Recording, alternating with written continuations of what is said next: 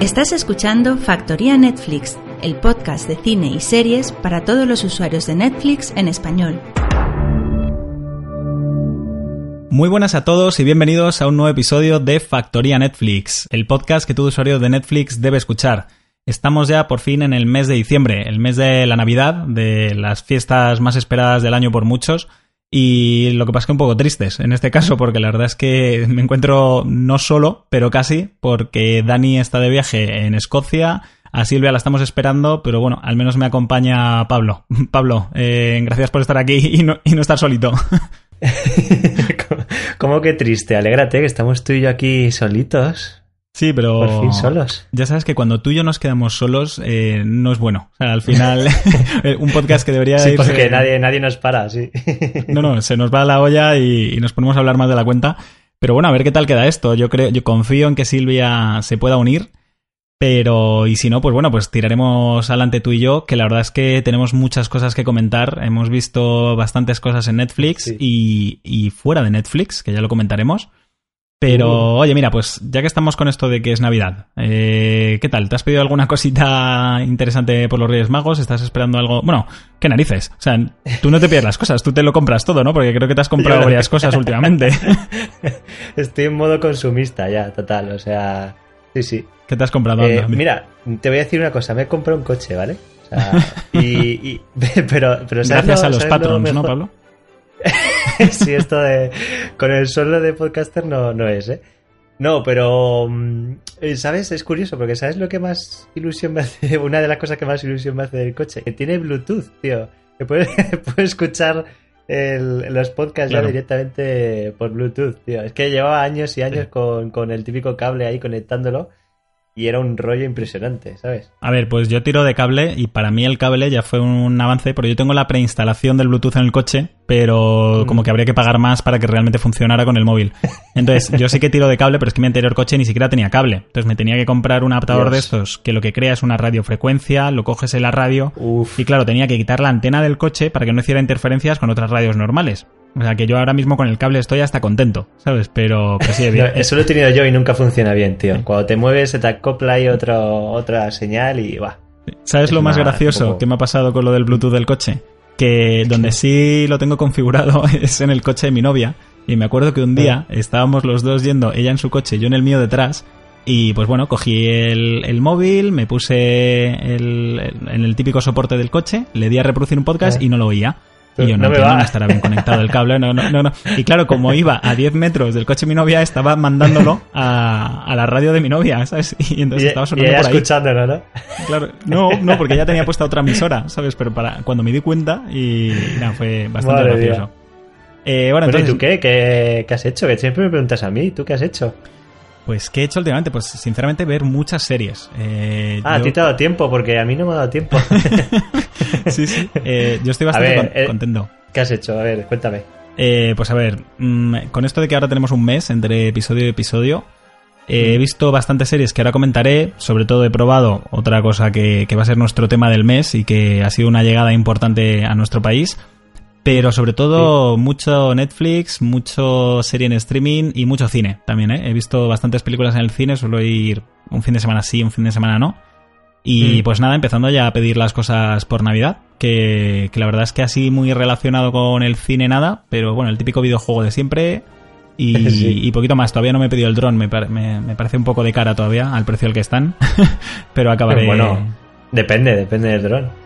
Depende. No, bueno, yo me voy directamente a los buenos, si no, no. Tú como a los coches, ¿no? Coges el dinero de los patrons, te coges el BMW i8 y, y para adelante. sí, sí. Bueno, pues nada, como digo, eh, tenemos muchas cosas que comentar hoy. Eh, los temas que vamos a tratar, pues como siempre, las noticias, las novedades, traeremos nuestras recomendaciones personales y analizaremos no una, sino varias series, porque ya veréis que el formato del podcast va a cambiar un poquito de ahora en adelante. Así que sin más dilación, Mm. entramos. Noticias Netflix. Bueno, y aunque estamos en las noticias, voy a explicar un poco más lo que acabo de decir, que es que el formato del podcast cambia. ¿Por qué? Pues lo he dicho ya. Ahora, como definitivamente hemos elegido que solo vamos a lanzar un episodio del podcast cada mes, pues evidentemente el tiempo es más dilatado, estáis más tiempo sin escucharnos y nos hemos encontrado con un pequeño problema, por llamarlo de alguna forma. Y es que hay veces que analizamos series pues que ya, digamos, no son tan actuales, ¿no? Hay gente que igual se había visto Narcos hacía ya un mes y de repente sacamos nosotros nuestro análisis de Narcos, que aunque está muy bien, y la verdad es que a la gente le ha encantado y, y se lo ha escuchado muchas veces porque ha tenido muchas descargas, pero claro, también pueden pasar dos cosas. O bien que ya te has escuchado cinco análisis de narcos en diferentes sitios, o bien que la tienes ya muy poco reciente y no te interesa mucho, o sobre todo que pueden no gustarte la serie que analizamos. Entonces digo, pues mira, ya que vamos a estar tanto tiempo sin, sin lanzar episodios, lo que vamos a hacer es hablar en general cada uno de nosotros, aunque bueno, ahora solo somos dos, pero hablar de qué hemos visto durante todo este mes, comentar más series para, para llegar a más gente, ¿no? Pues si no te gusta Narcos, no te preocupes, porque vamos a comentar también de Crown, si no te gusta de Crown, vamos a comentar también otras cosas que hayamos descubierto. Y además lo que tú mm. decías, ¿no, Pablo? Que al final este podcast sirve para descubrir cosas en Netflix y si solo hablamos de, mm. digamos, lo, lo que es trending topic, pues al final la gente, eh, Narcos la va a ver sí o sí, no hace falta que nos escuche a nosotros para verla. Entonces, la idea es traer otras cosas, ¿no? Que yo creo que tú has visto así cositas sueltas. Claro, realmente eh, cuando hablas con la gente, con los oyentes, lo que, lo que más les mola del podcast o una de las cosas que más les gusta es descubrir series que, o pelis que, que no han visto y que están realmente bien. Y creo que con este formato es mejor, ¿no? Porque hablamos de cosas más mm, de más actualidad cosas que nosotros mismos hemos descubierto y que nos han gustado y aunque no lo toquemos con tanta profundidad, o sí, depende de, la serie que hablemos, pues, pues es una forma de descubrir más fácilmente pues cosillas nuevas, ¿no? Eso es. Además, hay otra razón que también es un poco personal y es que había veces que nos había tocado ver alguna serie casi por obligación. ¿no? Porque digamos que era la... Pues a ver, por ejemplo, The Get Down, yo no la he visto todavía porque me da algo de pereza. Mm. Sé que es muy buena, pero me da pereza. Pues probablemente con el formato antiguo la habríamos tenido que ver eh, por obligación, no la habríamos analizado bien, entonces al final... pues... También es verdad que, muchas series que hemos visto por obligación, entre comillas, luego nos han encantado, ¿eh? Como Narcos. De hecho, la mayoría, la mayoría de hecho. series que nos daban mucha pereza ver y que luego cuando las hemos visto hemos dicho, joder, qué, qué pedazo de serie, menos mal que que nos hemos obligado, entre comillas, a verla, ¿no? A ver, si, eso va a seguir pasando, ¿eh? vamos a acabar viendo las grandes de Netflix. pero sobre todo yo lo que quería era que tanto tú como Silvia como Dani es, pues mira, ved lo que queráis, lo que realmente os llame, porque si yo os impongo una serie, solo vamos a hablar de esa, pero si de repente a Dani y a ti os gusta mm. mucho Rick and Morty, que a mí ni se me había pasado por la cabeza verla, pues os va a encantar, la vais a traer al podcast y, vais a analizarla y comentarla mucho mejor. Y al final, de hecho, yo me puse a ver Rick and Morty eh, porque, claro, mm, lo comentó Dani una vez, luego lo comentaste tú otra, y ya la tercera dije, oye, pues mira, voy a ver Rick and Morty y efectivamente me está gustando un montón. Entonces yo creo que Factoría Netflix mm. consiste en descubrir nuevas cosas y recomendar cosas a los oyentes y es lo que vamos a hacer. Ahora, con la sección de spoilers, ¿qué va a pasar? Pues que nosotros tenemos una especie de Excel montado en el que vamos apuntando las series que vemos. Entonces, si vemos que un mes coincidimos que dos o tres personas hemos visto la misma serie, pues probablemente incidamos más en esa, ¿no? Que en este episodio yo creo que va a ser Black Mirror, ¿no? Porque es la que más hemos visto.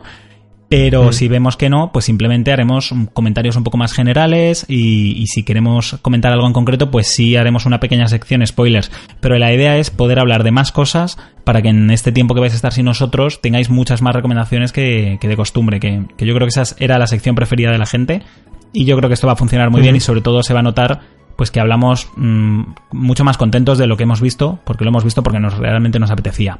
Así que nada, no me enrollo más y venga, Pablo, tráenos las noticias que han tenido lugar, las más importantes durante este último mes.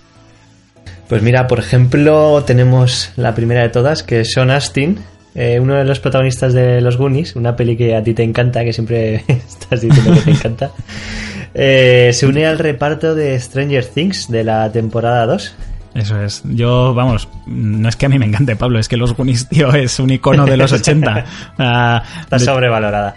¿Pero qué dices, hombre, por favor? Lo que pasa es que si no la ves en su momento, y aunque la veas ahora, es una maravilla de película. De hecho, la prueba es que Stranger Things ha funcionado, ¿no? Y, es casi, mm. vamos, un 80% de Stranger Things es los Goonies.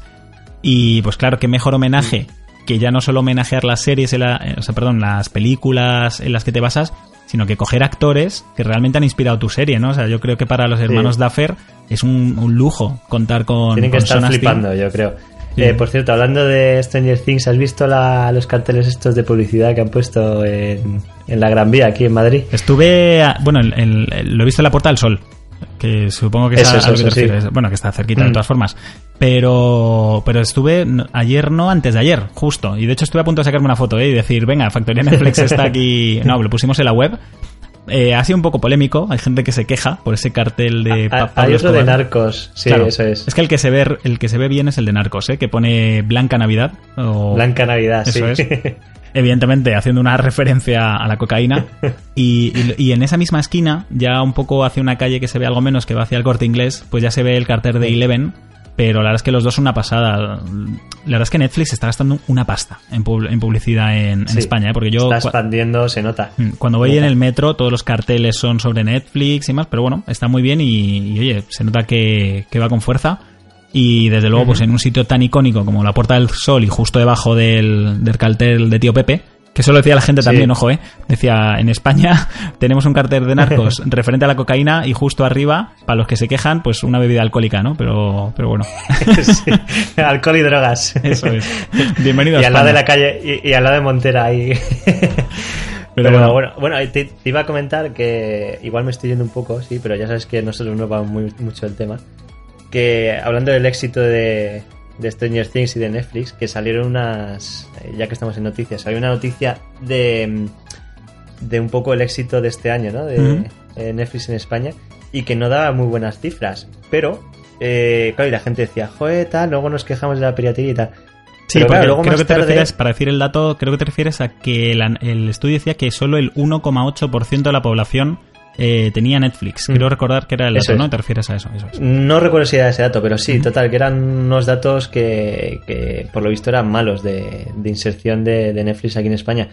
Pero claro, le- luego a los dos, tres días sí que salió otra noticia diciendo que el rango este de eh, la encuesta al que, a la que iban asociadas a estas personas, vamos a que le, las- le hicieron las preguntas de si usabas Netflix o no. Primero, eran un rango muy poco, no sé si eran de 10.000 personas y era por correo o algo así, o sea... Vale. Quiero decir que la gente también se ha quejado un poco de eso, de que no era muy objetiva la, A ver. lo que es la encuesta. Yo se me acuerdo que el día que me enteré que las encuestas estas de pues cuánto porcentaje de la población ha visto Gran Hermano, cuántos han visto el partido del Madrid, cuántos han visto la peli que echaban en la 1, Ujú. se basaban en una serie de dispositivos que estaban conectados como en el 5% de los hogares o el 1% de los hogares, en plan Claro, algo irrisorio. Vale que está estratégicamente colocado para, digamos, que llegar a un, a un tipo de, de público específico público, que en sí. teoría mm, representa a un público más amplio, pero venga, o sea, al final, por mucho que lo hayas preparado, se puede dar el caso raro de que esa persona no lo esté viendo y el 99% de España sí, ¿sabes? ¿no? Entonces, claro, sí. no, me, no me parece muy lógico. Mm, De todas formas, como la única que realmente puede saber si ha tenido éxito o no es la propia Netflix y Netflix nunca da datos oficiales de nada, pues nunca lo sabremos. Yo te puedo decir que, que por lo menos en mi círculo, mi círculo de amistades, de familiares y demás, mm, es que ya todo el mundo tiene Netflix. No sé si será que, yo qué sé, en el Que barrio expandido que tú. yo vivo o lo, lo he expandido yo entre el podcast y demás. Eh, que bueno, también eh, tengo culpa de ello porque se lo he recomendado a todo el mundo y al final en- enganchas a un montón de personas y esas personas enganchan a otras personas y tal. Hay un, da- Pero- hay un dato importante, una cosa a tener en cuenta Mm. y que yo no sé si la encuesta lo tenía un poco en mente. Y es que mm, igual ese número hay que multiplicarlo por cuatro. Porque igual- si se refiere solo a cuentas de Netflix, todos sabemos que al final muchas de las cuentas de Netflix Claro, representan es. a cuatro personas que lo están viendo. y, y cuatro personas que probablemente no vivan en la misma casa, ¿no? Porque al final Sí. eh, estás compartiendo la cuenta con amigos o con familiares que viven en otro sitio. Entonces mm, es un poco trampa, ¿no? Yo entiendo que igual eso no lo puedes controlar, pero Claro. no sé. Yo de lo que hecho, sí que te, digo, te digo más, yo no conozco a nadie, a nadie que tenga una cuenta para él solo. Claro. Ahora que caigo, Mm. no conozco a nadie. Seguro que lo hay, todo el ¿eh? mundo Seguro la- que lo hay, pero Mínimo con otra persona lo comparte. A ver, y aparte, yo no puedo dar cifras específicas y seguramente, a ver, de todas formas, es una tecnología que la gente no conocía Netflix eh, y evidentemente va a tardar en asentarse. Pero yo solo te digo una cosa, yo noto muchísimo la diferencia, sobre todo desde antes del verano hasta ahora. ¿Y, y en qué se nota? En que nos escucha el doble de gente. El doble, o sea, Mm. li- literal. Sí. Entonces, para que nos escuche el doble de gente este podcast, quiere decir que mínimo se ha debido multiplicar por cuatro el número de suscriptores. Porque no creo que todos los nuevos se hayan venido a escuchar Factoría Netflix. Porque si ya se escuchan po- pocos podcasts en España, pues imagínate esto. Entonces, solo con lo que se ha notado, el, el subidón que ha pegado el podcast, está claro que muchísima gente en verano, en la playa, eh, quedando con los amigos, demás, ha, ha comentado, ah, pues yo tengo Netflix, y le habrán dicho, ¿y eso qué es? ¿No? Y, y el boca a boca es lo que está haciendo que Netflix se Ujú. expanda muy rápido, es lo que, lo que yo creo. Pero bueno, Sí, sí. traída esta noticia que no estaba apuntada en el podcast, que- ya te he dicho que me voy por las ramas, pero es. Esto va a pasar muy a menudo, pero bueno, comenta la. Por eso tienen que estar aquí Silvia y Dani, ¿ves? Porque nos frenan. Eh, venga, vamos con la siguiente. Esto es una ida de olla tuya, pero de las que me gustan. Y es que. que mm, bueno, vamos a empezar con un podcast nuevo que se llama Vox Populi. Y es una idea que te ha surgido a ti de la cabeza, que a mí me parece realmente. Cuando me la contaste, me pareció una idea bastante buena. No, mentira. Y que- Dime lo que realmente me Bueno, dijiste. Te dije que, que estás loco y que. No, no, no, me dijiste, esta idea te, puedes creer que la tuve yo hace tiempo, pero no te Es la verdad. Siempre te digo lo mismo, pero es verdad, es que tenemos ahí, me copias. Pero es lo que te digo, que yo creo que si la gente se anima y desde aquí hago un llamamiento, ahora explicarás tú de qué va, eh, creo que puedes ir bastante bien. Es una especie de experimento podcast que es curioso. Sí. Así que A ver, cuéntanos. Yo lo comento, los que vean nuestra web, factorianetflix.com, seguramente ya saben de qué estamos hablando o nos sigan en, en redes sociales. Los que no, pues se lo introduzco. Una idea que he tenido, que probablemente la han tenido mm, 10.000 personas más en España, probablemente mm, de esas 10.000 personas, igual dos o tres la han llevado en práctica, pero yo no lo yo no conozco. Lo he buscado y, y desde luego no sé de un podcast que, que haya hecho esto, o igual lo ha intentado y no ha funcionado, porque la verdad es que es arriesgada la idea. ¿En qué consiste?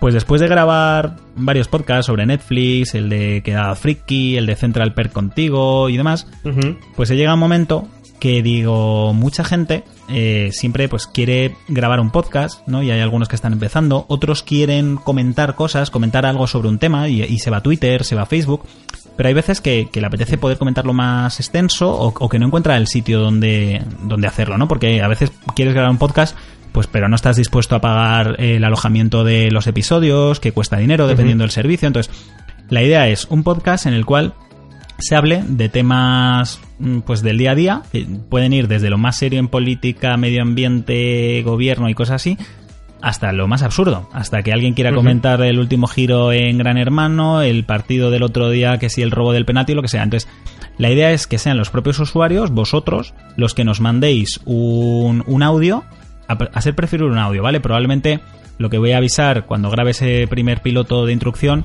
es que también podéis dejar comentarios en el canal de, de Twitter de Vox Populi, que es Vox Populi-pod. Y, pero vamos, toda la información la tenéis en la web, ya buscadlo. Eh, entonces yo leeré esos audios, pero la idea es que seáis vosotros mismos los que empecéis a mandarnos comentarios y hablando exactamente de lo que queráis relacionado al tema. ¿Cómo se eligen los temas? Pues lo mismo. eh, cada mes yo, yo escribo una encuesta en Twitter y el primer tema que ha salido para este primer pi- episodio es eh, la llegada de HBO a España, que además, bueno, nos viene muy bien porque está relacionado con Netflix, entonces todos los que nos Ujú. estáis escuchando yo creo que queréis decir mucho sobre qué ha supuesto la llegada de HBO, si, si os gusta, si no os gusta, si lo habéis contratado, si os parece mejor o peor que Netflix, pues mandadnos un audio y eso lo podemos publicar. Puede ser anónimo o que nos indiquéis el, el, el nombre de usuario o si queréis que se os mencione. Si me decís que, oye, que es que no queréis comentar algo, pero no queréis que se sepa vuestra identidad, pues yo no la comento e incluso puedo meter algún filtro para que no se reconozca vuestra voz. O sea, eso me lo indicáis vosotros cuando nos mandéis el mail, que no hay ningún problema. Entonces, ¿cuál es el riesgo de este podcast? Pues que si los propios oyentes no nos mandáis audios o comentarios, pues evidentemente no va a haber podcast, ¿no? Eh, es, digamos. Que os pasamos la pelota a vosotros. O sea, no es, esto no es lo típico de, oye, que es que hace, hace mucho tiempo que no grabáis y ¿dónde estáis? ¿Estáis eh, eh, nos tenéis Ah, abandonados? pues ¿no? manda un audio, pues manda un audio. Eso es. Entonces, este podcast es vuestro. Es un espacio que nosotros en nuestros servidores que pagamos os cedemos para que tengáis un sitio donde tener voz y, y a mí yo, yo creo que puede ser muy bonito, ¿no? Que la gente pueda expresarse y que quizá en el siguiente episodio pues uno diga, oye, pues en contestación a lo que dijo este otro oyente yo no estoy de acuerdo, ¿no? Yo, yo opino que tal, tal, tal. O, o muy bien por este oyente porque dijo esto. Entonces, tanto en formato audio o en formato texto, escribidnos, comentad qué os parece la, la llegada de HBO a España y cuando haya suficientes audios, pues se irán lanzando los episodios. Entonces habrá más episodios a medida que mandéis más, más podcast, o sea, más podcast, digo yo, más audios o más comentarios. Así que nada, como he dicho, eh, está en vuestra mano que esto sea un éxito rotundo o que sea un fracaso estrepitoso. Pero bueno, la idea es que yo creo que es una idea arriesgada, una idea entre comillas innovadora, porque ya digo que seguro que hay alguien que se le ha ocurrido o seguro que hay otro podcast así, y si lo hay, que alguien me lo diga y, me lo escucharé. Pero oye, no sé, peor es no intentarlo, ¿no? Así que me ha parecido una idea bonita digamos que facilitaros este canal y no sé, muy emocionado a ver a ver si de aquí Yo lo, lo que digo, que, que, no tengan vergüenza, ¿sabes? Que si cualquier tema, o sea, es que lo que sea que le pase por la cabeza, que lo escriban o lo digan y, se trata de eso, ¿no? Un poco una especie de sitio donde charlar de cualquier cosa y a ver qué surge de ahí. Eso es. La gente, por ejemplo, eh, le gusta mucho hoy en día los canales de Telegram para los podcasts. Y de hecho me lo han comentado más de una vez que porque no tenemos canal de Telegram. ¿Qué canal tenemos? Lo que pasa es que no, lo uso, o sea, no está activo. Pero me, preguntan que por qué no tenemos un grupo, ¿no? De, de Telegram. Entonces, pues yo comento sinceramente que es que yo creo que si lo doy de alta eh, se me va a llevar el móvil de notificaciones y es que no voy a poder gestionarlo. Sinceramente, a día de hoy no, no cuento con tiempo. No descarto la idea, eh, probablemente en un, en un, futuro lo haga, pero a día de hoy me da un poco de miedo. Eh, entonces, esto es una forma de que esos mismos comentarios que igual dejaríais en un grupo de Telegram, pues nos los dejéis en un podcast que se va a quedar ya para siempre en la web y que os va a poder escuchar muchísimas más personas. Porque esa es la otra cosa que damos el acceso al, a los miles de oyentes que tenemos, ¿no? No que igual lo dejáis en Twitter y si os siguen pues 100 personas solo van a llegar a esas 100 personas, ¿no? Pero bueno, a ver, a ver en qué queda. A mí la idea me parece chula y pues ya digo, en las notas del programa veréis el enlace a la noticia explicando todo, a dónde tenéis que mandar el audio, que el audio intentad que sea de la mejor calidad posible y, y siempre lo más respetuoso también posible y poquito más. A ver si dentro de unos meses pues podemos contar ya con algunos episodios. A ver, a ver. Venga, siguiente noticia. Eh, seguimos con que el primer episodio de la segunda temporada de Saint Seiya eh, ya, vamos, se va a poder ver ya, prácticamente, el día 23 de diciembre. Eso o sea, eso es dentro de, dentro de nada ya. Sí. Podemos empezar a ver otra vez la serie que... Mira, precisamente una de esas series que nos obligamos a ver eh, para hacer un programa y al final nos gustó mucho. Bueno, a ver. Y que lo analizamos ahí y hubo bastante, bastante debate. a ver, ¿Te acuerdas? Nos obligamos a ver, pero la íbamos a ver sí o sí porque es de las hermanas Wachowski y sí bueno yo lo iba a ver porque es, de los Wachowski obviamente no pero a ver es bastante sorprendente porque Netflix mm. nunca había hecho esto hay algunas series que se iba publicando episodios sueltos eh, semana tras semana pero porque suelen ser series no originales suya pero bueno, aquí lo que ha decidido es tener una especie de regalo de Navidad, ¿no? Porque es justo el 23 de diciembre, un día antes de Nochebuena. Y ha dicho, pues mira, aunque la serie, todos los capítulos se van a emitir en 2017, vamos a soltarles uno ya para crear expectación y, y Porque no se sabe fecha todavía, ¿no? De cuándo empieza la segunda, me parece. Eh, se, ha, dicho el año que viene, lógicamente, pero... Creo que ya se sabía, ¿eh? Pero la verdad es que no, no lo tengo aquí apuntado, pero creo, lo pondré en la web, pero me mm. suena que ya sí que había una fecha confirmada, lo que pasa es que ahora mismo no me viene a la cabeza. Y bueno, lo que sí que tenemos, ya sabemos, son dos noticias, entre comillas, una mala y la otra no se sabe todavía. Una es que el actor afroamericano, bueno, no sé si era afroamericano, pero desde luego era de color, que interpretaba a Capeus, eh, ha sido sustituido por problemas con la relación que tenía con las directoras. Y la otra es que Lily Wachowski mm, de momento no va a formar parte de la producción, porque por lo visto se ha tomado un descanso para por el tema este que tuvo con el cambio del sexo, pues parece ser que le ha afectado a nivel personal y necesita, digamos que retirarse un tiempo. Y yo creo que durante esta temporada no va a estar. Sí que probablemente vuelva para las siguientes temporadas que están ya también planeadas. Pero bueno, muchas ganas de que vuelva Sense8 porque yo creo que nos gustó, ¿eh? Y yo creo que hay muchas dudas que, no se resolvieron y a ver cómo evoluciona ahora la serie. Tenía un final un poco así extraño y me, apetece ver cómo seguía. Lo del actor este de color, creo que fue un, pues lo que has dicho, un, malentendido o que no llegó a un acuerdo con, con las directoras. Y o yo que sé, a saber, se llevaban mal o vete tú, o pidió más dinero o vete tú a saber qué. Y, y, lo otro, pues nada, espero que no se note mucho la, la ausencia de, de, la otra directora porque, porque bueno, eh, ya sabes que cuando se juntan estos dos suelen hacer cosas buenas. Bueno, como Matrix o cosas muy malas. como Jupiter Ascending, ¿no? como eso es, como ¿cómo se llama en español? La excepción de Júpiter o no, algo así, imagino, no, la verdad es que no lo sé, no tengo ni idea. Ay, pues no me acuerdo. Bueno, sí, no, me acuerdo, ni me acuerdo del título ya, pero somos tan gafapasteros que solo no sabemos los títulos en inglés, ¿no? sí, sí, sí. y nada, si quieres ya pasamos con la última noticia que tenemos por aquí, es que Luke Cage eh, renueva para una segunda temporada. Aunque bueno, esta noticia ya estaba un poco Estaba eh, se veía ¿no? venir, ¿no? Eso sí, es. porque las series originales ya, pues como que, que está claro que la, a no sé que sea un fiasco. Bueno, La- Bloodline, seguir. lo comentamos el podcast pasado, Bloodline no es que haya sido un fiasco porque la serie no es mala, pero no ha tenido Mm. suficiente audiencia y, y sí que la han cancelado y la van a tener que terminar rápido. Entonces, Luke Cage, Mm. lo que pasa es que está claro porque forma parte de este universo Marvel Del universo. de, sí. de la serie Defenders, entonces Daredevil ya va por la tercera temporada, sería absurdo que Luke Cage no, no renueva porque además a la gente también Claro. le ha gustado mucho Luke Cage, con lo cual, que Ujú. por cierto yo la tengo pendiente, ¿eh? pero vamos, Igual. estaba cantado, pero siempre pues es agradable que, que se confirme, ¿no? Por parte de, de Netflix. Y bueno, pues hasta aquí las noticias Pues de está. este mes. Eh, bastante importantes, algunas, aunque más la que vamos a comentar ahora en, en el siguiente tema del mes. Pero antes de ir a esa sección, voy a recordar, como siempre, que podéis, si queréis, ayudar a este podcast con nuestro Patreon, que es patreon.com barra factoría Netflix. ¿Y en qué consiste? Pues es una plataforma que lo que permite es hacer donaciones al mes. Vosotros elegir desde un euro al mes, lo que os puede costar una bolsa de patatas que os compréis por un capricho en una papelería, en una gasolinera, o, o un euro que se os cae al suelo y, y- y ya lo perdéis. Y lo tampoco- pateáis. Y tampoco os pasa nada. Pues bueno, pues podéis eh, con esas pequeñas donaciones permitir que nosotros pues tengamos ese alojamiento de los podcasts, que accedamos a tener micrófonos buenos, que por cierto el micrófono de Silvia ya lo he comprado y está de camino para Londres, con lo cual Bien. dentro de poquito ya los cuatro vamos a sonar muy bien. Y, y- y nada, pues eso, pequeñas donaciones que hacen que nosotros podamos seguir adelante. Y también si se van cumpliendo una serie de metas en el Patreon, pues se accede a, a sorteos, a que grabemos más recurrentemente y, y, pues más beneficios. Así que ya sabéis, podéis ayudarnos en patreon.com barra Factoria Netflix. Y dicho esto, nos vamos directamente al tema del mes.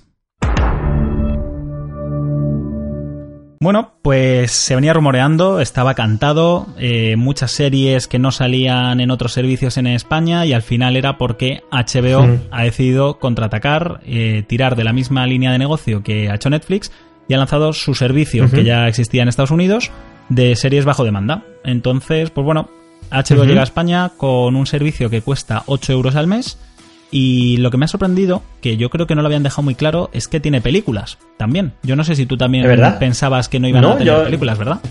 Yo también, a ver, lo de que iba a salir eh, HBO, oh, vamos, estaba claro ya porque recuerdo que lo hablamos incluso creo que en el primer episodio de Factoría Netflix, o sea, hace ya... Cuando decíamos aquello de Factoría HBO, ¿no?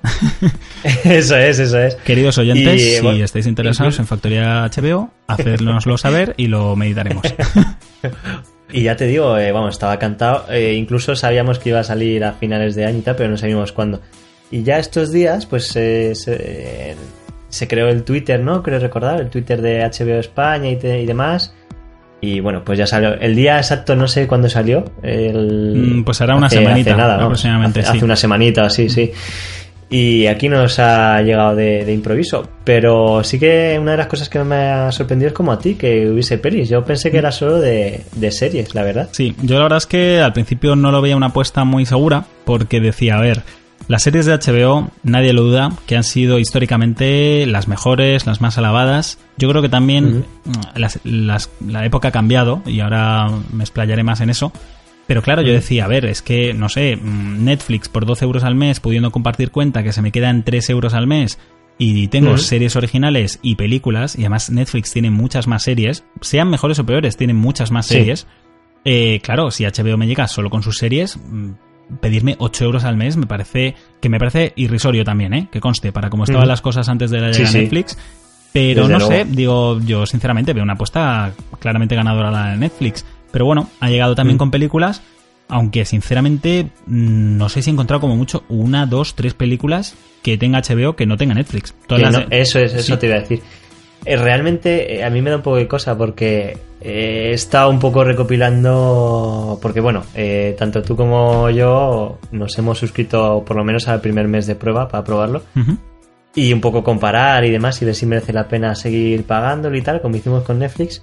Y realmente me da un poco de cosa porque, porque todo lo que estoy, o sí que quería comentar bastantes cosas, pero todas son A ver, hay muchas hay muchos pequeños detalles, pero todas son negativas. Entonces, tampoco, tampoco quiero quedar aquí de, de, oye, esto es un podcast de Netflix y Netflix es lo mejor y demás, porque, oye, cuando ha habido cosas malas de Netflix lo hemos dicho también. Pero es que realmente ahora lo detallaré más y ya te lo comenté cuando los primeros días, cuando ya empezamos a verlo y demás te comenté que, que, había algunas cosillas que no me hacían mucha gracia. Y insisto, yo no quiero quedar aquí como el, típico fanboy, se dice en el, en el mundo de los videojuegos, vamos, el típico que no que tiene Netflix y lo demás es, es, lo peor. De hecho, ojalá HBO fuese mejor que Netflix.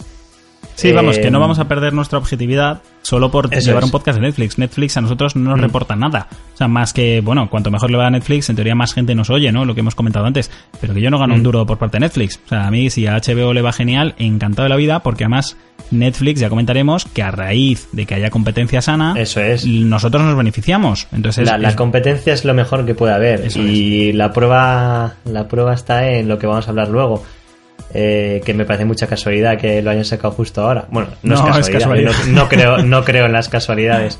A ver, yo lo que comentabas antes, eh, yo me puse también a sacarle peros, yo estaba hablando pues con mi novia y le decía, claro, es que no te deja hacer esto, es que no sé cuánto, es que tal. Y me decía, ¿pero para qué me cuentas todo este rollo? Si, si, si lo vas a pagar, o sea, si sabes que lo vas a pagar, que no te vas a dar. Y claro, yo dije, pues sí, la verdad es que sí, porque por 8 euros es que me parece que está muy bien, ¿sabes? Yo, eh, es verdad, pero bueno, me estaba intentando justificar. Pero venga, para llevar un poco de orden, eh, no vamos a explicar mucho en qué consiste, porque cualquiera que nos esté escuchando ya sabe que es Netflix, pues imaginaos, lo mismo, ya más seguro que lo estáis probando, porque es un mes gratuito, o sea, igual que como mm. dijimos con Netflix, por favor, probadlo porque es un mes gratis y realmente vale la pena. Mm. Y además hay series que, ahora mismo están de moda y, que vale mucho la pena mm. verla porque está muy bien.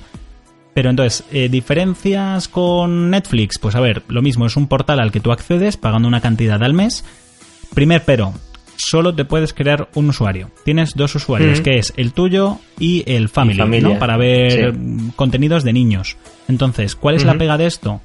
Que, quiere decir que no puedes compartir la cuenta. O sea, yo podría compartir la cuenta contigo, Pablo, pero ¿cuál sería el problema? Mm. Que si los dos estamos viendo Westworld y yo voy por el capítulo quinto, cuando tú te le des a reproducir, aunque tú vayas por el 2, te va a reproducir el capítulo quinto, ¿no? Porque digamos que se queda con por dónde va cada persona. Entonces, es mucho más lío porque te tienes que acordar de por dónde ibas, qué minuto exacto y demás. Es un rollo en ese sentido. Entonces, que no, no te deja. No, no, está, no tiene esa filosofía. De momento tan abierta de mente como lo tiene Netflix, que los de Netflix saben que todo el mundo comparte sus cuentas y parece que esté hecho aposta para que sea lo más cómodo posible de esa forma. ¿no? Son dos políticas completamente distintas. Netflix, ya lo comentamos en su momento, lo que hace es yo te doy todas las libertades posibles y sí, sé perfectamente que probablemente contigo palme pasta al principio porque vas a estar pagándome 3 euros cada uno, vais a compartir una cuenta entre cuatro pero no pasa mm. nada, si es que sé que dentro de cinco años, cuando te independices, cuando tú te cases, cuando tú tengas hijos, vas a querer tu cuenta para ti. Y ya no te va a valer eso de mm, compartirla con amigos. Y ya te tengo enganchado. O sea, llevas cinco años conmigo, ¿cómo me, cómo me vas a dejar después? y cada, cada persona es publicidad, realmente. Porque cada persona que use el servicio lo va a recomendar a otras personas. Eso es. O sea, cuanta más gente lo use, no, incluso si, sea, si es compartiendo, mejor, realmente. Entonces, HBO, ¿cuál es la política que sigue? Que, oye, que también es perfectamente válida y lo que pasa es que lo que yo no sé si va a ser tan efectiva, a mí me parece un poco arrogante y es que HBO es, mis series sé que son tan buenas que te voy a poner todas las trabas posibles para que no seas picaresco, ¿no? Y, y, que me las tengas que pagar a mí, solo a mí, y cualquier otra persona que quiera también suscribirse, le voy a obligar a que sea con su propia cuenta, ¿sabes? O sea, que si quiero a dos personas, los dos me vas a pagar 8 euros cada uno y os voy a poner todas las trabas posibles para compartir. Porque, ojo, otra, otro impedimento que hay es que tienes un límite de 5 dispositivos activos. Que tú dirás, joder, 5 dispositivos activos. Oye, pues no es ninguna tontería, porque tú en casa tienes una Smart TV, que por cierto no tiene app para Smart TV a día de hoy. Eso iba a decir yo ahora, sí. Y, otro, de los peros. Y vaya fallo. Pero bueno, entonces quiere decir que si yo registro mm, dos ordenadores, mm. un tablet, un móvil, a poco que me compre un ordenador nuevo, ya tengo que dar de baja uno, eh, dar de alta el otro, si vuelvo al antiguo tengo mm. que volver a darlo de alta. O sea, lo que hacía Movistar Plus en su momento, ¿no? Con, con John que yo no sé si lo sigue haciendo, pero me, vuelvo a sentir un pirata. Es un fallo, es un fallo. Sí, lo bueno de Netflix, que lo hablamos eh, desde, que lo, desde que salió Netflix, lo bueno de Netflix es que no te trata como un pirata. O sea, realmente eh, tú le estás pagando y te está... Eh, es lo que dices tú, ¿no? Una filosofía. Y lo que has dicho también, para mí el mayor fallo, eh, ahora comentaré más, mm, más pequeños fallos que, bueno, son más que nada anecdóticos, pero que para mí el, realmente el fallo grave es que no tenga aplicaciones para cosas como, eh, como PlayStation, Xbox, Wii o Smart TV. O sea, bueno, la Wii. eh, bueno, Bueno, la Wii U, imagino Wii U, que querrás decir, ¿no? Sí. eh, la Wii U, quiero decir, sí, Sí. pero quiero decir, eh, no porque sea Wii U, sino porque eh, Netflix tiene esa filosofía de, de casi tienes aplicación de Netflix hasta para la tostadora. O sea, eh, y es lógico, porque es un servicio que, que lo que te vende es movilidad, ¿no? De tú empiezas una serie y luego te vas a la cama y la sigues viendo en el iPad y te sigue por donde lo, lo llevas, eh, por donde lo estabas viendo y demás. ¿Qué pasa? Que yo veo un fallo garrafal enorme y además que no, no lo entiendo porque no debe ser muy difícil implementarlo. El hecho de que no tenga, primero, eh, aplicación para Smart TV, que yo en mi tele y en casi todas las teles, el 90% de las teles que venden ahora, tienen eh, pues eh, son de tipo smart, o sea que le puedes bajar la aplicación de, de Netflix y es que realmente es lo más cómodo, porque es que no tienes que enchufar nada porque la tele ya está encendida, es un botón en el mando, que incluso hay algunos mandos que tienen un botón Netflix, o sea que es botón Netflix. No, pero Pablo, la gente Y- te dirá, oye, oye, pero que es que para el Apple TV de cuarta generación sí que existe y es, me parece estupendo. Que levante la mano en España quién tiene un Apple TV de cuarta generación. Que los hay, ¿eh? Pero ni de lejos Sí, la sí. cantidad de gente que tiene un Smart TV. Entonces, Pero quiero decir, eh, ahí tienes que tener ya. Yo soy fan de, de tener los mínimos cacharros posibles, por así decirlo. Entonces, eh, a mí la comodidad de darle un botón en el mando de la propia tele y que se inicie Netflix eh, va a ser siempre mucho más cómodo que, que verlo en la Play, que también lo puedes hacer, o que verlo en un Apple TV o cualquier otra cosa. Entonces, una, una, un servicio como HBO, que se supone que está hecho para ver en la tele, o que es la- el principal aliciente, que no tenga aplicación para Smart TV o PlayStation o, o cualquier otra cosa de esas, eh, o incluso te digo más, eh, sabes que las aplica- hay aplicaciones como YouTube o la propia Netflix que si tu tele tiene wifi y la aplicación está es compatible con ese wifi o está en la misma red wifi, te lo detecta. pues te sí. sale, un, te sale un botoncito, te lo detecta, lo pulsas el botón sin AirPlay, ¿eh? que Air- AirPlay es otra cosa de. Apple y tal. Simplemente con el wifi. Entonces lo pulsas y se te ve en la tele. Sí. Que conste Pues que yo ya- hago, eh, yo veo HBO así, ¿eh? Porque yo, pero yo porque tengo un Chromecast. Que Chromecast Eso es te iba a decir. el equivalente al Apple TV, eh, algo más simple, se conecta simplemente a un puerto HDMI y lo tienes ahí. Y yo hago eso, Mm. ¿no? Y, y la verdad es que funciona muy bien. O sea, me lo detecta enseguida, la interfaz del móvil cambia. ya, que ya es- te tienes que comprar otro, Eso es. otro aparato. Sí, sí, sí, eso es. Bueno, tener una Smart. TV, que mi tele es relativamente antigua. Pero, Mm. pero claro, es que la Smart TV no, no te viene con la aplicación. Entonces, no sé. Se podría entender si no fuera porque Netflix ya, exis- ya existe en España. Entonces tú lo que no puedes hacer es llegar un año tarde y, y salir peor preparado que, que- Eso es. que la competencia. O sea, se supone que tienes que venir a superar lo presente. Entonces, tú lo comentaste en su Mm. momento cuando hablaste de Netflix. lo- de las primeras cosas que dijiste es poco catálogo, todo lo que tú quieras. pero me ha sorprendido la integración que tiene con todos los dispositivos. Es que está en Mm. todos, ¿no? Tiene versión para tablet, para, porque incluso la de tablet, te podrían haber sacado una de tablet que fuera la de iPhone, pero estirada, ¿no? Pero no, es, es distinta. Tiene para Smart TV, para. Y además que, que si te fijas, aquí cada uno, incluso los que hacemos este podcast, cada uno lo vemos de una forma diferente. Yo lo veo en el O sea, yo lo ordenador. veo con la aplicación Smart TV, tú lo ves en el ordenador. Eh, Dani no me acuerdo si lo veía en el... En la Play también. Eh, Decía en que era su reproductor más caro de Netflix. y, y Silvia creo que lo veía en el móvil también o en el ordenador también.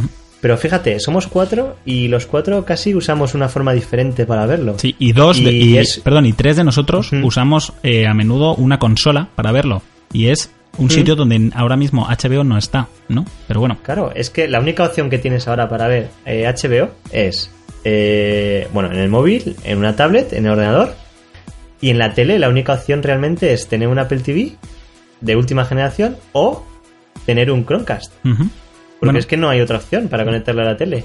Bueno, y, y aparte, hemos dejado pasar algo por alto que yo ya comenté, que aunque sé que no es lo normal, yo veo mucho Netflix en el ordenador. ¿Y qué me pasó? Pues que cuando me registré en HBO y fui a darle a play, me salta un aviso de Safari que me dice, ojo, es que no tienes Flash instalado. Y me quedé, ¿perdón? Que es que vas con Flash. O sea, realmente Mm. en el año 2016 me estás diciendo que una aplicación que acaba de salir, un servicio que acaba de estrenarse en España, usa Flash, Va con Flash, para vídeo. sí, sí. O sea, eh, yo- Flash, la- que ya las- pensamos que estaba muerto. Claro, la gente dirá, pero bueno, ¿y qué problema hay porque vaya con Flash? Pues lo siento, pero Flash es un- uno de los sistemas de peor rendimiento que hay para, para vídeo, porque Flash no estaba pensado para eso. Es un coladero de virus, Mm. es un coladero para que tu ordenador consuma RAM como no hay, vamos, como si no hubiese mañana. Entonces, me tengo que, lo tengo que abrir en Chrome, que el Chrome ya viene por defecto el Flash y, y lo veo allí, pero no sé, Sí. eh, me parece un atraso. O sea, no sé, has llegado yo es lo que he comentado. Para mí mi resumen, y, y no es que aquí estemos cerrando este tema, pero yo Mm. em, resumiría HBO a día de hoy en España como mejores series, no cantidad, ¿vale? Mm. Mejores series, peor servicio. Porque lo siento, o sea, Mm. no tienes app, en- bueno, y de hecho vas a comentar tú ahora otra cosa, pero no tienes app para Smart TV, no tienes app para consolas, usas Flash en el ordenador y otra cosa, forma de pago. Pablo, ¿qué te ha pasado a ti? Mm. Sí, pues eh, vamos, lo que te comenté, que me pareció raro que solo, solo te deje pagar con, con tarjeta de crédito. En, en Netflix puedes pagar con, con PayPal, si te acuerdas. Y, y bueno, y tiene también otros métodos. Tienes tarjeta regalo también, tienes... eh, No me acuerdo más, pero vamos, que te... Pero te lo dan- mismo, o sea, ¿por qué no tienes PayPal, que es el servicio de, de pago seguro online más extendido Mm. del mundo y, y que no es nuevo? O sea, que lleva usándose desde hace casi una década. O sea, ¿cómo puede ser que un servicio que se estrena nuevo venga con Mm. tecnologías antiguas? Es lo que no entiendo. Incluso, in- incluso puedes pagar Netflix desde la propia aplicación, o sea, con compras a través de la aplicación. Eso es. En bueno, eso, eso probablemente, sí- eso probablemente también lo puedas hacer en, en HBO, ¿eh? Casi seguro. No, Lo- no lo he visto eso, ¿eh? no, no lo sé. bueno, Yo, como, eh, como ya no tengo... mm, Vamos, es que Mm. claro, tengo el mes gratuito. Ahora, vamos, ahora te lo confirmo. oye. Yo imagi- no, no me imagino, fijado tampoco. ¿eh? imagino que podrás, pero claro, ahí realmente tienes registrada tu tarjeta de crédito en iTunes. Pero bueno, eso lo entendería perfectamente. Mm. Pero que el problema es eso, que es que no es, no- o sea, es que aunque no existiera Netflix en España me chocarían Mm. muchas de estas decisiones y la pregunta, la cuestión es que has llegado un año tarde y tenías que venir a mejorar lo que ya nos estaba ofreciendo Netflix y sin embargo llegas con muchas Mm. carencias, o sea, como si hubiesen salido con prisa. Y no entiendo, tío, Sí. espérate un Mm. mes más, ¿sabes? Si hace falta y Mm, Mira, desarrolla la eh, aplicación. De hecho, bueno, a día de, en este momento no veo nada de, a menos en, en iPhone, no veo nada de compras a través de la, de puede la ser, ¿eh? puede ser que ni aplicación. Y- siquiera esté activo. que a ver, estos son cosas que, que seguramente luego vayan, o espero que vayan mejorando. Eh, de momento la aplicación tiene dos estrellas, por lo menos, en, en la Apple Store. O sea, que es, quiero decir, eso, eso dice mucho, ¿no? Pero, insisto, tampoco quiero quedar aquí como... No, a como ver, que... todavía no hemos entrado en lo bueno, ¿eh? Yo quiero comentar muchas es. cosas buenas. También, eh, mira, yo te comento mi experiencia. Yo me pasó como con Netflix. En cuanto supe bien Twitter que un amigo ya lo di- dijo, ah, ya está, ya está, ya lo he puesto. Y yo fui enseguida. Yo ya sabes que soy un fricazo. Y fui enseguida ya a bajarme la aplicación, a registrarme y tal. Y claro, lo primero, no sé si te lo comenté, creo que sí. Lo primero que vi fue eh, pues que cuando te bajas la aplicación, en este caso lo, lo, lo estrenaban en el iPad, Que no puedes Eh, registrarte ahí. Sí, o sea, te, te sale una, una, aplica- un- una pantalla de nombre de usuario y contraseña. Pero ya está, o sea, no te sale, no te sale eh, nada, lo típico de no, no soy, no estoy registrado, o hacerme una cuenta, o probar un mes gratis, ¿no? Y entonces, eh, no sé, ya, o sea, es, es una chorrada, ¿vale? Pero, claro, ya me tuve que, que salir de la aplicación, irme a la página de, abrir el navegador, irme a la página de HBO España y desde ahí eh, registrarme y demás y luego ya, pues, pues eso. Pero no sé, me pareció como un Yo poco insisto, ya, técnicas, ya extraño, ¿no? técnicas del pasado para un sistema que se supone que es del futuro. O sea, yo es que lo Mm. veo como si fuera Movistar creado por HBO.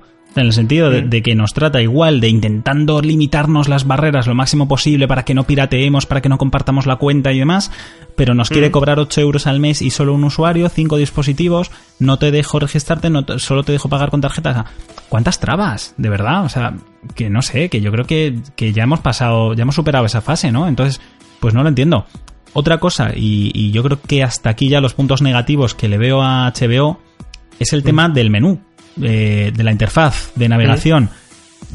Siempre hemos dicho, ¿eh? Y mira que defendemos Netflix, pero siempre hemos dicho que la interfaz precisamente no es el punto fuerte de Netflix. Sea, Ujú, tiene muchos peros, es bastante confusa, está hecho a posta para que te pierdas y descubras otras cosas que igual no son las que tú estabas buscando.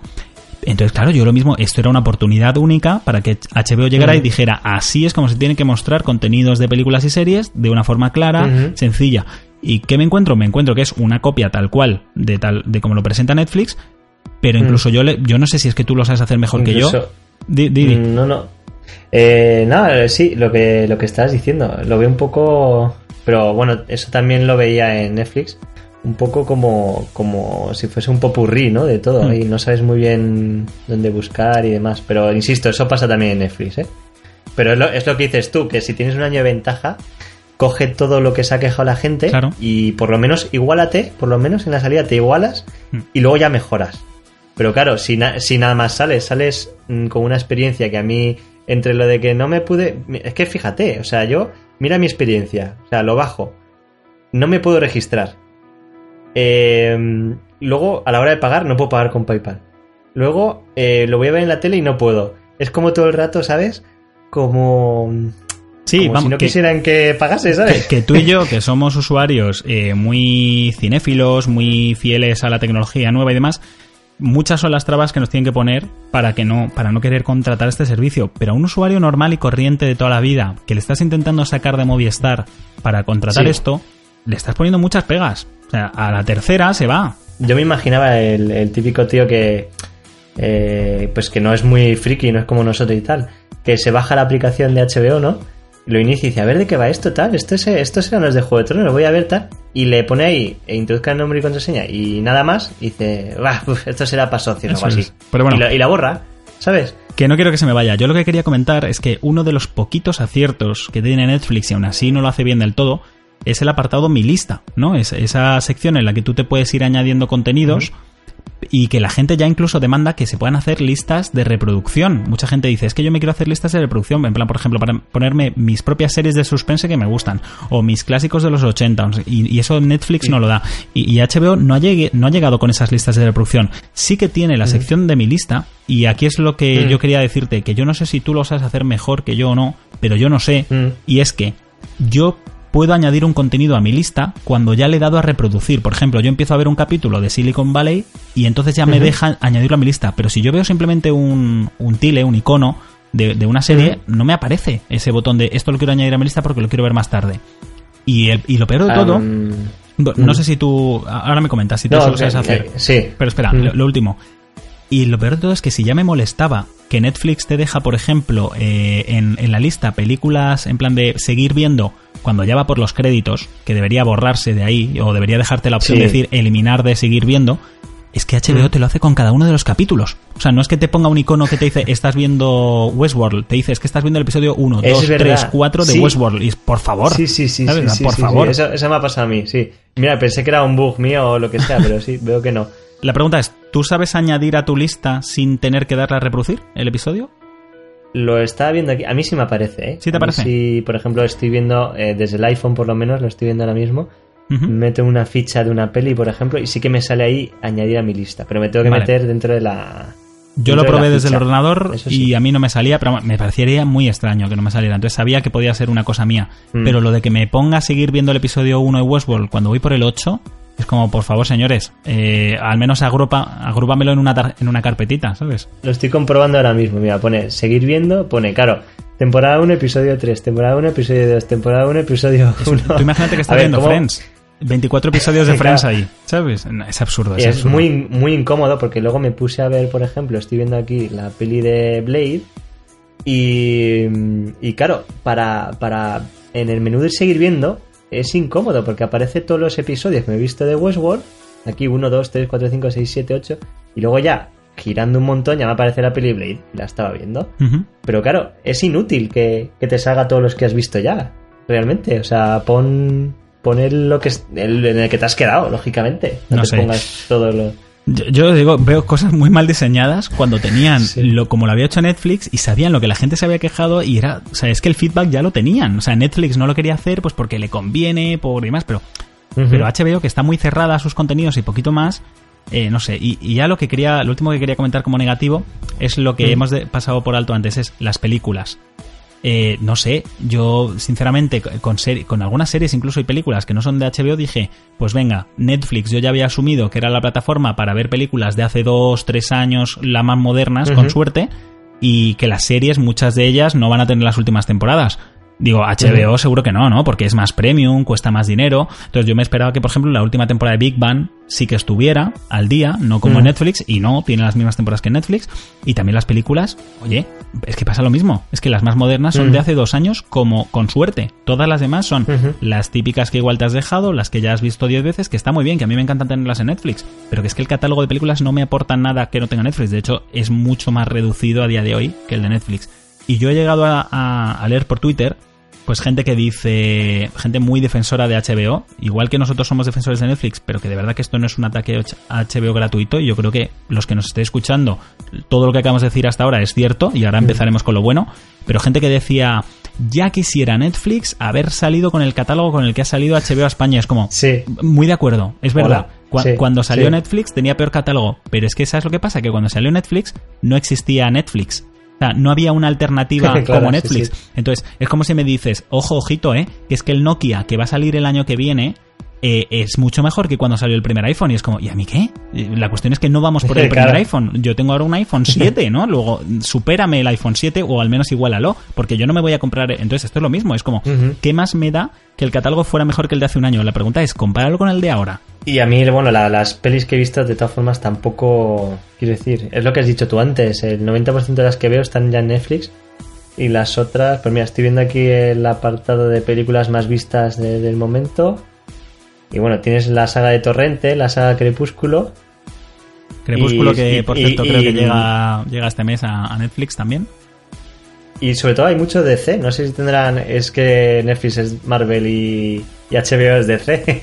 Pero si te fijas, hay muchas series y muchas pelis de DC. Una cosa, me ha sorprendido mucho ver ahí muchas películas de Disney, las clásicas, las de Aladdin y demás. Me ha sorprendido mm. porque yo juraría que el acuerdo que tenía Netflix con, con Disney era la mm. exclusividad de, la emisión de contenidos.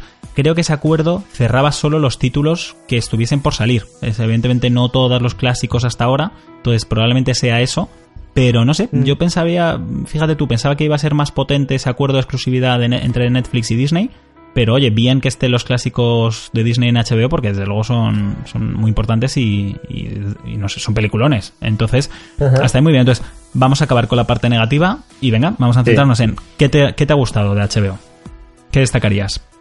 Por ejemplo, si es verdad que, y notaréis que, que no me he visto series completas este mes porque está muy enganchada a Westworld una serie que, me, que de momento me está me queda poquito bueno no voy por la mitad yo diría y aunque a veces se me hace un poco lenta es decir eh, sí que me está gustando mucho. Es una serie que no tenía ni idea que existía ¿eh? también te digo y me la recomendó precisamente tu hermano por Twitter. Yo sí que sabía que existía porque sabía que era lo de lo que más hablaba últimamente en internet. Pero bueno sigue continúa. Y nada es solo eso que, que me está gustando mucho. O sea es un tema que que a mí me atrae mucho el tema de pues ya sabes, de inteligencias artificiales, robots y futurista y demás. Y me parece que está muy bien hecha. Está así. Creo que es el hermano de Christopher Nolan, ¿no? Es, Jonathan eh, Nolan, eso es. Es la razón número uno por la que he empezado a ver esa serie. Y eh, ya sabes que somos fan de, Nolan nosotros. Y, luego también soy un actor que me gusta mucho, que es este. Eh, Anthony Hopkins. Anthony Hopkins, me gusta mucho. Y, ya te digo, como serie, una serie que no conocía, que ha sido una sorpresa, y oye, que es exclusiva de HBO, así que, pues a mí me parece un punto. Y bueno, lógicamente Juego de Tronos también, también es un punto a favor, que es como el, buque insignia de, este servicio, ¿no? Y que habrá mucha gente incluso que solo se lo pille por, por eso. Claro. A ver, entonces, yo es lo que he comentado antes. la gran baza de HBO es que siempre ha sido claro referente en calidad de series y sus producciones originales. Entonces, pues, pues, por supuesto, tienes True Detective, tienes Los Soprano, ¿era de, de HBO o no? No, Me suena que sí, ¿eh? sí, Los Soprano también. Lo que no, que la he visto por aquí. Sí, Creo, creo que Los Soprano es de HBO. Luego también la serie mejor valorada de la historia, que es Hermanos de Sangre, también la tienes. Muy buena, eh, Tienes eh, The Leftovers, tienes Sexo en Nueva York, o sea, tienes todas las series clásicas de HBO. Mm. Pero, y Westworld, yo ya me la he terminado. Mm. Pero bueno, yo también entiendo que pasan dos cosas. Y de verdad que es que no es por caer en la, negatividad. O sea, Westworld para mí no podía empezar mejor y es mm, serie de ciencia ficción con Jonathan Nolan, que yo soy ferviente adorador de Christopher Nolan. Y, Jonathan eh, guioniza todas las películas que dirige Christopher Nolan, con lo cual, eh, buen comienzo. Y a mí me gusta Mm. la serie, pero yo no sé por qué HBO tiene como, salvo en alguna serie como True Detective, que directamente Mm. eh, es siempre así, tiene la mala costumbre de hacer que las series realmente cobren sentido en sus últimos dos episodios. O sea, yo Mm. con Juego de Tronos, las últimas temporadas, eh, me siento siempre como que acabo de ver seis capítulos en los que no pasa realmente gran cosa, pero claro, el séptimo y el octavo es tan bueno que compensa Sí. toda la temporada y es como, ¿y por qué no me entretienes más durante el resto de la mm, serie? Pasa en. Walking Dead también, en otras series. Sí, eso Mm. es. Bueno, de hecho, eh, había, hace muchos años leí un Twitter, un tweet que decía algo así como el resumen perfecto de un episodio de Walking Dead. El 90% del tiempo no pasa nada. En el último minuto te quedas completamente loco Y quieres ver el "Necesito siguiente". ver-". Eso es. Entonces, Sí. Me ha gustado Westworld, y, pero me ha gustado mucho por el final. Y te prometo que en dos Ah, pues capítulos me quedé dormido. Sea, porque es- estaba en la cama viéndolo en el ordenador y yo entiendo que es la situación propicia para quedarte dormido, pero es que nunca me ha pasado con una serie de Netflix. Y no digo que, que es que sean de mejor calidad, ¿eh? Pero no sé, nunca me ha pasado y sin embargo me quedé Eso sí, dormido. yo en dos tengo que decir que, que a niveles de producción es, es tremenda ¿eh? la, Sí. la serie. O sea, eh, quiero decir, eh, todo lo, lo que se ve de, de lo que son los robots y eso, cómo se crean y tal, no sé, me parece, y le incluso la banda sonora, o sea, como serie realmente como, como hecha a nivel de, de creación, por así decirlo, es, se nota que hay pasta ahí metida. O sea, A mí, a mí me ha gustado bastante, para mí es, es un notable, notable alto, pero mm, a ver si más adelante podemos comentarla, en- no sé de qué forma, pero comentarla bien porque también tengo bastantes peros, ¿eh? Y lo centraría, sobre todo lo voy a resumir, en que los personajes me importan un pimiento. Porque la propia serie, por, por cómo te lo plantea, hace que no, no, no tengas por qué sentir nada. Por, no sé si sabes a lo que me refiero. sí, O sea, sí. son robots, ¿vale? O sea, no, no- me importan nada de lo que les pase, sobre todo porque sé que cada día vuelven a, a resetearse y son iguales, con lo cual, ¿qué más me da lo que le pase? Si está todo controlado, o sea, no, no, me, no empatizo, o sea, no me, no me preocupan porque sé que, que son ojalata, con lo cual, para mí es un problema grave de la serie, pero bueno, no sé, Sí. llámame aquí frío, pero bueno. Sí. Y el otro problema que le veo a esto de las series originales de HBO, tú abres HBO España, te ves Westworld y luego qué? Porque Juego Eso de es. Tronos, vale, tengo Juego de Tronos, Mm. pero es que hasta abril no se estrena Juego de Tronos. Es que la segunda temporada de Westworld es en 2018. Y es que eh, las que hemos comentado de Los Soprano, True Detective, eh, la de Hermanos de Sangre, Sexo en Nueva York, ¿cuánto hace que se acabaron esas series? ¿Entiendes? ¿Dónde, están, ¿Dónde están las nuevas? Vale, The Mm. Y de hecho, vale, eh, con Westworld ha me ha ocurrido que es una serie que no conocía y que me está gustando mucho y tal. Pero es lo que tú dices. Luego, eh, quitando esa y Juego de Tronos, luego dices, eh, realmente, ojo, eh, que yo digo que seguramente luego me recomienden otra y esté genial y me enganche. Pero no veo. Es que ahora mismo tengo el móvil en la mano y no.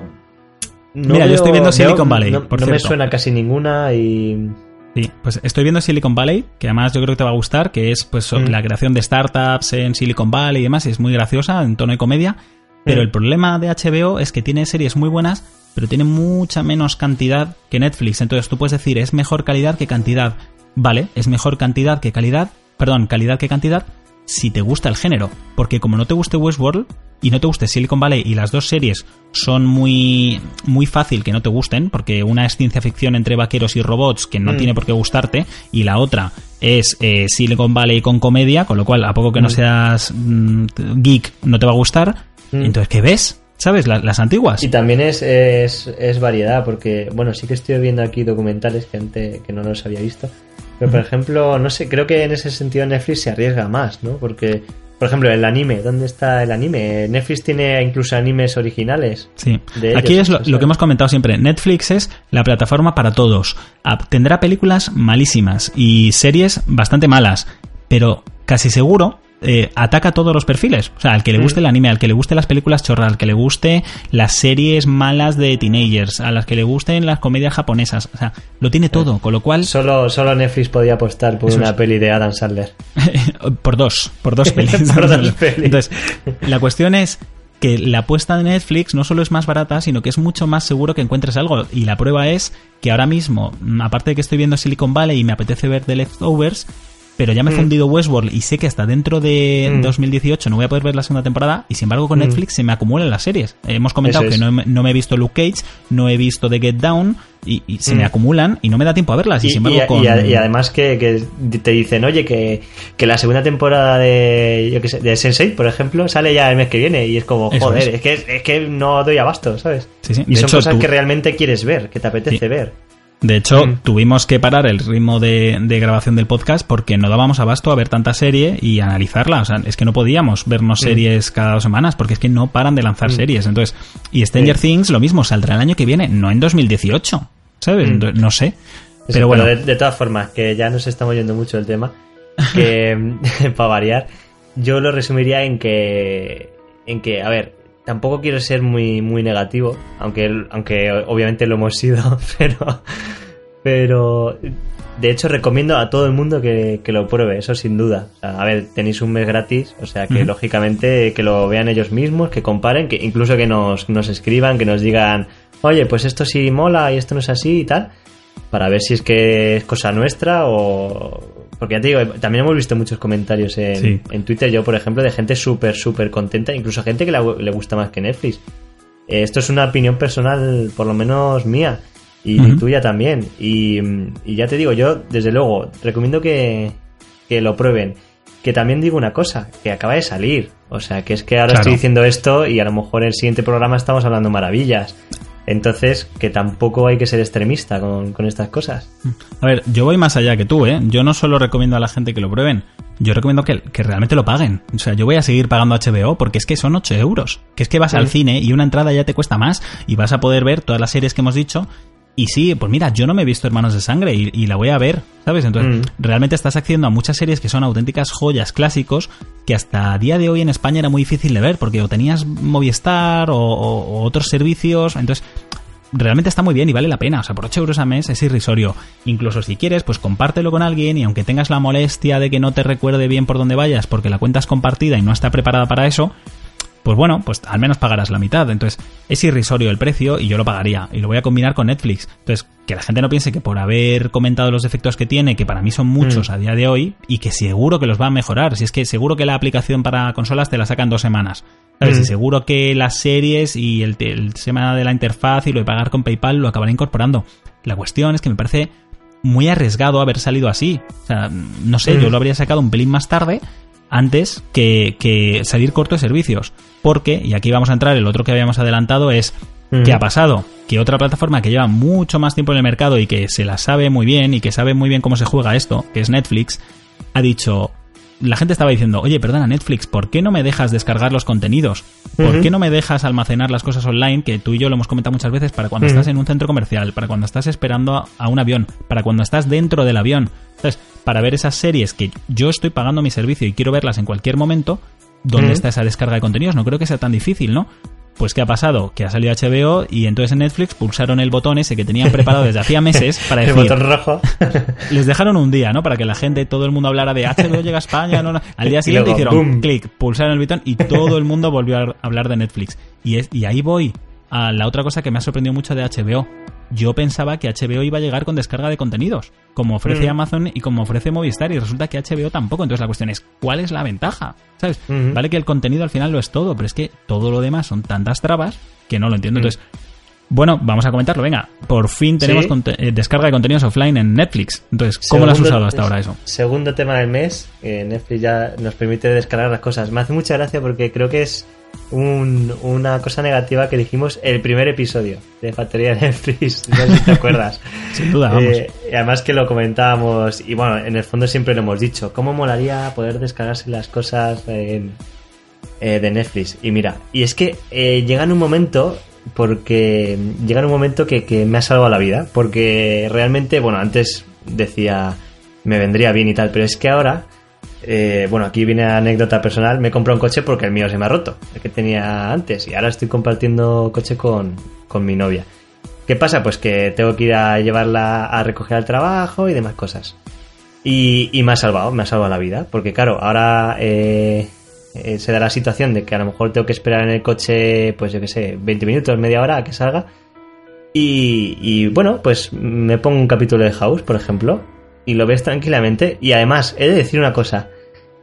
Em, el sistema que, he implementado para, para, descargar las cosas es, no sé, bueno, no sé qué te parece a ti, pero a mí me parece bestial. sea, es súper sencillo.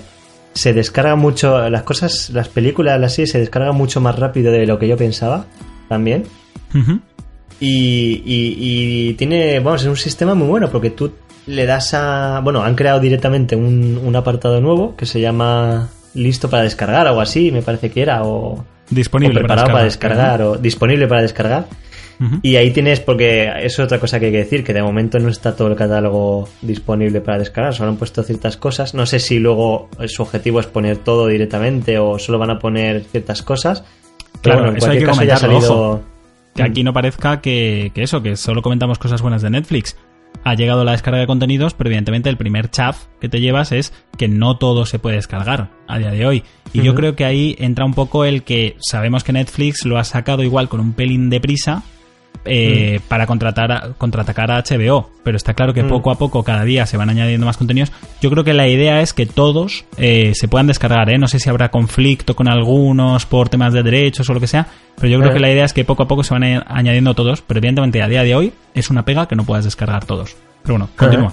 Nada, el tema es, está explicando cómo funciona, que ya lo habréis visto, pero bueno, básicamente han creado el, el apartado ese de, de descargas, entonces ahí ves todo lo que está en todas las series y pelis, porque son series y pelis las dos cosas, que puedes descargar eh, y nada, entras en la ficha y verás ahora un pequeño icono, que es pues la típica flecha hacia abajo, lo pulsas y se te pone pues eh, pues eso en, en descargando no y una vez se descarga pues se queda en el apartado eh, mis episodios guardados que es otro apartado pues lógicamente que es donde tienes lo que te has descargado Eh, mis descargas perdona que lo estoy viendo ahora ahí tienes todo lo que has descargado y, y nada pues a verlo de hecho la aplicación la propia aplicación de Netflix cuando la inicias y detecta que no tiene, no tiene conexión, directamente se pone, digamos, en una especie de modo desconectado y te, te pone de pantalla de inicio directamente esta, esta carpeta que es la de mis descargas. Y ahí tienes pues, Eso no lo había los- visto, fíjate tú. Mm.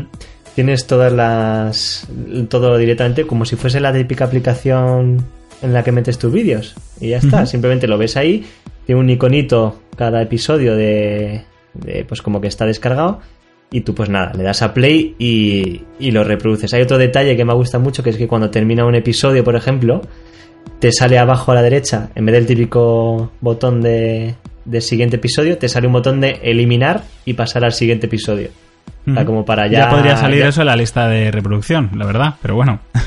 lo que hemos comentado antes de no estoy siguiendo viendo este capítulo, ¿no? Ya lo Sí, quiero eliminar de sí, aquí, sí. ¿sabes? ¿no? Pero bueno. Pues aquí eso me parece un detalle que es como para ahorrar un poco espacio, pues ya está. Y abajo del todo, por ejemplo, si tienes una serie ahí descargada o tienes unos pocos capítulos, te sale lo de ver más episodios para que, pues por si quieres ir descargando directamente más, más episodios. Y, y luego los puedes borrar manualmente también. Tiene otra opción ahora, otro botoncito que te indica el espacio que tienes en el iPhone libre y resaltaba el espacio que te está ocupando Netflix, un poco para, para gestionar lo que te está ocupando. lo que Una cosa que me ha gustado, pero que se Mm. puede hacer en iPhone y en Android, eh, en- desde luego en el mío no me deja. Yo creo que es cosa de Android que no, no- en, en la aplicación de Netflix no está implementado, que no Mm. entiendo por qué. Que aquí otro tirón de orejas es que tú en iPhone puedes elegir la calidad con la que se te baja el Mm. contenido. Si es Eso alta, es. media, baja y demás. Y en Android Sí. no. Entonces yo no sé si es que me la baja solo en alta, me la baja en media directamente o qué. Pero a mí, a mí Mm. me, me parece mal, pero bueno, me parece bien que, que tú igual tienes un iPhone de poca capacidad y dices, pues mira, yo con media para verla en una pantalla pequeña me vale de sobra, entonces pues la bajo en calidad media y ya está. Sí, O sea, mira, está aquí lo muy estoy bien. viendo. Claro, tienes la opción en, en opciones, eh, configuración de la aplicación, tienes eh, descargas la opción de solo wifi. Que bueno, ahora que lo pienso, claro, lo lógico es tener eso activado, pero bueno. Y luego eh, en calidad de vídeo, sí, estándar y luego alta. Claro, entonces supongo que eso es básicamente. Y luego tienes un botón para borrar todo lo que te has bajado en, en Netflix. Entonces eso básicamente es como funciona, muy sencillito de usar, la verdad, y que ya te digo que me ha salvado, vamos, ahora me ha venido perfectamente. Tengo ahí una temporada de House bajada y lista para reproducir. Sí, pues mira, en Android no sé si es que porque se ha actualizado en los últimos días, pero ahora ya sí que me sale. Ahora sí que puedo elegir la calidad ¿Ah, sí? de vídeo de la Ah, descarga. mira, sí. perfecto. O sea que por si alguno ya me iba a comentar Mm. que sí que se podía Ah. en, en Android, lo acabo de mirar. Que no sé si tú lo sabrás, porque yo me acabo de acordar ahora. Eh, sí que es verdad que cuando han pasado un par de días con esto, con algún episodio bajado, me salía en el episodio un, como un aviso arriba que, que ponía caduca en 42 horas, que supongo que es que si no te conectas a, a internet pasado ese tiempo, debe ser algo de así, vamos, me imagino. Supongo que te lo borra, claro. Claro, eso estaba claro no te que lo era. no- quedar para siempre, claro. Eso, sobre todo porque sabemos, ya no el problema es. El problema es que sabemos que hay series y pelis que se van de Netflix. Entonces, claro, de alguna forma tenían que controlar que tú, no- tú no te bajaras Regreso al Futuro y que cuando desaparezca Regreso al Futuro en Netflix tú lo sigas teniendo ahí almacenado, ¿no? Eso es lo que, lo que querían Mm. controlar. Y bueno, lo han hecho así, como un control cada 48 horas para saber si ese título sigue estando disponible o no y, Mm. y ya está. Hay un pequeño detalle y es que lógicamente cuando tú ves una serie offline, eh, luego cuando llegas a casa y lo pones en Smart TV, pues no está... si no, si no te Claro, conecta a internet, es. no la- si no has vuelto a conectar a internet la aplicación, no te sigue por donde te has quedado, lógicamente. Entonces, eso sí, tú ya eh, inicias la aplicación, eh, das por donde te habías quedado y ya con la aplicación conectada al wifi, Ujú. y ya sí que desde la, como siempre, desde la Smart TV Sí. o desde el iPad o donde sea, ya te sigue por donde te has quedado. Pero lógicamente, si tú estás offline, el, la aplicación no tiene ninguna forma de, de conectar con los otros medios para decirles dónde te has quedado, claro. Entonces ese Otra- pequeño detallito. Una cosa que me ha parecido que está bien, pero es al mismo tiempo que está bien y al mismo tiempo que está mal, ahora verás por qué. Y es que Mm. cuando tú te lo bajas offline, puedes seguir eligiendo los idiomas y los subtítulos. O sea, te- digamos que te baja todo el contenido. Entonces, por un lado no está muy bien. Mm. Claro, por un lado está muy bien porque puedes cambiar de idioma aunque lo tengas offline, pero claro, por otro lado dices, bueno, y si yo sé seguro que lo voy a escuchar solo en un idioma, ¿por qué no Mm. me ahorras ese contenido, no? ¿Por qué no me lo bajas solo en español o solo en inglés? Porque el audio ocupa un montón. Entonces. Bájamelo solo en un idioma y es más, más espacio que ahorro y más capítulos que puedo llevar, ¿no? Sería un detalle que lo pudieran incluir. Yo, yo creo que ya es hilar un poco fino, pero Sí. oye, podría, podría estar bien. Yo ya digo, le saco punta a, a todo lo que considero que, que no es perfecto. Sí. Ahora, dicho esto, por fin ha llegado la descarga de contenidos a Netflix, una de las cosas que más esperamos. Y ahora a mí, sinceramente, casi me importa un pimiento. Porque es- esto ha coincidido con que hace poco eh, me cogí una tarifa de 16 gigas de datos en el móvil, con lo cual yo ya hacía tiempo que veía Netflix directamente tirando de datos y no me preocupo lo más Mm. mínimo porque siempre me quedo con 6 gigas de sobra fácil al mes. Eso sí. De todas mm, formas, joder. no siempre funciona porque, claro, yo voy en el tren y hay muchas veces que pasas por un túnel, que Mm. no tienes la misma cobertura, te montas en el avión, lo que he comentado. O sea, para algunas cosas sigue estando genial y, y es una cosa que, hay, que tiene que tener el servicio. Lo que pasa es que sí que es verdad que me sirve menos que antes. Sobre todo porque hay Mm. veces que, digamos, la necesidad de ver un capítulo o una, o una película es más impulsivo y igual no me he acordado de bajarlo en casa y sin embargo ahora pues estoy fuera y le puedo dar a play directamente y de la otra Mm. forma pues tendría que buscar un sitio con wifi, le tendría que descargar offline, o sea que al final Mm. Ya digo, a mí no me ha cambiado la vida porque ya lo estaba haciendo, ya lo estaba reproduciendo fuera de casa, pero desde luego tenía que estar en Netflix y yo creo que es Eh, a una de mucha gente más- nos ha salvado. A mí, por ejemplo, en el trabajo, que muchas veces tengo pues un turno partido o lo que sea, pues ahora puedo ver tranquilamente, tranquilamente alguna serie y ya está. Y te iba a decir como último apunte, por ejemplo, para que la gente se haga una idea de lo que ocupa una peli, tengo aquí bajada la teoría del todo y ocupa en calidad estándar 563 megas, Que realmente no, no me parece que, que sea que sea mucho, la verdad. Sí. Pues De hecho, por eso, por eso me acuerdo perfectamente que no estaba disponible en Android desde el día 1 lo de elegir la calidad, porque le di precisamente a descargar, creo que fue la teoría del todo, también, no es broma, Mm. y, y me ponía que ocupaba 700 megas. Y yo dije, "Mm, no me creo que una película en HD sean 700 megas, porque 700 megas es lo que llevan ocupando las películas desde que las descargábamos con el emule hace 10 años. O sea, Entonces, yo dije, yo, yo la quiero en HD. Y tú dirás, bueno, pues es que es el, el móvil, ¿no? Se ve pequeño. Y yo, bueno, pero todos los móviles son HD y el mío es 2K, o sea, la quiero en la máxima calidad posible, ¿no? Entonces, Mm. por eso me acuerdo perfectamente que no te dejaba elegir la calidad. Pero bueno, Mm. Llevamos más de una hora y no hemos entrado todavía en la sección de novedades. Se- Estamos se por veía la- venir, Eso se veía venir. Así que nada, lo vamos a dejar aquí. Eh, dos de los temas más importantes, sin duda. HBO llega a España. Yo recomiendo realmente que la gente se suscriba porque las series están muy bien y por 8 Mm. euros merece la pena. Pero esperamos que, evidentemente, esas mejoras que van a llegar lleguen lo antes posible. Y bueno, pues Netflix contraataca con la descarga de contenidos, así que lo que hemos comentado, la competencia al final nos beneficia a todos y Mm. ahora tenemos dos grandes servicios de series en, en España que sinceramente Pablo mm, parecía que esto no iba a llegar nunca ¿eh? a, a este Por país fin, por y, fin. y cómo ha cambiado, ¿eh? cómo ha cambiado Yo es que al final es lo que me da cuenta, que este mes he visto muchísimo contenido y antiguamente igual en un mes no podía ver tanto porque decía, no, no, es que la serie buena la echan el lunes, el martes me voy a tener que ver el programa este porque no hay otra cosa, el miércoles directamente no lo veo porque no ponen nada en la tele y ahora no, ahora todos los días tienes algo, sea, te sobra contenido para ver, con lo cual al final hasta te tienes que controlar un poco. Yo lo que digo siempre, yo hace más de un año que, que no, que no veo ninguna peli ni nada en una web pirata. Y no, y no porque y no porque no tenga acceso a ello ni nada, sino simplemente porque me parece un rollo ya impresionante de, bueno, mira, acceder a ello. Pero ya te, te voy a contar mi experiencia eh, para que veas cómo, o sea, lo, lo, mal acostumbrados que estamos ya con este poquito tiempo.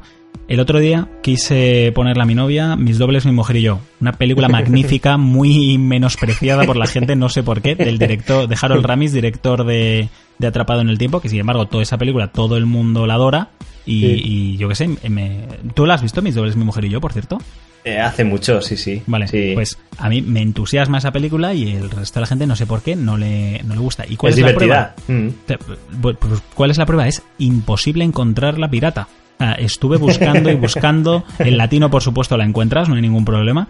Mm. Pero dije, claro, quiero verla. No está en HBO, no está en Netflix, no hay manera de verla. Y al final la encontré, pero una calidad pésima que dije, mira, tío, es que no, o sea, es que para verla así no la voy a ver. Entonces, al final me la alquilé en YouTube, que sabes que YouTube también tiene alquiler de películas.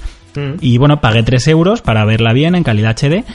Pero dije, uy, tío, es que vale, son 3 euros de mierda, por decirlo de alguna forma. Pero, pero es que Has- es, has- es lo has que pago de Netflix al Has mes. pagado una mensualidad de Netflix en ver.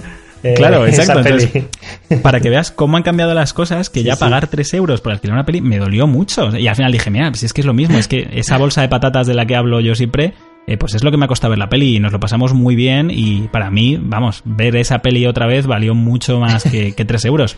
Pero es que estamos hablando que 3 euros es lo que yo pago de Netflix al mes, ¿no? Entonces, Sí. pues oye, me, me dolió un poco. Pero bueno. Pues nada, eh, hasta aquí el tema del mes. Eh, Como veis, eh, realmente han sido dos, pero muy ligados porque, bueno, pues la, llegada de la descarga de contenidos de Netflix era mm, clarísimamente un ataque por parte de Netflix a la llegada de HBO a España. Y vamos a centrarnos ya en este último mes las novedades más importantes que se han incorporado al catálogo de Netflix España. Vamos a ello. Novedades Netflix. Bueno, pues estamos ya en las novedades. No tenemos a Silvia, que normalmente es la que se encarga de, Mm. de ir citándolas y comentarlas. Mm, si quieres, vamos alternando. Yo digo una, tú dices otra, pero Pablo, yo sinceramente, y aquí, bueno, a riesgo de, de- de que alguien se me enfade, eh, no vamos a comentar mucho, ¿eh? que si no nos, No, nos no, no. vamos de madre. Es que sabía que esto iba a pasar, o sea, Sí. lo sabía.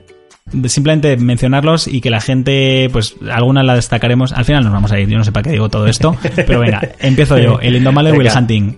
Lo Gran resumo peli. con que es la película que me estoy escuchando para dormir. Me encanta esta película y cualquiera tendría que verla. Sí, cuando dices que es, es la peli que estoy escuchando para dormir, queda como algo malo, pero. No, no, no, no, no, en para realidad nada. es bueno. Para nada, es que me gusta tan. Ten en cuenta que yo, cuando me pongo una peli para dormir, eh, al final igual me dura 10 días, 10 noches, ¿no? Porque me duermo enseguida. Sí. Entonces, es una peli que me gusta mucho y me la sé tan de memoria que, que Mm. puedo dormirme con ella. O sea, que y grandísimo buenísima. Robin Williams, ¿eh? Sí, ganador del Oscar, por cierto, por esta película. sí. Bueno, y Ben Affleck y. y ¿Cómo se llama este hombre? Y Matt Damon también, eh, Mm. por mejor guion original. O sea que muy recomendada. ellos, sí, sí. Eso es. Eh, vale, seguimos con el niño con el pijama de rayas. Esta no la he visto, pero mm, sí que recuerdo cuando salió que, que tuvo Está mucho muy bien. éxito. Sí, Estaba está muy bien. bastante bien, ¿no? Basada en el libro, yo me esperaba Mm. un poco el final y es una peli típica que te deja destrozado, pero también muy recomendable. Mm. Tenemos abierto hasta el amanecer, la recomendamos Ay, el otro día peli. en, en Queda Friki. sí. gran Eh, peli. Eso es. ¿Qué más cositas? Eh, adiós, pequeña, adiós. Esta no sé cuál es. Pues esta película es de Casey Affleck, eh, dirigida, ya no me acuerdo si por Ben Affleck o por el propio Casey Affleck, pero vamos, está protagonizada por Casey Affleck y es una película que curiosamente eh, coincidió con el caso de Madeleine, la, la niña a la que raptaron y más, y la película iba prácticamente de lo mismo. Y bueno, pues fue, digamos, un poco mm, polémica por eso, pero la peli está bastante bien, ¿eh? Estoy mirando ahora quién es el director y es Ben Affleck, eso es. De las primeras pelis dirigidas por Affleck, está muy bien, ¿eh? Recomendada Ujú. también. Ah, pues mira. Eh, ah, te tenemos, toca a ti. Sí, Venga. tenemos Clerks, que película de Kevin Smith. Muy buena. Cualquiera la recomiendo muchísimo, pero bueno, que la gente sepa que es una película antigua, grabada en. Bueno, antigua, de los años 90, pero que está grabada en blanco y negro, porque es de la típica ópera prima de, de un director, con un humor muy sarcástico, muy satírico, pero pedazo de personajes. O sea, sinceramente, Mm. algunas conversaciones tan alocadas como que uno lamenta la explosión de la estrella de la muerte en el retorno del Jedi porque había muchos trabajadores que no eran fieles al imperio y que murieron en esa explosión. Es o sea, verdad, que solo sí. con eso, recomendadísima. Una peli Más- muy friki, sí. Eh, Cold Mountain, eh, está, está bastante bien. A Mm. mí le dieron muchos palos y yo creo que me gustó más porque fue de estas primeras películas que empecé a ver en inglés. Me la pusieron en una clase de inglés ¿Ah, y sí? yo creo que solo con las actuaciones ya ganó bastante que dije, pues yo creo que está bastante bien la peli, que mucha gente ha dicho que es un rollo. A mí me gustó. Mm, mm. Tenemos Persiguiendo a Amy, también de Kevin Smith, que yo creo que Sí. ha hecho pacto este mes con, Con con Netflix, Netflix, porque sí, y también muy recomendable, más normalita, es su peli más normal, es comedia romántica y muy recomendada también. Después las normas de la Casa de la Sidra, también. No la he visto entera, yo no sé si tú la has visto. La, No, no la he visto. esta la empecé a ver, también una peli muy dura y me está gustando, ¿eh? es un peliculón, también muy Mm. recomendada. Y llegamos a una de mis preferidas, de hecho lo voy a mirar, sí, esta la comentaré más adelante porque es mi recomendación del mes, Descubriendo Nunca Jamás. Mm. No voy a decir nada más por ahora. Vale. Venga.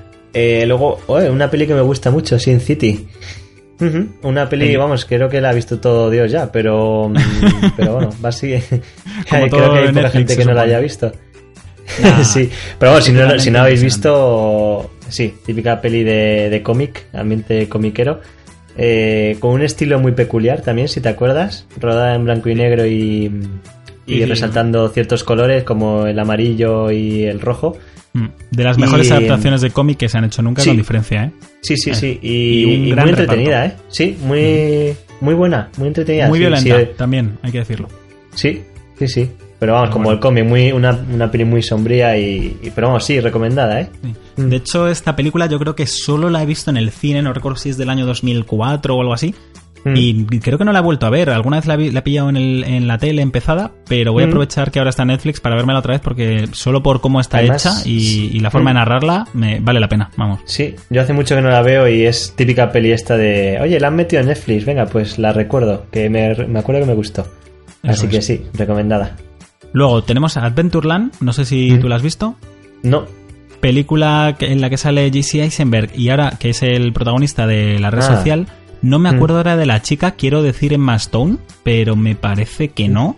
Eh, pero vamos, lo voy a mirar. Película, Mm. pues, de las que me gusta a mí ver en verano. Que es decir, pues, Mm. un chico que empieza a trabajar en un parque de atracciones, se enamora de una chica y demás. Y pues, estoy mirando ahora a ver quién es exactamente la chica para acordarme. Kristen. Stewart, eso es. Sabía Ah, yo la de Crepúsculo. la de Crepúsculo. Sabía yo que era una conocida del momento. Está bien, no, Mm. no es maravillosa, pero bueno, es entretenida para el verano. Mm. Te he dejado la que te gusta a ti ahora, ¿eh? Pues, Sí, la siguiente es Equilibrium, que es una peli que lo mismo, voy a pasar para ahora porque luego es una de mis recomendadas, así que... Perfecto. Tenemos La Duda, Doubt, en inglés, que era una de las películas nominadas al Oscar en, en su año. Y bueno, va sobre la polémica típico de la iglesia, los abusos sexuales y muy buena película, aunque esta no la he visto, pero vamos, alabada por la crítica y también recomendable. Después, eh, Anabel, que es una peli de miedo, ¿no? Creo que era la de la muñequita esta de... de los Warren, ¿puede ser? Sí, esta es el, Sí, el ¿no? spin-off, ¿no? De, del El expediente spin-off Warren. de los Warren, sí. Yo he visto, eh, no sé si tiene que ver realmente con, bueno, sí tiene que ver con los Warren, pero eh, yo vi la de los Warren, a mí me gustó mucho, pero esta no la he visto. Tiene pinta Nah. de ser la típica peli de que aprovecha un poco el tirón de, de los Warren, ¿no? Y Es exactamente eso. O sea, Annabelle es un spin-off del expediente Warren, eh, Mm. tanto la 1 como la 2, que gran parte de la gracia de la película era precisamente la muñeca Annabelle y la verdad es que prometía mucho, pero la película no está dirigida por eh, James Wan, que es el creador de la saga y director de, la- Ujú. de las mejores películas de miedo hoy en día. Me la puse en un Halloween y creo que me quedé dormido también, o sea, muy, muy mala. O sea, no, bueno, a ver, es que el problema, yo con las películas de miedo, si no son muy buenas, enseguida no me gustan nada. Habrá gente que le gusta Anabel, a mí me pareció muy flojita, Mm. sobre todo de la película que venía, que a mí el expediente Warren me parece de las mejores películas de miedo de, de los sí, últimos años. me gustó mucho. Sí, sí, sí. En fin, Mm. tenemos la teoría del todo, la película basada en, en la vida de Stephen Hawking, que es por lo visto la ideal Hawking. para, Mm. para probar la descarga offline en Netflix, ¿no, Pablo? que los Sí, dos lo hemos sí, hecho. porque lo hemos probado con la misma, casualmente. Sí, sí. Es- Eh, yo no la he visto, de hecho por eso No. me la he bajado, pero eh, me interesa muchísimo, porque a mí siempre me interesa mucho, el, pues eso, sobre todo biografías de, de científicos y demás, me gusta mucho el, el- el mundillo de la ciencia. Me gustó mucho, por ejemplo, la peli esta de... eh, la de descifrando el enigma este de Enigma, la caja, sí. eso. Que también te Y- recomendamos aquí, por cierto.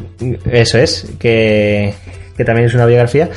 Y esta pues tengo mucha... Me, me interesa mucho, aunque ya conozco realmente la historia de, de Stephen Hawking, pero bueno, verla ahí en, adaptada en peli siempre es curioso, ¿no? Y además recuerdo que la, la, la pusieron muy bien, no sé si se llevó algún Oscar, ¿no? También, me parece. Sí, ganó él el Oscar, que a mí me sorprendió mucho porque era un actor muy joven y de hecho yo creo que por eso no se lo llevó, se lo llevó el año pasado por la chica danesa, porque... Que es el que hace ahora el de, la, el de Harry Potter, ¿no? La última peli. Eso es.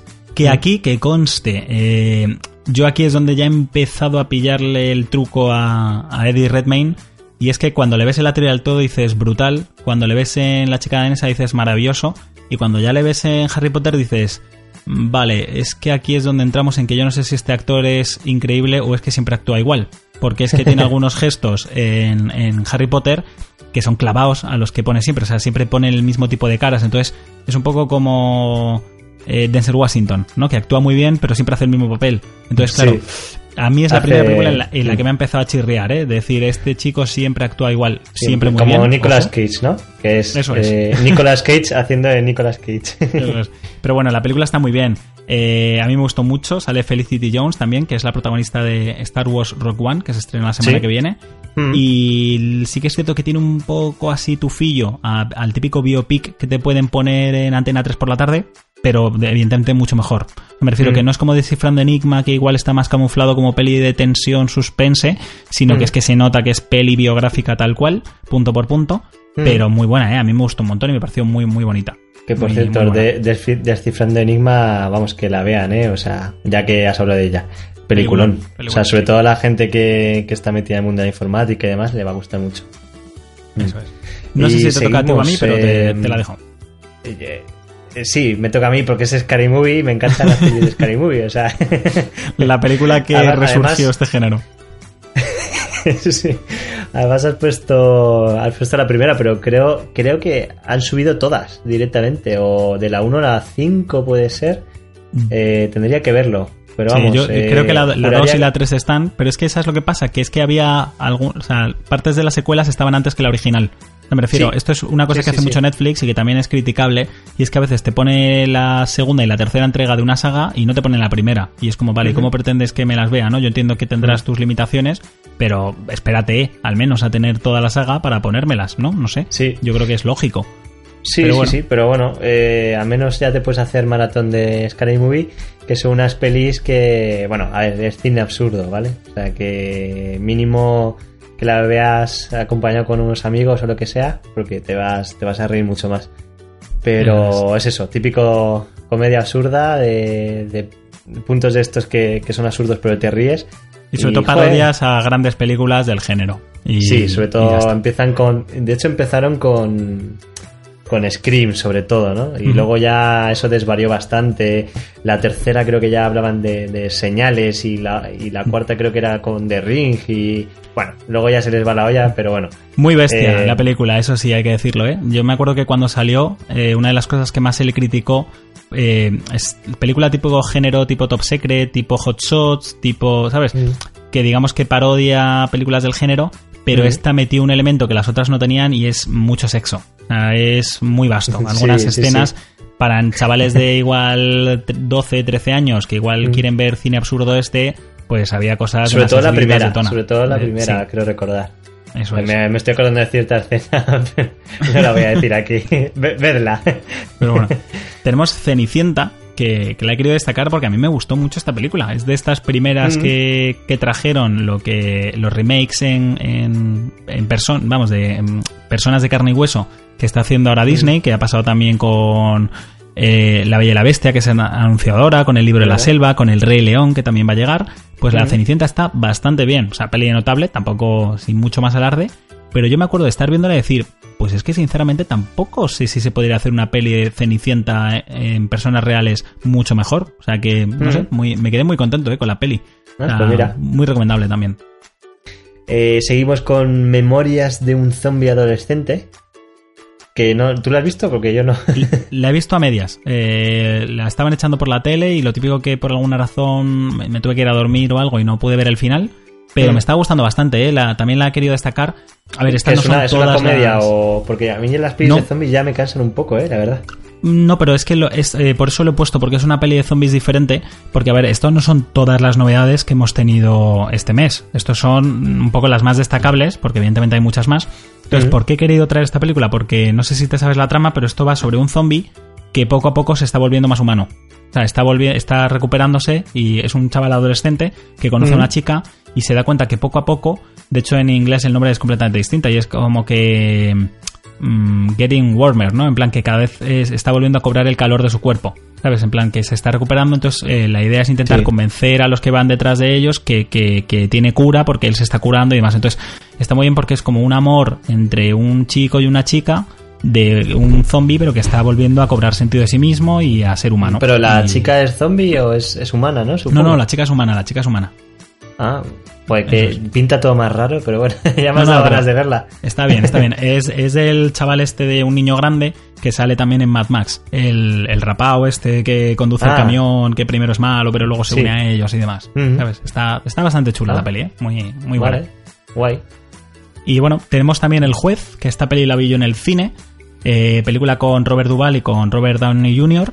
sobre, mm. bueno, la relación entre un padre y su hijo, que los dos son abogados, bueno, uno juez y otro abogado, pero digamos que el padre se mete en un lío, entonces su hijo, que es abogado, con el que casi no se habla, pues digamos que mm. tiene que ir a salvarle los papeles y se centra sobre todo, pues eso, en la, relación de conflicto que tiene entre ellos y a mí me gustó mucho, ¿eh? Peli mm. bastante buena, muy, muy recomendable también. Es que la verdad es que este mes ninguna quizá de decir obra maestra, pero todas de que realmente yo se las recomiendo casi todas para ver. O sea que se os acumulan las películas mucho catálogo, ¿eh? Han metido mucho catálogo.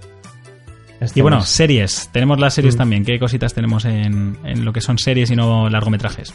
Mm, pues tenemos la serie de rehenes, por ejemplo. Vi como los primeros episodios, porque esta peli empezó a verla a mi novia y le está gustando bastante. Y bueno, está, está bien. Es un, digamos que un grupo de, gente que, toma como rehén a una familia, creo recordar que era familia importante, o sea que tenía algún familiar, no sé si en la Casa Blanca o dónde, que me perdonen los oyentes si, si han visto la serie mejor que yo, porque yo no me acuerdo. Y pues eso, un poco que la intención de tenerlos retenidos era para algo en concreto, pero tenía pinta, no, no mala, pero tampoco igual pues la, mejor que puedas ver ahora en Netflix. ¿Qué más? El tirador, por ejemplo.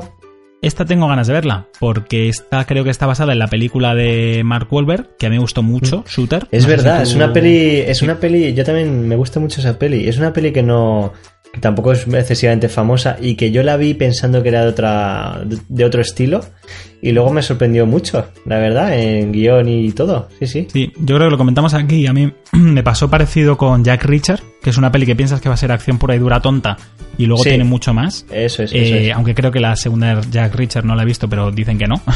Parece que es mm. solo cosa de la primera. Y el tirador me llama porque además el protagonista es también pues el que en su momento salía en Crash y que salió en la película, no me va a salir ahora. Eh, tenía una serie de, muy corta de, unos ocho episodios.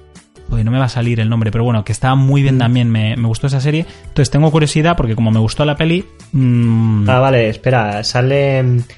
Estoy viendo que sale Omar Epps, que es el que sale en House, el negro. Mm. Mm. Ah, bueno, pues no sabía que salía él, pero vamos, yo me refiero al, protagonista rubio.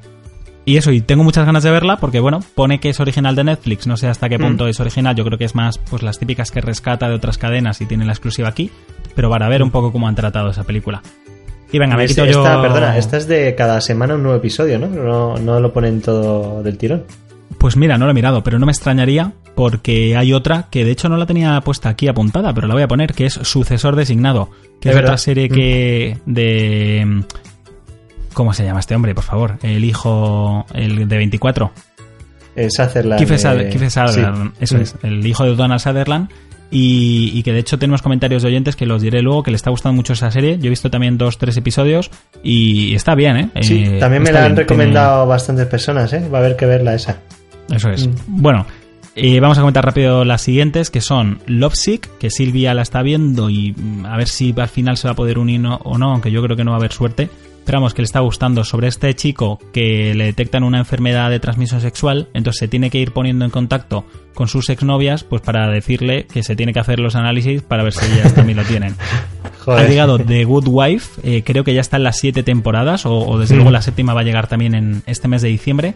Una de las series más aclamadas de los últimos años, con lo cual tengo muchas ganas de verla, pero claro, son muchas temporadas acumuladas, no sé cuándo la voy a ver, sinceramente.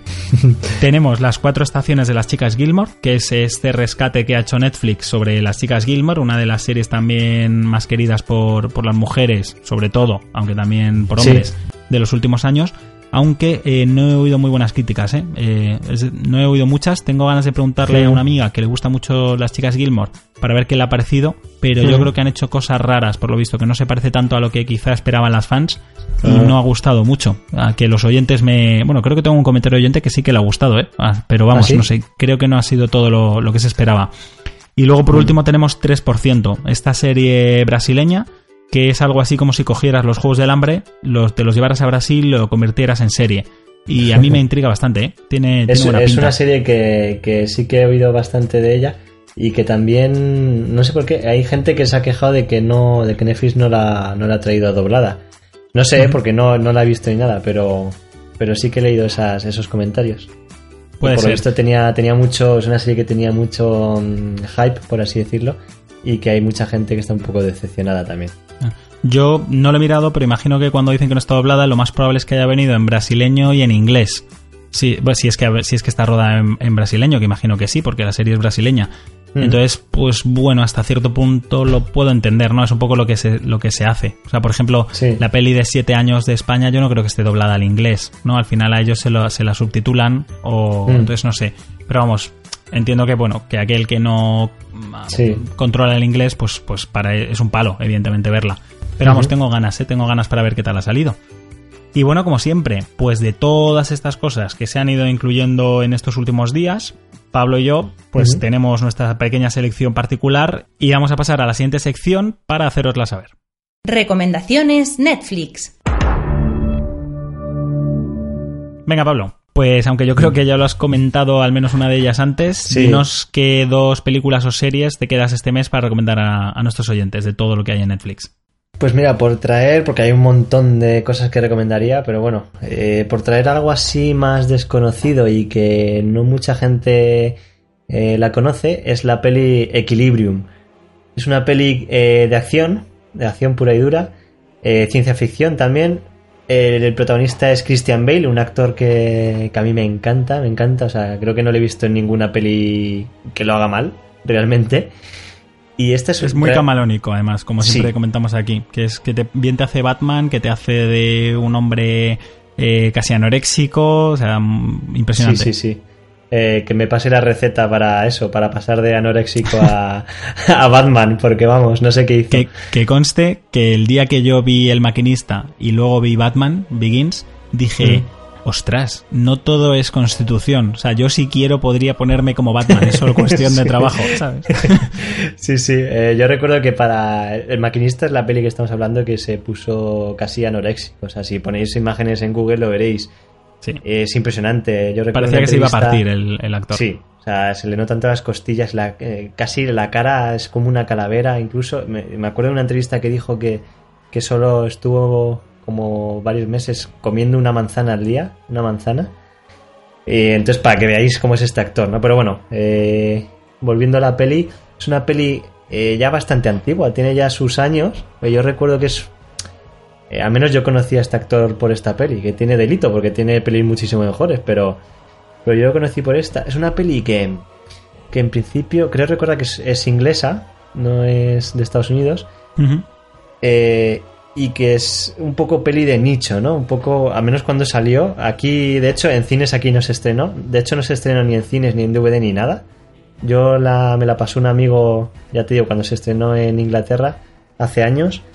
Y me la pasaban en inglés y yo la vi y la verdad es que me encantó. Es dentro del, del cine de ciencia ficción. es una peli que, que, está bastante bien. Además tiene unas escenas de acción que para tener tan poco presupuesto como tenían en esa época, la verdad es que salió bastante bien. Se inventaron hasta un, recuerdo, hasta una especie de, de arte marcial especial que usaba armas de fuego y demás, solo para Yo la no película. no he visto entera la película, pero me vi la primera escena ya solo con cómo está rodada la primera escena, me impresionó mucho. Sale Son Bean, ¿verdad? También Sean en la Bean. película. Con Que eso no no, voy a- diré más, que solo con eso ya, ya sabes lo que puede pasar en la película. Sí, Eh, sí, sí. Pero yo me acuerdo que además es del director también de Ultravioleta, que Ultravioleta es bastante mala. Y me acuerdo que estaba en clase de cine y Mm. mi profesor, que es crítico de cine de, de la revista Cine Acción y más, de Miguel Juan Payán, le mando un saludo desde aquí, que no nos oye seguro, pero bueno. Eh, me acuerdo que se lo comenté, le dije que, que Ultraviolet estaba dirigida por el mismo director que Equilibrium y dijo, pues me extraña mucho porque Equilibrium es una gran película y Ultraviolet es una Sí. mierda. Entonces, Sí, eh, sí, es curioso, pero, pero es así. Eh, además, yo recuerdo que, además, creo recordar que fue Ultravioleta, fue la peli que hizo justo, de- que dirigió justo después de esta. Entonces, Mm. pues yo tenía muchas expectativas, ¿no? Yo digo, joder, Equilibrio me ha encantado. La verdad es que, pues, mira, del género de acción puede ser de mis favoritas incluso. Y, y claro, yo fui a ver Ultravioleta, que es, además de protagonista estaba esta Mila Jovovich. Sí. Y, mm, ¿Sabes lo que pasa? Y- el presupuesto vamos. de la película se lo, debo se lo debió llevar Mila Jovovich porque, en serio, poneos un vídeo de YouTube para ver los efectos especiales de esa película. Qué cosa más lamentable. De hecho, cuando, cuando mm, ves algún, algún vídeo de típicos recopilaciones de peores CGIs o peores efectos especiales, sale siempre, siempre, siempre sale esta ultravioleta. Y me da mucha pena, ¿no? Porque realmente el director este con Equilibrium lo hizo muy, muy, muy bien, ¿eh? A mí me gusta muchísimo esta peli. Y mm, bueno, eh, hice una entrevista y de hecho eh, le echaba las culpas a que él tenía un guion, pero que luego se lo cambiaron muchísimo en... Ya sabes, cuando luego recortan el guion los productores y tal.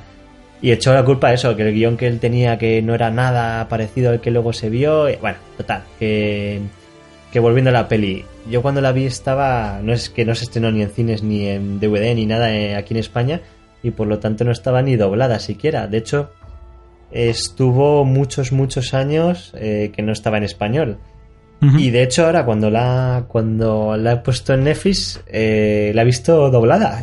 Cosa que me ha resultado, no sé en qué momento se ha doblado esta peli, pero vamos, me hizo mucha ilusión. Mm. Porque ya te digo, yo es que estuve años buscándola en, eh, pues en internet en esa época, eh, por todos lados, y no la encontraba, eh, buscaba por páginas de venta de, de, de DVDs y demás, y tampoco la encontraba en español, sí que veía en foros que es que no había sido editada aquí en España y era imposible, y por eso te digo que me ha sorprendido mucho que incluso había, eh, recuerdo hace unos años, que unos fans en un foro la doblaron.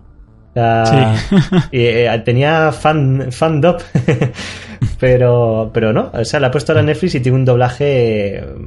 Bueno, tampoco la he vuelto a ver, pero he puesto unos minutillos y es decente. O sea, que no sé si la habrán doblado los propios. No lo sé, ¿eh? no lo he visto. No sé si la habrán doblado para ponerla en Netflix o es que ya por fin la editaron en Blu-ray o vete tú a saber qué. Pues para que os hagáis una idea, el director que es Kurt Wimmer eh, Mm. dirigió Equilibrium, solo tiene tres películas. Eh, una anterior, que mm, la- mira que la he mirado ahora, pero eh, Frío como el acero, ¿vale? Se llama. Pero bueno, Mm. esa es del 96. Luego ya en el 2002 rodó Equilibrium. La película tiene un 7,5 en la IMDB. Mm.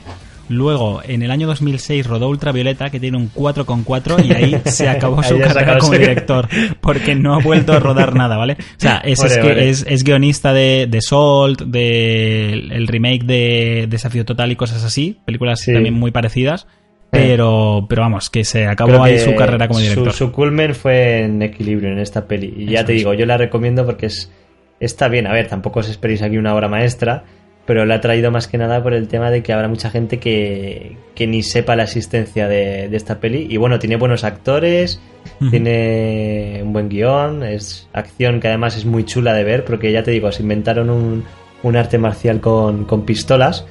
Eh, ¿Cómo se llamaba? Eh, Gun Kata, se llamaba, todavía me acuerdo.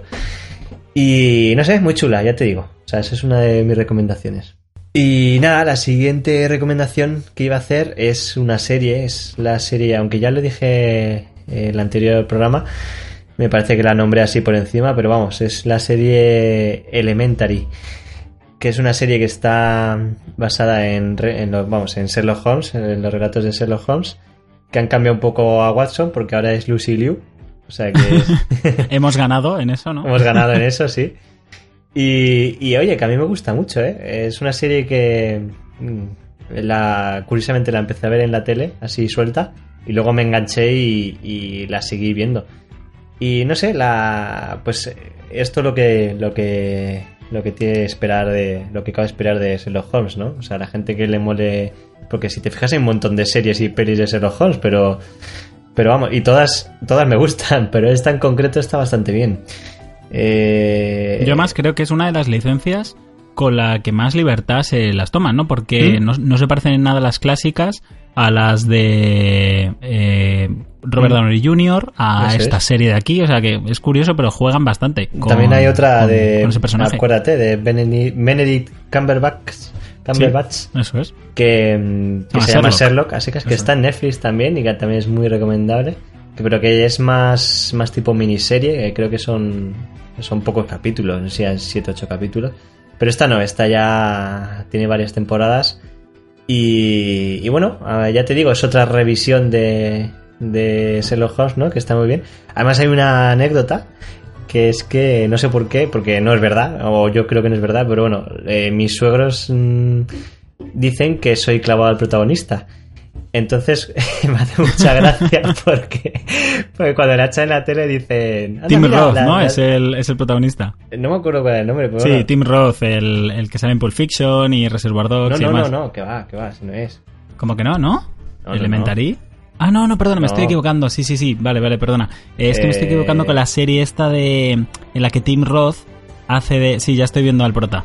Eh, hace de un hombre que es capaz de leer los, los gestos de la gente para saber. La de Miénteme. Ah, esa de se Miénteme, llama- sí, sí, sí, sí. sí, sí, va, Me, me- me he equivocado completamente. Te ha perdona. sido, te ha sido. No, este... Johnny Lee Miller, parece que Eso. se llama el, Sí, el tío. ese es. Sí. Eh, bueno, pues no sé, pues dicen que... me Oye, se parece un montón a ti. No me digas tú también, tío. Pero me hace Sí, gracia sí, porque era, era siempre, ¿no? Mis suegros ahí, cada vez que salía en la tele, dice, hombre, la serie de Pablo, mira, ahí, ahí sale. Sí. Bueno, a ver. eh, A ver, bueno, tiene, ver, tiene- un, tiene aire, un aire- un airecillo, tiene un soplo de viento en una tarde de domingo Eh, lluviosa. sí, sí, sí. No, pero, Pero- esto me hace Mm. gracia porque me recuerda una vez que, que llegué a mi casa y cogió mi madre y me dijo, ay, eh, hoy han estado echando una película sobre el actor este que se parece tanto a ti. Y me quedé así, yo no, no tengo yo recuerdo de ningún actor que se parezca especialmente a mí, ¿no? Dice que sí, hombre, que sí. Lo que pasa es que, claro, es de cuando era muy jovencito, entonces se parece mucho más a ti todavía. Y yo, que de verdad que no, no sé de qué me estás hablando más. Yo que sí, hombre, el actor este, que es que es clavadito, clavadito. Después de media hora, de repente coge y me dice, "Ah, joder, claro que sí, Jude Law. Y me quedo así. Jude Law, para digo- nada, para nada. Y digo, perdón. Y digo, pero ¿en qué me parezco yo a Jude Law? O sea, ya Ojo, que, Jude Law, que, ¿no? que Pero- yo no, no- Es que tampoco, no quiero echarme aquí flores, pero es que. Y es que nos, tenemos una coña entre mi novia y yo, porque me lo dice mucha gente. Y yo creo que es, este sí que. Bueno, el de Elementary todavía se puede dar un aire, pero este. Y que, que además me lo han dicho mucha gente que es eh, Ryan Reynolds. Vamos, siempre digo lo mismo, digo, ojalá, ¿sabes? Es que además me lo ha dicho gente que no. Que no se lo han dicho ni nada. Y Sí. además que yo que trabajo cara al público, el otro día me dije, me lo dijo un cliente, ¿sabes? Me dijo, oye, ¿sabes a quién te pareces? Y yo, bueno, a ver, espérate. y, y también me dijo eso, y digo, joder, ojalá fuese yo como Ryan Reynolds, ¿no? O sea, ¿en qué quedamos? ¿En qué quedamos? ¿En Ryan Reynolds o el del Element- Elementary, ¿sabes? Hombre, yo preferiría parecerme a Ryan Reynolds, la Sí, verdad. obviamente, So- sobre todo en si el puede cuerpo. ser eh, físico, ¿no? Pero- sí, sí, sí. A ver, estoy Ya mirando. También puedes tener alguna carilla a Ryan Reynolds, pero evidentemente, pues bueno, hay No, que salvar no. las distancias. ¿eh? Como, como dice mi novia, ojalá, ojalá. Claro. O sea, ¿Sabes? Si tu novia hubiese sido Scarlett Johansson, como fue la de Ryan Reynolds, pues diría, te pareces a Ryan Es que Reynolds. pre- ¿no? Pero- precisamente le digo eso, digo, joder, yo que mucha gente me parece, eh, me dice que me parezco a Ryan Reynolds y Ryan Reynolds salió con Scarlett Johansson, ¿sabes? Y yo estoy aquí contigo. Pasca, ¿no? Madre mía. Sí, Ese sí. fue el día que Pablo perdió a su novia. Sí, así fue como... Total, que como siempre me desvarío. Elementary, gran serie, eh, ya te digo, eh, típica serie de esta que empieza con un misterio, como no, porque es Sherlock Holmes, y, y bueno, el tío lógicamente es súper listo y, y acaba... Ahora que lo pienso, también House estaba inspirada en Sherlock Holmes. Es que al final todo es Sherlock Holmes, sí. ¿sabes? Todo- todas las series son... Pero lo dicho. Eh, así que nada, ¿tú, tú qué nos traes? Cuéntanos. Muy bien, yo la verdad es que de Elementary también vi los primeros episodios y no me está disgustando, ¿eh? Tampoco me parece, pues eso, como No, una serie ver, que tienes que ver. mm. Pero es una muy buena recomendación, ¿no? Porque estas una- que igual como las llamo tenido en yo, cuenta. yo las Sí. llamo series light, que es, Eso es. cuando no tienes nada que ver o estás comiendo lo que sea, pues te pones un capitulillo y ya está. Está bien. Bueno, pues yo sí que traigo una que ya he comentado un poquito antes, pero otra que para mí sí que es imprescindible, que es Descubriendo Nunca Jamás. Mm. Eh, a mí que eh, lo que es la historia de Peter Pan me parece una de las más originales y más clásicas y dura- duraderas que se, que se han hecho y se, vamos, seguirán existiendo nunca. Me, me parece preciosa esa historia. Mm. Eh, cualquier adaptación siempre me, me gusta verla para ver cómo la han tratado. Y yo creo que es la mejor adaptación de Peter Pan que se ha hecho nunca. Y eso que realmente no es una adaptación de Peter Pan, porque lo que hace es contar eh, la vida de, del, del escritor, ¿no? De, de cómo llegó a dar con esa historia, de lo que surgió. Johnny Depp, si no me equivoco. Eso es, es Johnny Depp, Kate Winslet y nunca me acuerdo del nombre, creo que es J.M. Barry o James Barry, no, eh, sé que es Barry seguro, pero nunca me acuerdo si es John Barry, yo creo que es James Barry, el, el creador de, de Peter Pan. Entonces se centra más en, en todo lo de fuera, ¿no? De cómo él realmente se imaginaba cada situación de la vida como si fuera un cuento. Ah, o sea, que es una biopic, entonces. ¿Está basada en hechos reales o...? ¿No has visto Descubriendo Nunca Jamás? No, no, no la he visto. Joder, en serio, qué grande factoría Netflix recomendándote películas, Pablo. Sí, sí. Tienes que ver esta película, de verdad. Yo es eh. que hago, hago este podcast para descubrirme a mí mismo Sí, series que ver. No, eh, me encanta, ¿eh? De verdad, porque ya digo, aunque realmente de Peter Pan se muestra poco, pero sí que es, ci- es cierto que salen cosas, porque al fin y al cabo se estrena la obra y, y se enseñan escenas de la película, se centra más en el creador. Y yo recuerdo estar en la sala del cine, porque coincidió con- cuando estaba estudiando cine esta película, ver algunas escenas y decir, esta es la típica película que me habría gustado hacer. Porque yo, Mm. como fan de Peter Pan, eh, me habría encantado plasmar esa historia de una forma completamente distinta y con un buen gusto y un buen hacer. eh, Mm. Genial, de hecho estuvo nominada a varios Oscars. Y no sé, o sea, recomendadísima a cualquiera que le guste tanto un biopic como una película basada en Peter Pan, como una película familiar sin más y, y que te va a dejar con buen sabor. Bueno, lo de buen sabor de boca, no sé yo. Pues, sin Uh. desvelar mucho, diré que terminó la película y me levanté como así súper sonriente y muy feliz porque a mí me había encantado la película, me di la vuelta y estaba todo el cine llorando Joder. y, y yo me quedé en plan de, ¿en serio? ¿Por esta peli? ¿Sabes? Y luego resulta que la peli es bastante triste. O sea, en Eh, el no, final... eh, no tienes sentimientos, tío. No, no, no, pero, pero yo estaba contento por la peli, ¿sabes? Por diciendo, he visto un peliculón sobre Peter Pan, pero sin embargo, claro, no, no, no me centré en que realmente el final es un poco doloroso, ¿no? Pero nada, muy, muy, muy buena película, de verdad. Mm. Y luego la otra que quiero recomendar es Clerks, ¿no? De la que ya he hablado, película de Kevin Smith, que se centra en dos mm, cajeros de un mini supermercado, eh, pues de un pequeño pueblo, en el cual pues básicamente son sus diálogos del día a día, de uno se dedica más a cobrar y el otro a llevar una especie de videoclub que tienen cerca, Mm. y, y eso es, y luego de ahí surgieron dos de los personajes más famosos de, de Kevin Smith, que son Jay y Bob el Silencioso, es, que, sí. que salen también en la película Dogma y en Jay y Bob el Silencioso contraatacan, que por cierto se ha añadido a Netflix también este mes, y que es un poco más ridícula, pero todo hay que decirlo. Y Clerks, Sí. ya digo, es de estas películas que como ópera prima de- del director, pues es muy modesta, muy humilde, pero el guion es muy bueno, muy trabajado y de hecho precisamente Los diálogos, eso- sobre todo. Eso es. Mm. O sea, es, es como como como Quentin Tarantino, que vale vale la pena ver sus películas aunque solo sea por las conversaciones, ¿no? Sí, y, sí, y sí. desde luego te, va- te vas a echar unas risas si le das una oportunidad a pesar de pues eso, estar en blanco y negro, que la calidad de imagen sea muy mala y que evidentemente pues tenga cortes de plano muy cutres, pero Sí. vale la pena verla solo por, por lo divertida que es. Y esas son mis dos recomendaciones. Eh, sé que Silvia está en camino, yo creo que no le va a dar tiempo y al final me va a decir lo mismo del podcast pasado, que no le ha dado tiempo a prepararse las recomendaciones. Así que bueno, yo creo que vamos ya directamente a la siguiente sección. No sin antes recordar que igual que hemos dicho que nos podéis ayudar en patreon.com barra Netflix con donaciones mensuales para ayudarnos a crecer, podéis hacerlo de otra forma. Si no queréis o no podéis permitiros hacer unas donaciones, lo que seguramente que sí que habéis hecho más una vez o vais a hacer estas navidades es comprar a través de Amazon. Pues si lo hacéis a través de nuestra dirección de afiliados, que para ello simplemente tenéis que ir a nuestra página web y arriba a la derecha aparecerá un enlace que ponga compra en Amazon, pues pulsando ese botón directamente os llevará a la página de Amazon. Vosotros compráis cualquier cosa, os va a costar lo mismo, el proceso es exactamente transparente para vosotros, pero a nosotros nos llega una pequeña comisión y aquí no voy a decir el nombre por, porque, bueno, no he hablado con él sobre esto, pero no le voy a mencionar, pero sí que quiero agradecer mucho a un oyente que se puso en contacto con nosotros y, dijo que iba a utilizar nuestro enlace para comprar y la verdad es que, bueno, compra como loco por, por Amazon y, oye, pues nos está ayudando muchísimo, ¿no? De hecho, gran parte de de la culpa de que pueda haberle encargado un micrófono a Silvia es por, por este oyente, así que muchísimas gracias desde aquí. Y, yo me compro un coche, ¿eh? Qué casualidad. y Pablo se ha comprado un coche. Qué casualidad.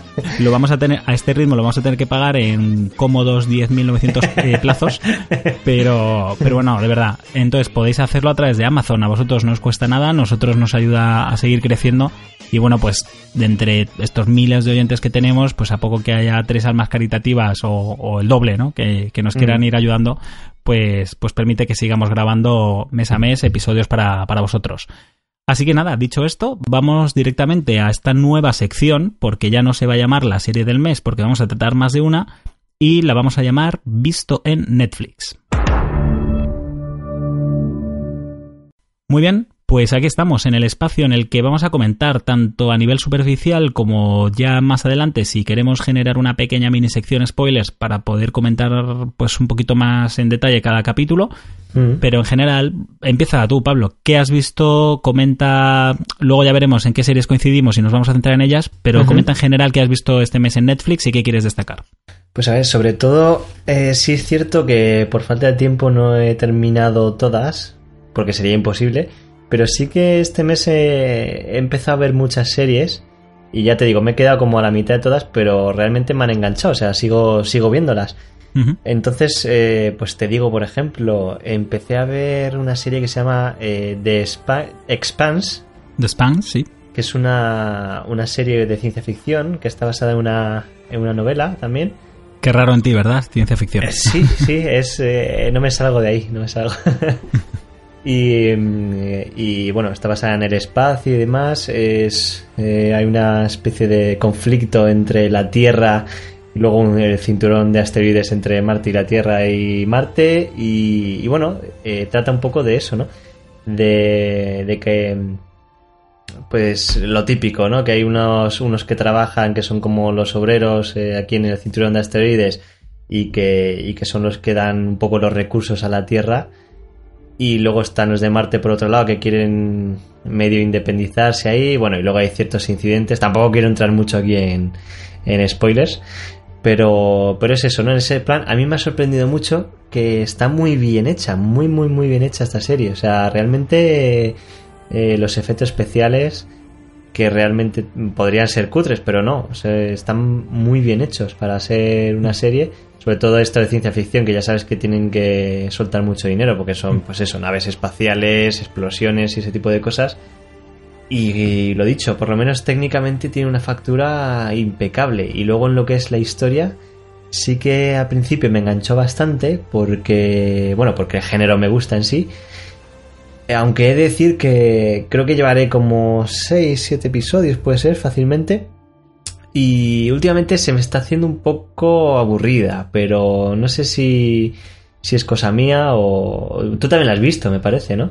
Sí, bueno, a ver, yo creo que ni siquiera he terminado el primer episodio porque me la puse pues mientras eh, creo que estaba planchando, no me acuerdo el qué, para decir en plan eso, me apetece ver esta serie porque joder, es original de Netflix, no le han dado yo creo la repercusión que hmm. igual se merecía y me sorprendió lo que ya has mencionado, está muy bien hecha. O sea, de hecho me sorprendió en el sentido de decir, como no le han dado mucho bombo y, Netflix la verdad es que suele meter la pata de vez en cuando, como con la película esta de Ark, a poco que se mete en ciencia ficción. Sí. Eh, diciendo, esto seguro que es típica serie mediocre, ¿no? O sea, que bueno, pues, que puede estar bien.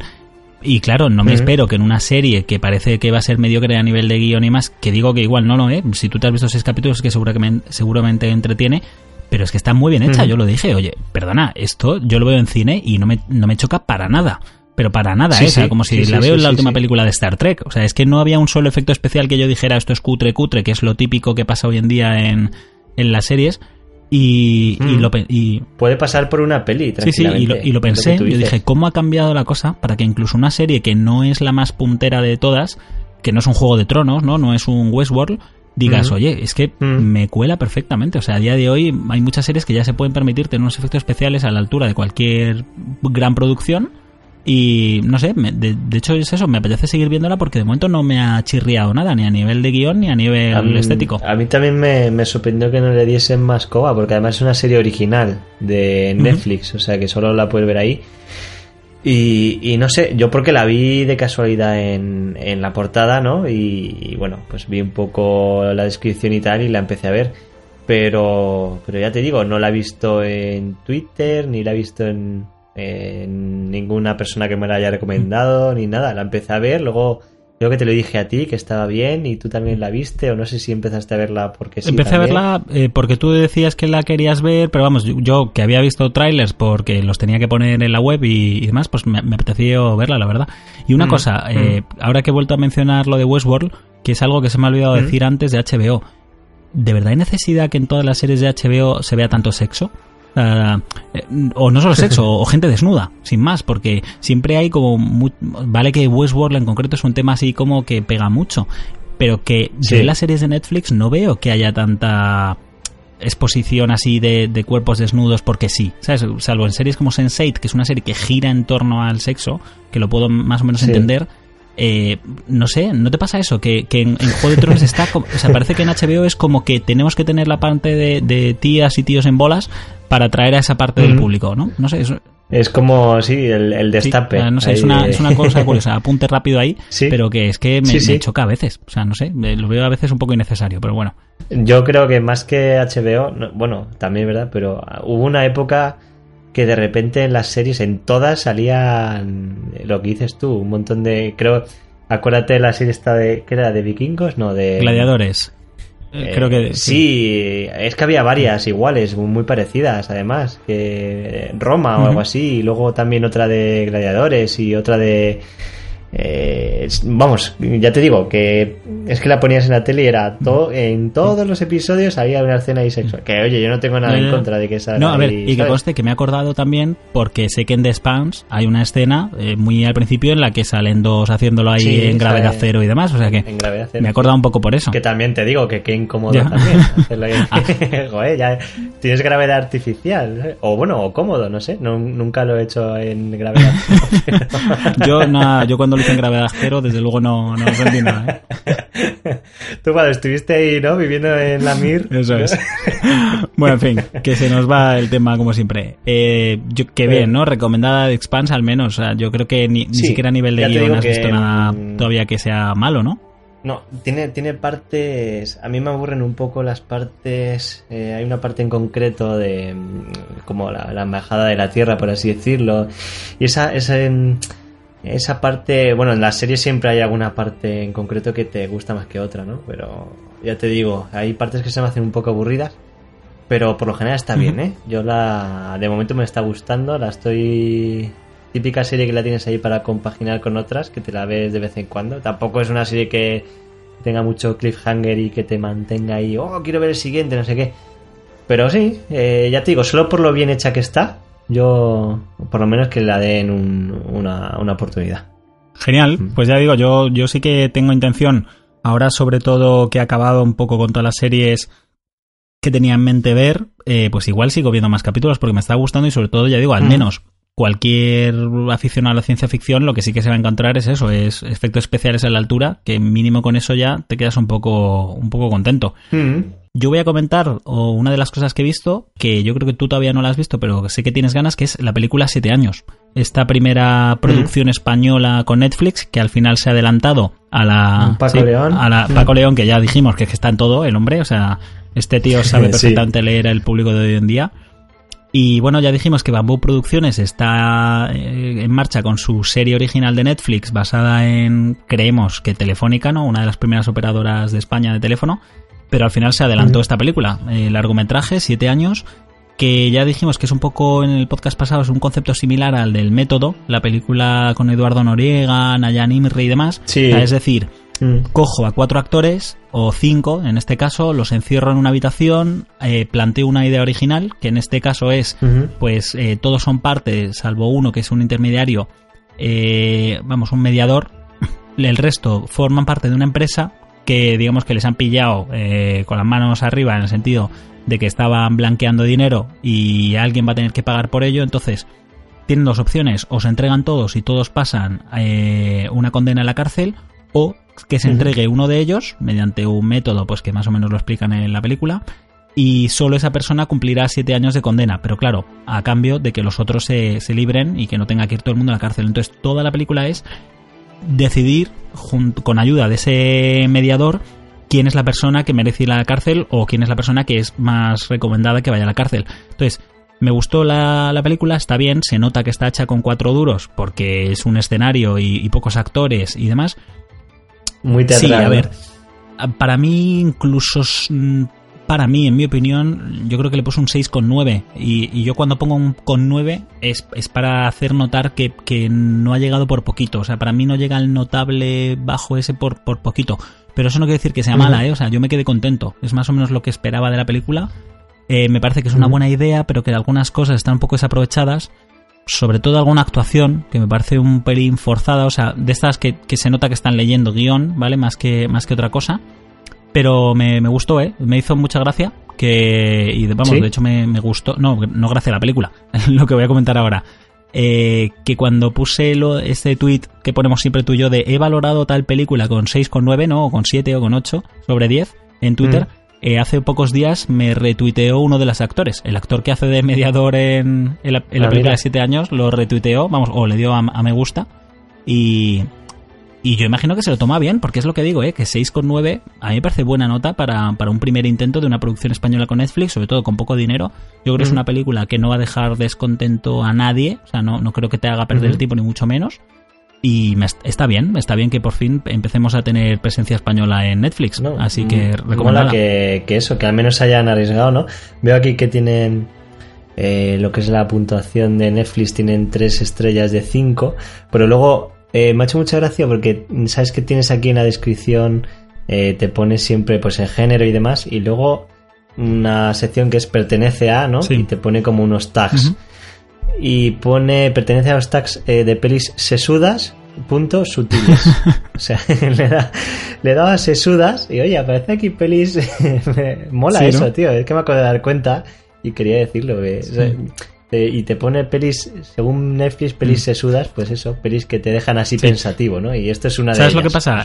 Eh, ahora que dices lo de sesudo, eso fue una de las cosas que me chocó un poco de la peli, o sea, que te chirría, y es que se nota que la película fuerza algunas situaciones, es decir, te quiere poner como ejemplo una paradoja famosa o, o algo, un problema que, por ejemplo, hay una escena en concreto que la tía se vale de un tablero de ajedrez o todos se valen de un tablero de ajedrez para explicar algo en concreto. Entonces es como, tío, sé que me estás metiendo esto porque mola como metáfora, pero es que está muy forzado en la escena, ¿sabes? O sea, queda muy impresionante y todo lo que tú quieras, pero es que sé que querías mm. meter la escena al tablero de, una forma y esta es la, forma en la que lo has encajado, ¿no? Entonces, sí. y la peli recurre a eso dos o tres veces. Entonces, son de esas cosas que no están muy bien metidas. Esto, mm, claro, siempre me recuerda, bueno, esta peli no la he visto todavía, me recuerda a una. No sé si está basado en eso, no sé si es una especie de paradoja o demás que escuché hace tiempo, que es eh, pues lo típico que hay dos, dos ladrones, ¿no? En cada uno una celda y van unos. Eh,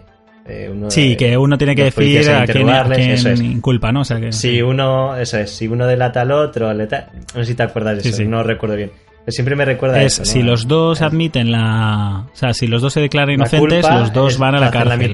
si tú te declaras culpable, vas solo tú a la cárcel, pero si los dos se declaran culpables, eh, es algo así. Eso es. Eso es, eso, Entonces, Sí, pues siempre me recuerda a eso, entonces jugará más o menos con esa, esa idea. ¿no? O sea, no es que juegue con eso, pero es como si te hubiese intentado poner ese ejemplo de los dos eh, presos para explicarte una escena de la película. Y es como, vale, ya sé que esa, mm, digamos que ese mm, problema mola, pero es que no me lo has, o sea, se nota que me las cola con calzador, ¿sabes? Entonces ya te digo, la, peli a mí me ha gustado, o sea, me, quedé contento, pero bueno, no es una auténtica maravilla, pero un buen primer paso de Netflix, así que recomendado, sin duda. Guay. Pues nada, seguimos si quieres. Voy a decir una que metió así de Strangis para cambiar un poco de aires. Y es un, un, documental que vi el otro día de un grupo que me gusta mucho, que es de mis favoritos, que es Daft Punk. One more time.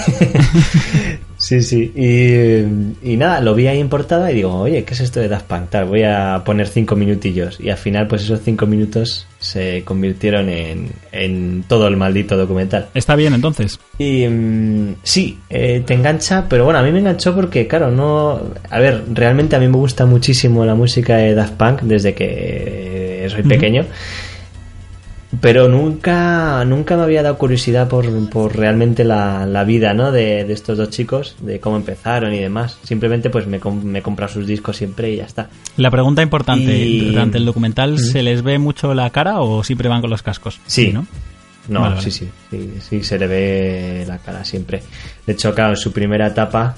Eh, bueno, para empezar, te, este documental pues te, te, te, explica un poco desde el principio de todo, o sea, desde que empezaron dos chavalines ahí pinchando como podían en, en París, ¿no? En, eh, prácticamente en su cuarto, con un poco eh, improvisando con lo que era en ese momento la música electrónica y los, los sintetizadores que, que se empezaba un poco a experimentar con eso, ¿no? En esa uh -huh. época. Y, y, mola ver, ¿no? Mola ver cómo empezaron, cómo de repente, casi de la noche a la mañana, pues empezaron a tener muchísimo éxito, cómo de repente les contratan ya compañías, pero ellos, ellos además curiosamente tienen una forma de, de, pues de ver las discográficas y demás muy, muy particular y que, y que por ejemplo pues descubres pues de dónde sale todo eso, lo de, la, lo de que usen siempre los cascos, ¿no? Y que nunca se les vea la cara que siempre me ha parecido curioso, ¿no? Siempre ves, incluso a, cuando asisten a, a, galas de premios y demás, siempre van con los cascos, ¿no? Como si fuesen robots. ¿Y de dónde sale todo eso, no? ¿De dónde, dónde sale su música? ¿De dónde se han inspirado? ¿Cómo era su música antes y demás? Y yo creo que para la gente que, como yo, que realmente le gusta mucho el grupo, pero que tampoco se había interesado mucho por cómo es, eh, cómo empezaron estos chavales y tal, pues creo que es muy, muy interesante, uh -huh. ¿eh? Realmente. Sí, es el típico, ya te digo, yo empecé a verlo, pero nada, o sea, no pensaba verlo entero. Y al final me lo tragué, pero del tirón. A ver, la verdad es que uh -huh. Daft Punk es uno de estos grupos eh, más originales y enigmáticos que puede haber en la industria de la música, entonces seguro que, que un documental da, da para mucho. Y yo la verdad es que no, no sabía que existía, no, no sé por qué se me ha escapado, o igual sí que lo, lo llegué a poner porque siempre pongo las todas las novedades en la web, pero entre otras cientos que, que, voy metiendo, pues al final no me quedaría con ella uh -huh. y, y, le daré una oportunidad, la verdad. Yo es que a mí me, me, saltó un email, típico email de Netflix, oye, hemos añadido una cosa que podría gustarte. Y me saltó eso y también me saltó Matrix y demás y yo digo, joder, ya me da miedo, ¿sabes? O sea, voy a dejar de recibir emails de Netflix porque me conocen mejor que mi madre, ya te lo digo. Y lo dicho, o sea, yo creo que, que, puede gustar como anécdota y tal. Además, no es muy largo, creo que era una horita, una hora y pico, algo así, no, no lo sé exactamente. Eh, Daft Punk Unchained uh -huh. se llama el Unchained.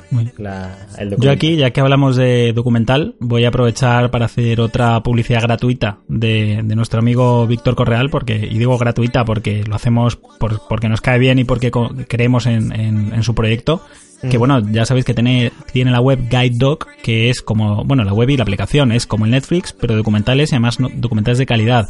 Entonces, si queréis, eh, echáis de menos más documentales de calidad de Netflix, podéis suscribiros a, a su servicio. Y también digo esto porque hace poco eh, vi que en su Twitter eh, acaba de ver La Llegada, la, la, película de ciencia ficción que está en el cine y que a mí me ha encantado, buena. muy buena, sí señor, del director. La vimos Eso juntos, es, es verdad. muy buena.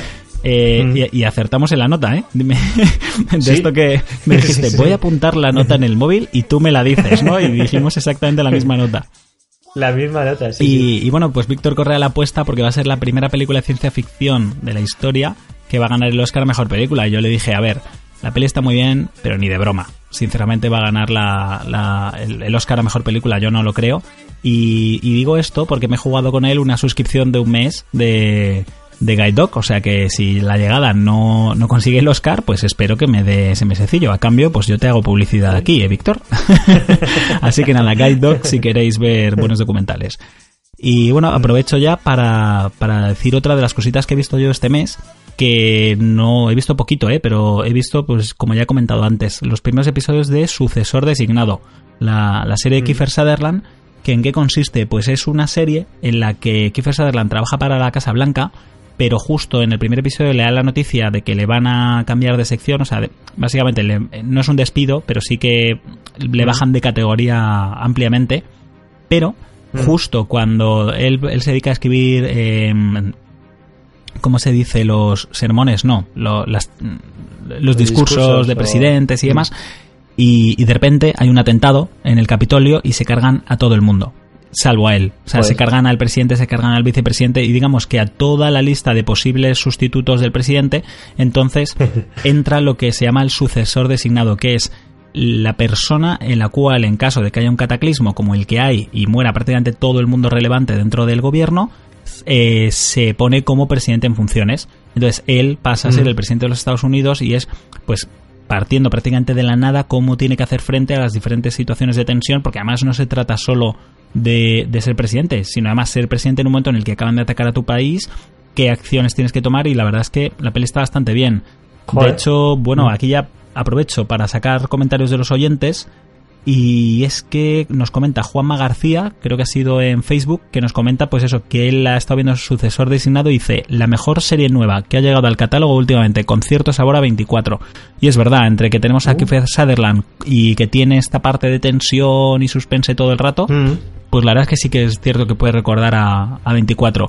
No sé si al nivel de 24, mm. porque la verdad es que era una... a mí me, me encantaba 24, o sea, ya me lo has vendido. Además, muy interesante. Parece que es bastante mm. interesante ¿eh? el, Yo ya digo, no sé cuánto habrá visto Juanma García. Yo solo he visto un episodio. Ah, mi novia está viendo más y es de, eh, hay que recordar, esta serie es de estas que se publica un episodio cada semana. O sea, que, esto le pasó mm. a mi novia, ¿eh? que mi novia ya sabes que devora las series y de repente se encontró con, con que no lo dejaba ver más episodios. Y le dije, ajá, acabas de dar con la horma de tu zapato.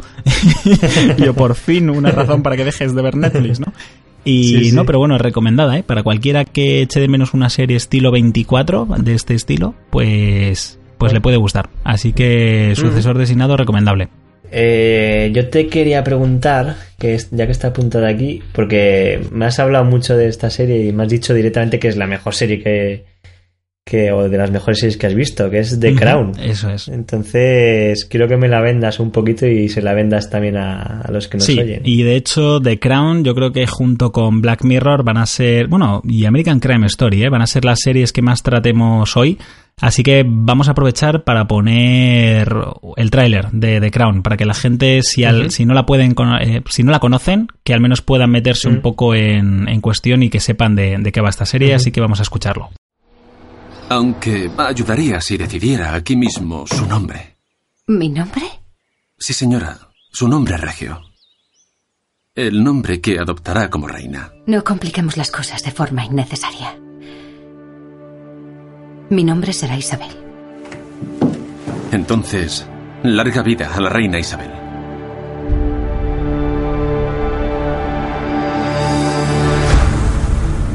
¿No te hartas de esto?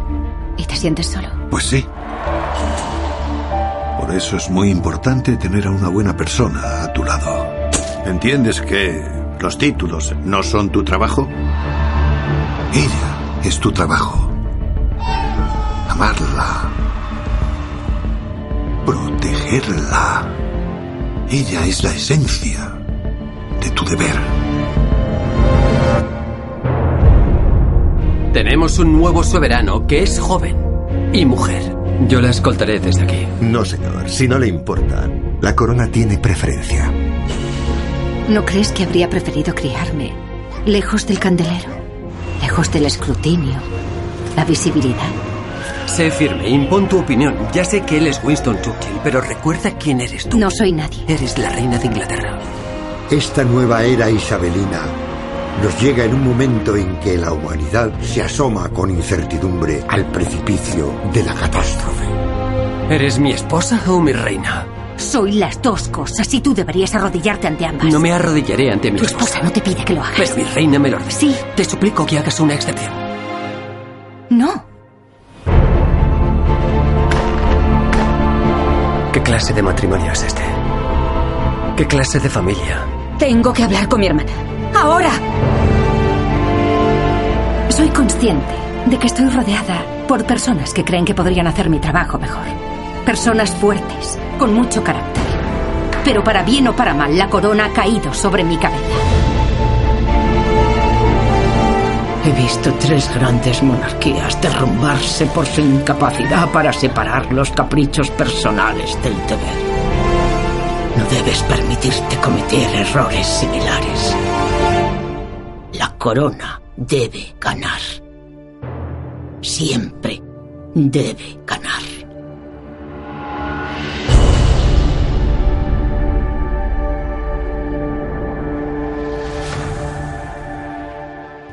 Pues como veis, The Crown va sobre la vida de la reina Isabel II de Inglaterra, la que actualmente continúa siendo reina y después de esa mujer ya no se sabe cuántos años más va a vivir, o sea, es alucinante.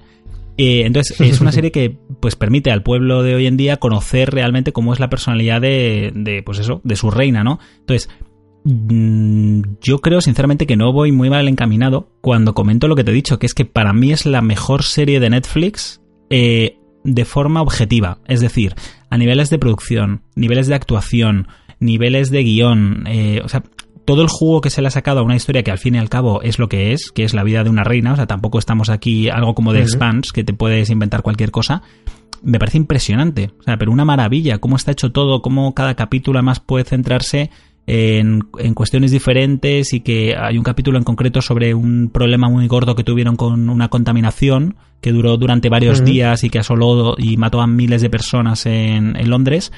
Y es impresionante, o sea, y sobre todo los actores eh, los personajes te los crees, pero 100% también juega mucho con el papel de que no todos son muy conocidos, eh, sobre todo la reina, no se la ha visto en, muchos otros sitios. Sí que es cierto que el que encarna a Winston Churchill se le ha visto, por ejemplo, en Dexter, al, que encarga al marido de la reina se le ha visto en Doctor Who, es uno de los, de los protagonistas durante algunas temporadas. Pero yo sinceramente la recomiendo muchísimo porque yo creo que puede ser fácilmente, si no es de Get Down, porque de Get Down ya comentamos que, tuvo problemas de producción y se encareció, vamos, de forma insospechada. Eh, la pasta que se han, tenido, se han tenido que gastar en The Crown me parece que es la mayor producción de Netflix, con diferencia. Muy entretenida, pero por supuesto, te tiene que gustar eh, las series de época. Y a mí no es que me gustan especialmente. Es decir, eh, a mí me ha gustado muchísimo sin ser las series de época, ni mucho menos mis preferidas. Pero lo que está claro es que si no te gustan nada, nada las series de época, no te va a gustar The Crown. es como si pretendes que a una persona que no le gustan las películas superhéroes, por mucho que le pongan Los Vengadores, no le va a gustar. Entonces, mm, yo le puse un 10, pero tal cual. Eh, me enganchó muchísimo, creo que me la vi en dos días o tres como mucho. Mm, no es que tenga giros de guion ni nada por el estilo, porque ya te digo que es que tampoco puede jugar mucho con la historia, pero es una forma muy impresionante de ver cómo es una familia real por dentro los capítulos están muy bien, es un gustazo de ver a, nivel técnico. Así que muy recomendada, de verdad. O sea, aunque sea para que te la vayas viendo poco a poco, ¿eh? Ojo al tráiler con Jaime Peñafiel, ¿eh? Qué risa. No, sé qué es lo de Jaime Peñafiel. Eso no lo he visto. no, no. Pues em, eh, sacó una campaña en la propia Netflix, o sea, no es nada, nada extraño ni nada. Una especie de. Eh, no sé cómo lo llamaría, un tráiler o un. no sé, aparece Jaime Peñafiel hablando pero es un poco en tono comedia también y pero sí que explica cosas de la serie y demás un poco para venderte la serie pero no sé por qué pues le han contratado a él. Bueno sí sé por qué porque es, es experto en, en la monarquía y demás eh, pero es muy gracioso, míratelo, ya verás. O sea, está en el. Bueno, estará en YouTube también, lo pusieron en el Twitter oficial de, de Ah, pues mira, no, no lo he visto, lo estoy buscando ahora mismo. Pues mira, incluiremos pues, en las notas del programa, igual como mm. hicimos con el sketch gracioso de Cracovia, de Narcos, en el mes pasado. Sí. Venga, lo, lo pondremos también en las notas del programa para aquel que, se haya, que no lo haya visto, que le eche un gracioso, sí. Es gracioso, Pues de verdad, The Crown, eh, cuando la veas eh, en profundidad, pues me gustaría comentar algún capítulo en concreto, pero muy buena, de verdad. Sobre todo yo lo resumiría en valores de producción altísimos y los personajes. Los personajes es en lo que gira toda la serie y te crees cada uno de ellos, ya te digo, un poco quizá con la ventaja de no de, que no los reconoces de otra serie y por lo tanto lo directamente te los crees ya como son. Pero a mí me ha encantado, ¿eh? me ha gustado muchísimo The Crown y muy, muy contento con, con esta serie. O sea, Joder, se, me acumulan las mm. series. ¿eh? Y aquí, lo siento, pero vuelvo a traer HBO, eh, que antes decíamos que la gran baza de HBO era la calidad de sus series, pero también eh, traigo a colación una noticia que dijimos hace no mucho, en la cual por este era el primer año en el que la gente había votado que por primera vez a Netflix digamos que estaba más contenta con la calidad de los contenidos originales de Netflix que de HBO, cuando HBO siempre tenía un amplio margen y sin embargo el último año había caído un montón.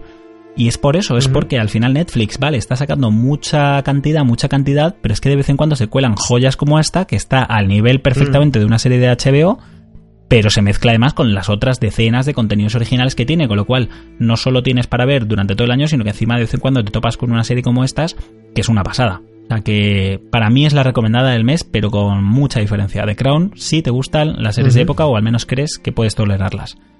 Así que nada, eh, ¿qué te toca? Comenta tú otra de las series, pero vamos, ya te digo que con The Crown es, es difícil pues competir. ya, ya, se acaba el debate ya.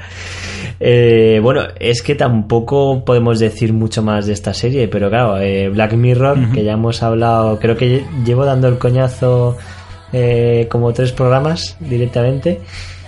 Que, es que la, gente la tiene que ver. Eh, yo es que mm, con esta serie me está pasando una cosa, y es que no la he terminado de ver todos los capítulos, pero no porque no quiera, sino porque me da pena que esa... Se te acabe, ¿no? los quiero como... Sí, los quiero dosificar, ¿sabes? Y mm, me, porque me hice un maratón, me vi como, pues no sé si los cinco primeros o así, eh, o cuatro primeros y luego ya te digo dejé de verlo pero porque digo a ver de aquí a que salga la siguiente temporada va a pasar bastante tiempo y no no quiero realmente me, me gusta tanto esta serie que no quiero que se me acabe o sea, es una sensación extraña, pero es, es lo que he hecho, básicamente. Eh, lo único que puedo decir de, de, los que ya he visto, pues lo dicho, eh, lo recomiendo una vez más. O sea, son series son capítulos eh, completamente independientes uno del otro. Eh, te hablan un poco de un futuro, un futuro que a veces puede ser muy plausible, o sea, muy real, eh, que te un poco te te pone en peligro de, de, lo que nos puede pasar si seguimos con ciertas tecnologías o si o cómo nos puede afectar ciertas tecnologías del futuro ¿no? en nuestra vida diaria como ya lo han hecho pues internet los móviles y demás y de cómo eso nos puede cambiar, ¿no? He leído mucha gente que me ha dicho por Twitter que, que esta serie les deprime mucho. O sea, dice que cuando terminan de ver un capítulo que, les dan ganas de suicidarse. a mí realmente más que depresión me, asusta. me da no sí es, es un poco más susto con con un poco con esas, esa sensación de de, que te quedas pensativo, ¿no? Eso es. Y que te hace pensar. Reflexionar es la palabra, ¿no? Yo creo. Eso es, eso es. La estaba buscando la palabra de reflexionar. O sea, es más que te hace reflexionar o te advierte de ciertos peligros, más que tampoco la, calificaría como como depresiva ni nada de eso. Con Black Mirror vamos a hacer una cosa, porque ya comento que yo creo que las dos series que más hemos coincidido tú y yo este mes han sido American Crime Story y Black Mirror. American Crime Story no las termino y por lo tanto no, no la estriparemos entera. Pero vamos a guardarnos Black Mirror para comentarla luego un poquito con spoilers, porque sí que me apetece comentar algún capítulo en concreto. Yo, a mí de Black Mirror también me quedan dos, pero yo creo que con los que hemos visto eh, ya hay cositas que quiero comentar, más que nada para poder comentarlo un poquito más en detalle. O sea que eh, en unos minutos la, comentamos más así. Entonces, voy a decir yo otra rápido que, que he visto también dura, durante este tiempo no ha sido este mes, pero sí que es cierto que la vi hace ya bastante y de hecho, pues bueno, esperaba que si Silvia podía unirse la comentáramos porque la teníamos pendiente desde hace mucho y es Marco Polo. Eh, la primera temporada, no la segunda, todavía no la he visto, la vi en su momento y Marco Polo hasta The Crown, eh, yo lo comenté, mira que me daba mucha pereza ver esta serie, pero mucha, y de hecho cada capítulo me costaba verlo, aunque me gustaba luego cuando los veía, eh, nunca hacía bien su watching. O sea, siempre digamos que el siguiente me lo ponía horas después o al día siguiente, pero luego me gusta bastante y la estética, la estética de esta y cómo estaban dirigidas algunas escenas de acción me impresionaron. Aunque sí que es verdad que yo creo que digamos que invirtieron mucho en los primeros episodios, es decir, para que te impactaran y te engancharan de esa forma y luego los episodios de medio, digamos, eran ya más normalitos, más relajados y luego volví a acabar muy bien la serie. Pero tiene algunas escenas de acción muy buenas esta película, un poco al estilo Tigre y Dragón. Y me gustó, me gustó bastante, ¿eh? ya recomendable para aquel que no esté viendo Marco Polo no es Juego de Tronos, evidentemente, tampoco pretende serlo. Y quizá choca un poco porque es una serie que mm, pues tú oyes algo de Marco Polo y tú dices, ah, pues está claro que va a ser una serie en, la cual vas a ver un montón de parajes, ¿no? Porque viaja por todo el mundo y demás.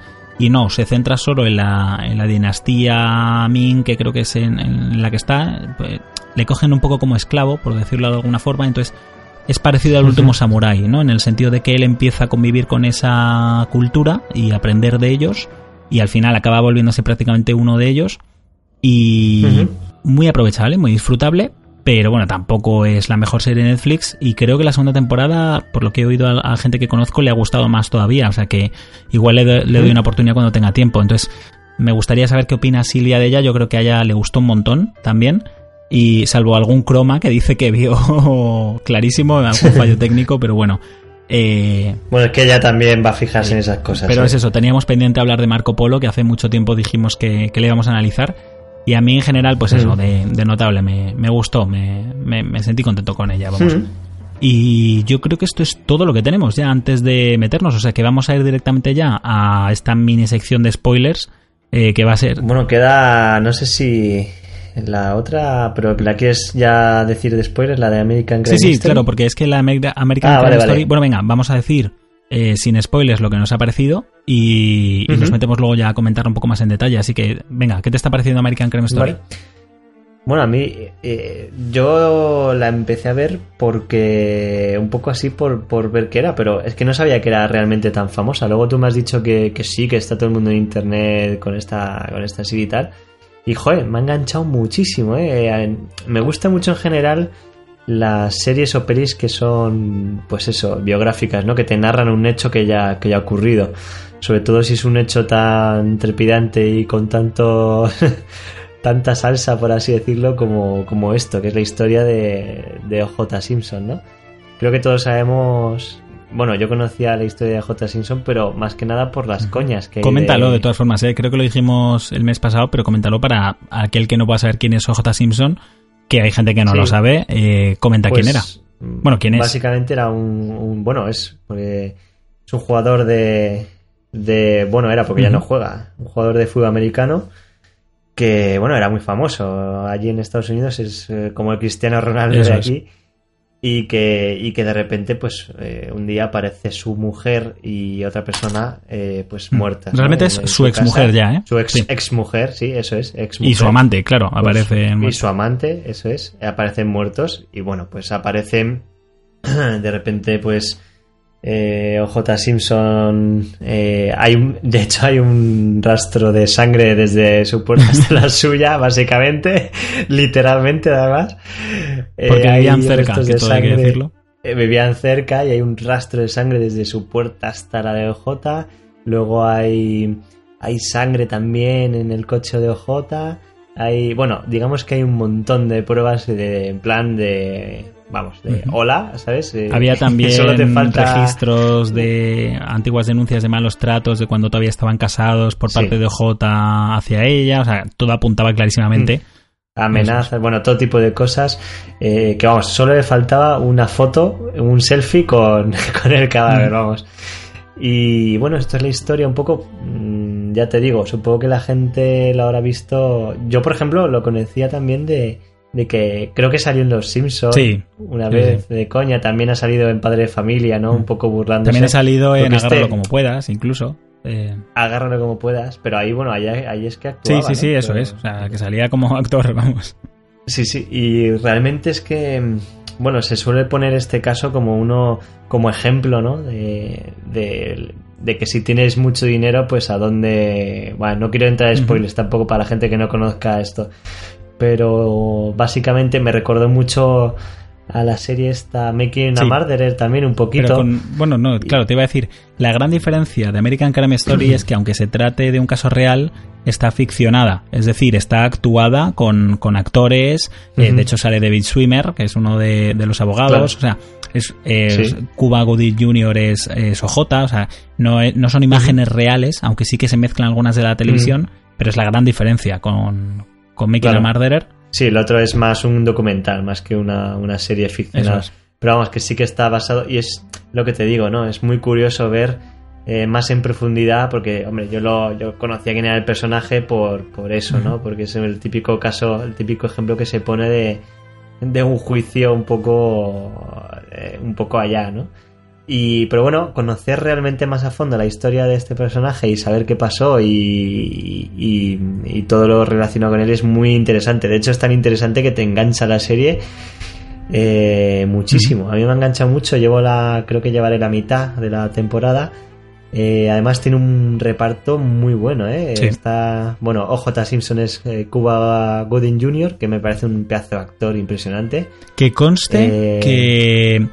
Joder, mira que me gusta Cuba Gooding Jr., pero yo es que la, la, he visto en inglés y a mí me parece que actúa un pelín, lo, lo, que en inglés se dice over the top, o sea, que un pelín exagerado, o sea, no, no, no exagerado, o sea, sino como, sobre todo en los primeros episodios, luego no tanto, pero en el primer episodio y en el segundo con el tema de la persecución y demás, eh, está todo el rato muy exaltado. O sea, de hecho, eh, mi novia me lo dijo, me dijo, en esta serie no paran de gritar.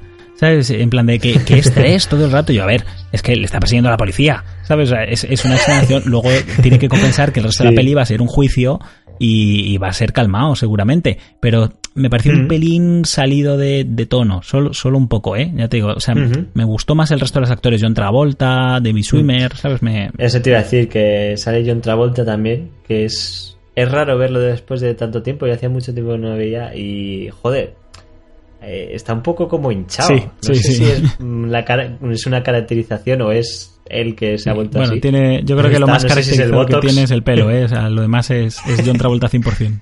Pues... pero sé qué le pasa a este hombre, que sea... A mí me parece muy buen actor, ¿eh? John Travolta, pero no sé, lo veo ahí como, como súper hinchado. Pero bueno, hace buen papel también. Y luego otro que también, que es David Swimmer, que lo... Que además lo estamos viendo en, en Friends, porque la estamos reviendo otra vez. Tenemos pendiente, ¿eh? Grabar el tercer episodio además, de Central Perk, por cierto. Además, sí, pero precisamente pasó una cosa muy graciosa ayer, que estaba viendo mi novia Friends y luego, justo, justo después de terminar el capítulo de Friends, puse yo uno de estos, pues lo, lo seguía viendo. Y se, ella no lo había visto así. Y se quedó como, ¿qué? Un momento, ¿qué ese es Ross? Madre mía. Y yo, hombre, a ver, es lógico, todo el mundo aquí envejecemos. Pero es curioso Pero que también que es de los que mejor se conservan. ¿eh? Quitando Jennifer Aniston, por supuesto. Sí. Eh, no se Sí, sí, Jennifer nada. Aniston es- está muy bien. Y luego de los hombres de Friends, creo que es todos han envejecido bastante mal, la Mm. verdad. Bueno, eh, este, el Matt LeBlanc.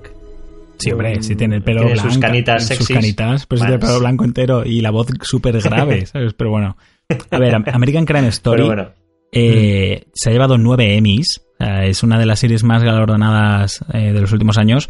Y a mí me parece que con, con mucho mérito, ¿eh? sobre todo porque lo mismo, también todos los personajes, aunque, aunque muchos de ellos eran conocidos, yo por ejemplo, la, la abogada, nunca me acuerdo cómo se llama este, no sé si se llama fiscal, ¿no? La fiscal es la que va contra ellos, o sea, no sé, la, la- la- La que sale en American. Bueno, sale en American Sí, Horror o sea, Story la que también. pertenece, la que responde ante el pueblo, ¿no? Entonces, Sí, eh, eso es. impresionante, o sea, me da muchísima pena es, eh, esa- ese personaje, lo bien que lo hace.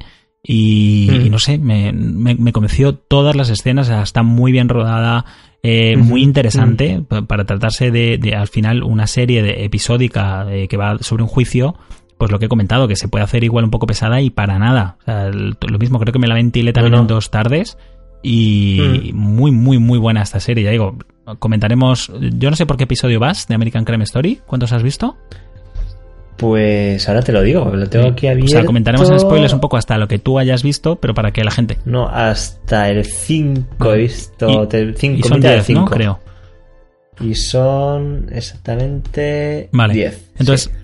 O sea, la mitad. Y luego, justo. a ver, lo otro destacable a decir, para, en términos generales, para quien no sepa si verla o no, es que el- la otra gran, digamos, el otro gran hecho importante que trata, que trata esta serie es que era una época Mm. en la que estaba muy subyacente el tema de, de la discriminación racial en Estados Unidos. Entonces, Mm. pasaba todo lo contrario. Este fue como un poco el, el caso que dio ejemplo sobre, o sea, que pretendía dar ejemplo sobre el- lo mal que se trataba a, a los afroamericanos en, en Estados Unidos, ¿no? En las injusticias que se cometían en las calles. Entonces, este caso se usó un poco para re- eh, recriminar eso, eh, sacarlo a la luz y, y que las cosas cambiaran. Entonces, por eso también, digamos, Además, que fue tan mediático. Sí, sí me recuerdo, me recuerdo en ciertas partes a, a Narcos, porque es una historia que realmente tú podrías conocer ya y, y que te pueden hacer spoiler, pero realmente es una historia que ya mucha gente sabe cómo termina. Entonces, En ese sentido sí me recordó un poco, y como también es una historia real, me recordó un poco a Narcos en ese sentido también. Eso es. Pues nada, ya digo, vamos a... mm, Yo creo que está sí, sí, esta ya era la- lo último que queríamos comentar, sin Mm, spoilers. sí, sí. Entonces, vamos directamente a la sección spoilers, desgranamos un poquito los episodios que nos han gustado de Black Mirror y volvemos con American Crime Story para, pues eso, hasta lo que tú has visto, decir igual algunos detalles que, que nos hayan gustado más o menos. Así que vamos a la sección spoilers. Estás a punto de escuchar spoilers sobre esta serie. Si aún no la has visto completa, para aquí este podcast y vuelve a escucharnos una vez la hayas completado. Muy bien, pues Black Mirror. Eh, ya digo, a mí me faltan por ver en concreto el... Ah, bueno, pues, me- pues mira, pensaba que me faltaban dos, pero solo me falta uno. Y de hecho he empezado a verlo justo esta misma Mm. tarde, que me falta el Pues 6. mira, yo al revés, pensé que me faltaban dos y me faltan tres. vale, pues vamos a ir por orden. Por ejemplo, a ver, el de caída en picado, yo imagino que sí que, que lo habrás visto, ¿no? Sí. Vale. Este me parece, de los que he visto, me parece el mejor. Ujú. Eh, bueno, comenta, venga, empieza tú comentando y ahora yo... Explica de qué va el, episodio exactamente y, qué te gusta y qué no.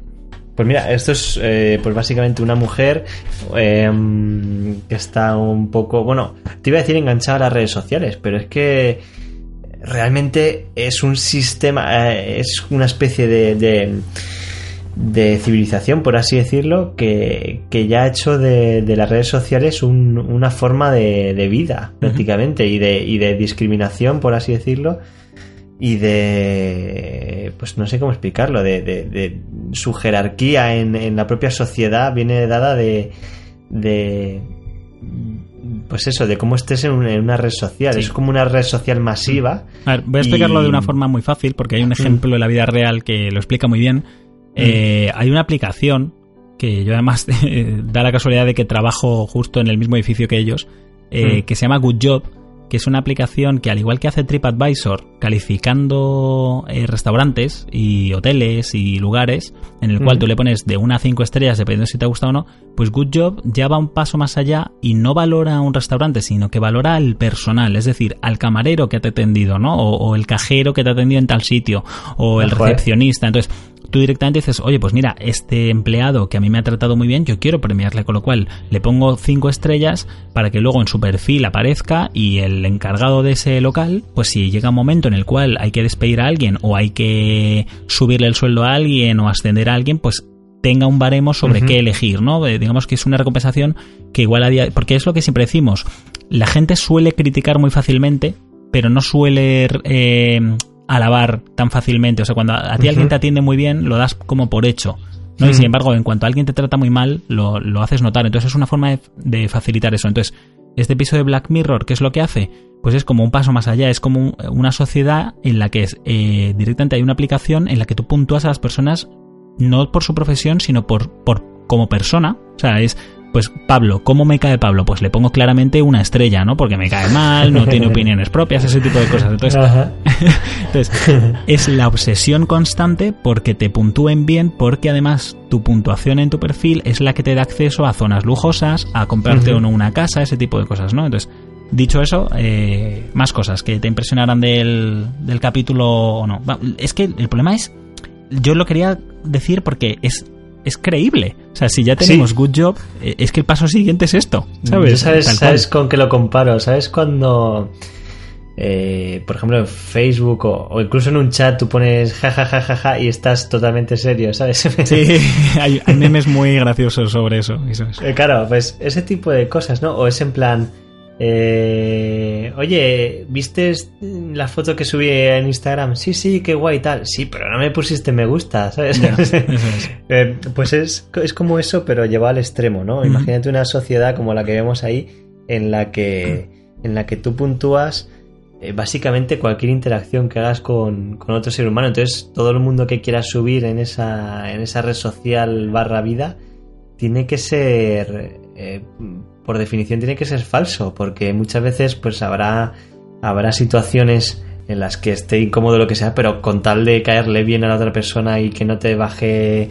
eh, la puntuación, pues actúas de una forma, ¿no? Entonces un poco te condiciona la vida a, a caerle bien a todo el mundo y bueno, básicamente este episodio te da una, una lección y tiene muchos, muchos puntos de vista, ¿no? Porque acabas diciendo hasta qué punto necesitamos también ser bordes y, y decir lo que pensamos, ¿no? Sin, sin, sin tener que, que, estar dependiendo de las opiniones de otros. Y esto, esto es el caso extremo, ¿no? De, de oye, si las opiniones de los demás realmente eh, condicionasen nuestra vida, ¿cómo, cómo sería, no? Y, además, sería, sería una mierda, porque es lo que se ve en la... Sí. Y el problema es que además que la puntuación que ya tengas condiciona probablemente la que te puedan dar. Es decir, si ya te ven con que tienes dos estrellas, sí. no se van a acercar a ti. Igual has ganado esas dos estrellas por azares de la vida, que has tenido mala suerte y demás, pero claro, ya... De hecho hay un momento, ¿no? Que se cruza con una camionera que tiene como una estrella o algo así. Y, y, al principio le da muchísimo miedo, ¿no? Pensando que va a ser, pues eso, una persona peligrosa o algo así. Eh, y sí. para nada, ¿sabes? Eh, al final es la, lo que pasa es que es una persona que ha decidido salirse de ese sistema completamente y que le da igual las puntuaciones. Y al final es, es, es la, un, la, única es... persona normal que hay en el capítulo, sí, es un sistema clasista completamente y, y, y, vamos, que, que te excluye dependiendo de lo que hagas. De hecho, si te acuerdas, eh, es que todo se basa en eso. De hecho, el, había un policía ahí que, que, no tiene ni pistola ni nada, simplemente tiene el poder de bajarte, bajarte unas estrellas, ¿no? Eso es, y... lo, lo, que hacen es que le baja estrellas y además le bloquea. Le pone, sí, en... le bloquea, no, le pone un doble, doble negativo eso es, así. Eso o... es. Impresionante. sí, sí. Eh, y es eso, y, y, realmente, si te fijas, eh, cuando le llama a la. Bueno, damos por. Ya estamos en spoilers, damos por hecho que. Uh -huh. eh, cuando le llama a la, la. La amiga. La amiga realmente. No creo que sea feliz. O sea, ella. Eh, y toda la gente que le rodea es como toda apariencia, ¿no? Todo, todo en base a la red social, pero realmente. Eh, es lo que te digo, como todo por clases y, y, tu vida basada en. Incluso se ve, se ve que para alquilar un piso tiene que tener cierto cierta puntuación Eso y demás. Es. O sea, es que en la propia sociedad está integrado y. Todo el y capítulo consiste en eso, consiste en que ella quiere comprarse una casa, no le dan el préstamo porque no llega a cierta puntuación, entonces mm. eh, una amiga suya del instituto se va a casar y ve una gran oportunidad el ir a esa boda porque va a estar rodeada de un montón, porque además no solo influye la puntuación que te den, sino quién te la dé. Entonces, si te lo da un perfil muy claro. alto, una puntuación muy buena, te cuenta más. Entonces, ella está obsesionada con llegar a esa boda para que toda esa gente selecta le puntúe bien y llegar a ese ranking. ¿Qué es lo que pasa? Que en el camino se acaba, mm. acaba teniendo muy mala suerte y, y se produce lo que lo, el título, ¿no? Una caída en picado que empieza todo el mundo a mm. puntuarle mal y al final llega con una puntuación lamentable. La amiga no quiere ya que vaya a la boda porque entonces le bajaría el standing y demás. Eh, o sea, una, vamos, impresionante. De hecho, a mí la escena sí. que más gracia me hizo fue, no es que sea la más impactante, pero es que llegó hasta el punto del absurdo que es cuando ella va a alquilar el coche y de repente mm. se da la vuelta y el otro le pone como un, una puntuación de tres estrellas o algo así, entonces coge la sí. otra, se da la vuelta y le dice, ¿en serio? Y dice, ah, no ha sido un encuentro memorable, ¿sabes? Con plan de, es que si no te lo curras, ¿por qué te voy a poner más estrellas? ¿Sabes? Sí, sí, sí. Entonces, no sé, una locura, ¿no? Podríamos estar hablando mucho tiempo de cada episodio, entonces vamos a seguir adelante, pero a mí me gustó mucho este y yo sé que me repito más que, el ajo cuando digo esto, pero en serio, yo creo que una de las cosas que se ha notado con el salto de Black Mirror a que lo produzca Netflix es que aunque se ha perdido ese tonillo inglés, eh, a nivel estético y de producciones es una pasada. O sea, es impresionante porque además este episodio en concreto es todo como muy, muy limpio, mm. eh, muy simple, muy es, como, eh, como diseño tipo flat design, ¿no? Lo que se ve mucho hoy en día, que todo sí. es plano. ¿Sabes que sacaron la aplicación esta? De, ¿En serio? La, la puedes bajar. no, no lo sabías. No, no lo sabía. Sí, sí, ¿Te puedo la, puntuar la... ahora mismo en directo? Me puedes o... puntuar, sí, sí.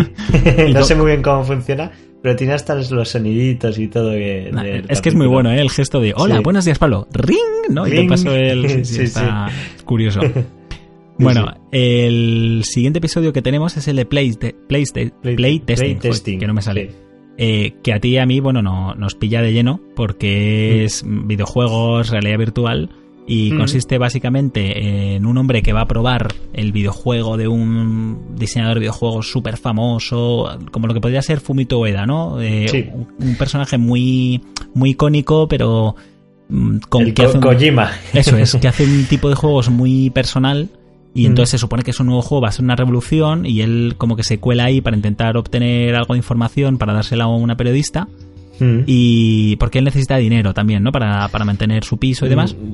Eh, Entonces, resulta que es una experiencia de terror con hologramas eh, dentro de una casa, entonces básicamente consiste en, en aguantar lo máximo que pueda. El problema es que el juego va aprendiendo de, de los miedos y de la mente de, de esa persona para po- ir provocándole cada vez pues más terror, ¿no? Y, y la verdad es que está, la idea a mí me gustó, me gustó mucho, Mm. pero luego me parece que está algo desaprovechada. Luego, Sí. o sea, me, me gustó al principio, pero luego el, creo que el capítulo se va desinflando y el, y el final lo vi como muy... Yo creo que está bien. Lo Mm. único que, que como tocaba el tema eso de realidad virtual, videojuegos y tal, pensé, no sé si es que pensé que me iba a gustar más. Y luego realmente lo que dices tú que se desinfla un poco. A ver, el capítulo no está mal, ¿eh? Mm. Pero Me gustó menos que el iba- primero, sin duda, Sí, vamos. pensé que iba, iba a ir por un lado y luego no. Y luego también me pareció que el, que el principio del capítulo eh, creo que te empieza a contar un, toda la vida del hombre este que luego realmente no, no te aporta nada. Porque realmente lo que. La chicha del capítulo está en la última media hora. Entonces, como que toda la, la primera parte, como que te sobra un poco. Y luego, aparte, que lo que te digo, que pensé que iba a ir por otro lado y. Además, a mí Y- también me acuerdo que la actuación de él me chirrió un poco. Porque era También, lo mismo, me también. exagerado en plan típico, ¡uh, qué miedo! ¡oh, no sé qué! ¡oh, Dios mío! Sí. Es como demasiado chulillo, demasiado pasota, lo- ah, no sé, no... Muy pasota. Ya te digo, este episodio tampoco me gustó mucho, ¿eh? Y mira, eh, porque tampoco tiene, un- tiene el componente como este, como el anterior y el siguiente que vamos a hablar. El componente de que te deja mm, pensando en Sí. algo, ¿no?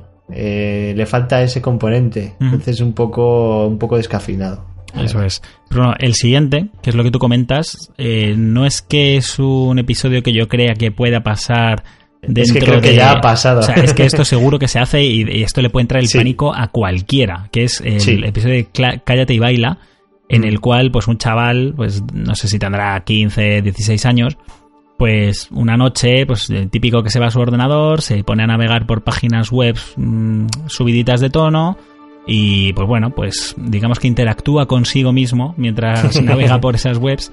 ¿Y Mm. qué es lo que pasa? Pues algo que todos sabemos que ha pasado a día de hoy, y es que existen ciertos Mm. virus por internet, o incluso la NSA, que... Bueno, que además es, es, está muy bien, es muy realista, porque primero le coge la hermana el ordenador, ¿no? Y la hermana como que le ha metido mucho, mucho malware, Sí. este que es precisamente, es que es precisamente como, eh, como, Cómo entra el- estas virus, cosas. ¿no? Yo tengo un hermano en concreto que me acuerdo cuando compartíamos Ordena hace muchos años, cuando yo soy un maniático de, de los virus y todo eso y de protegerlo y demás. Y cada vez él, él, aunque estuviese 10 minutos ya volvía y ya tenía malware y tenía de todo, ¿no? Sí. Y Es que se ha abierto un pop-up y me ha dicho que era el visitante número 1000, entonces que tenía que pulsarlo, ¿no? o que el ordenador iba lento y que tenía que pulsar aquí para que fuera rápido. Sí, es que Cindy, que vive en el mismo pueblo que yo, quería hablar conmigo. Eso es. Y, y es eso, eh, en el capítulo básicamente, pues eso, le coge el orden a su hermana, le mete un malware, lo que viene siendo una especie de virus, esto que roba tus datos, o que, bueno, pueden hacer mil cosas. Pueden desde robarte tus datos personales hasta hacerte lo que te viene aquí en lo que pasa aquí en el capítulo, que es... eh, y que ha pasado además, o sea, es que yo he visto alguna noticia y que por eso si te fijas...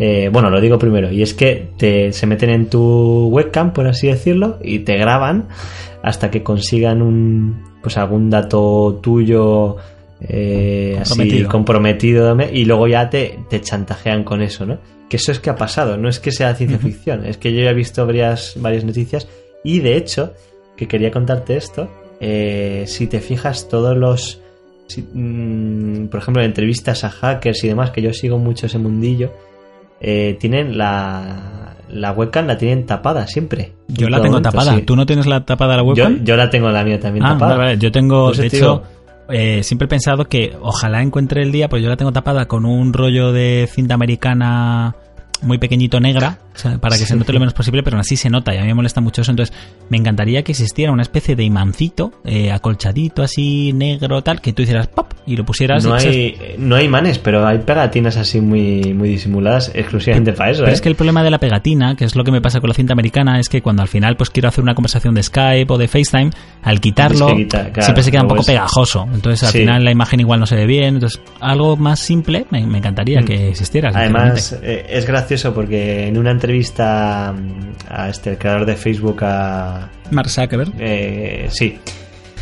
Eh, se veía su ordenador de fondo, en las fotos, típicas fotos de la entrevista, se veía su ordenador de fondo, su ordenador personal, y tenía, precisamente en la webcam, Sí. la tenía tapada también. Pero a ver, es que, señores, eh, aquellos que hayáis visto la película de Snowden o que os enterarais del escándalo de la NSA hace unos años, la, la NSA eh, ha estado vigilando las cámaras de los móviles, de los ordenadores, de los tablets de, de las, de las casas eh, para lucha antiterrorismo, pero es que ha estado espiando a su propio pueblo durante años. Entonces, y que por mucho que se eso se pillara, que no os quepa la menor duda que lo siguen haciendo. O sea que Mm. muchísimo cuidado con, con las cámaras que, que pongáis en vuestra casa o cómo las pongáis. Mm. Así que todo aquel que pueda tapad la webcam de vuestro ordenador porque nunca lo sabéis. Porque es que no se tiene ni que encender la lucecita esa que normalmente avisa que, se activa la webcam. O sea, eso evidentemente Mm. se lo saltan. Entonces, al final lo que juega esta gente en el episodio es eso, es te he pillado un vídeo eh, tocándote mientras veías webs guarras, pues te amenazo con enseñárselo a todos tus conocidos a no ser Mm. que me lleves esto aquí, esto acá, esto acá. Lo que no recuerdo Mm. es al final si, si te explicaban qué era lo que hacía el proceso, o sea, qué era lo que llevaban de un sitio a otro.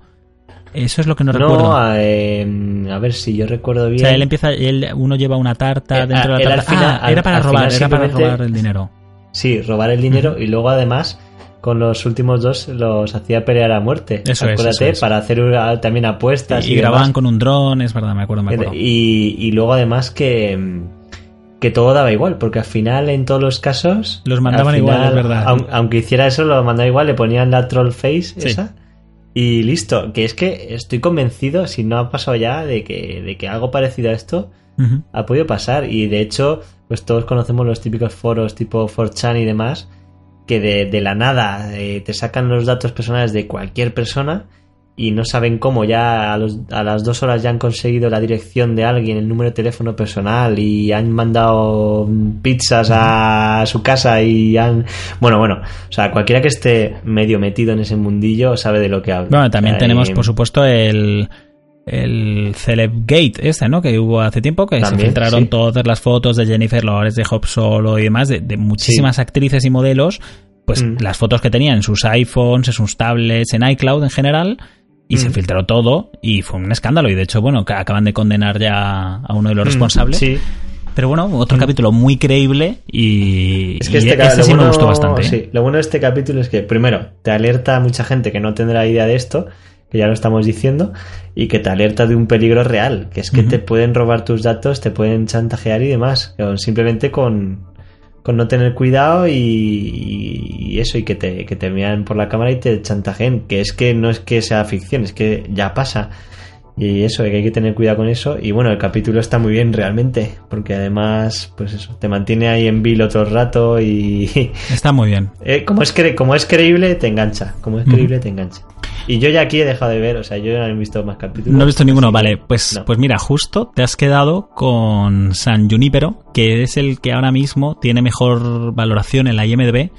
Y la verdad es que está muy bien. Es muy original este episodio, pero a mí, no sé, quizá porque, claro, me, me creé hype, porque todo el mundo decía que era el mejor de, de esta temporada y demás, y, y quizá me creé más expectativas de las que debería. Mm. Pero no me gustó tanto como esperaba. También porque yo creo que es, de todos los episodios que he visto hasta el día de hoy de Black Mirror, el más optimista. O sea, es- yo Mm. creo que es el único que no te deja hecho polvo, o al menos a mí no me ha dejado hecho polvo.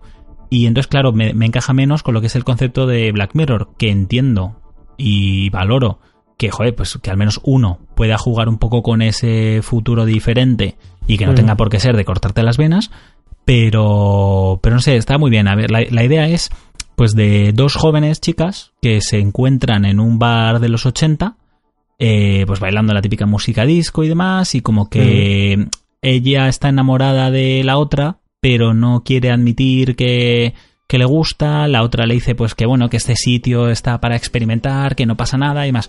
Al final resulta que, no, es al final, ¿eh? no te estoy destripando el, el Vale. episodio, Sí, pero vamos, re- resulta que evidentemente el sitio no es un sitio real, ¿vale? O sea, Mm. no, no te quiero contar mucho más, pero es un sitio que pueden visitar, digamos que mentalmente, eh, y no solo en esa época, sino en diferentes épocas, y no siempre Ujú. ese mismo bar, eh, pues digamos que para aislarse o para abstraerse de un- del sitio real en el que están, ¿vale? Entonces, eh, juega mucho con eso, con la música ochentera, con el amor entre ellas dos. entonces es un capítulo que est- está bastante bien, es muy bonito. Y es un poco como Telma y Luis también, el final.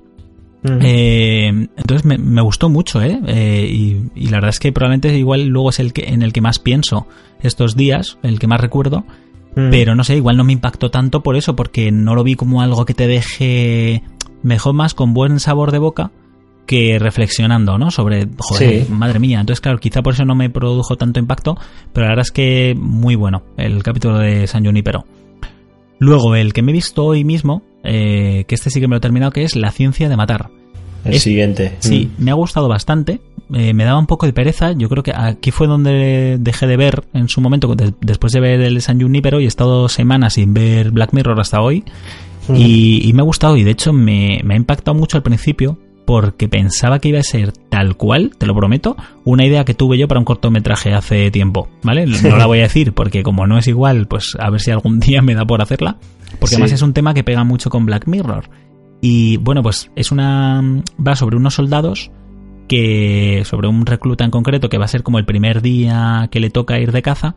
Entonces son una serie de soldados que van detrás de los que ellos llaman cucarachas, ¿vale? Mm. Entonces tienen que ir eh, por determinadas casas, pueblos, eh, para ir eliminando las cucarachas. Y las cucarachas no dejan de ser eh, seres humanos que han mutado y son una especie de zombies, ¿vale? Y entonces pues tienen que acabar con ellos y demás.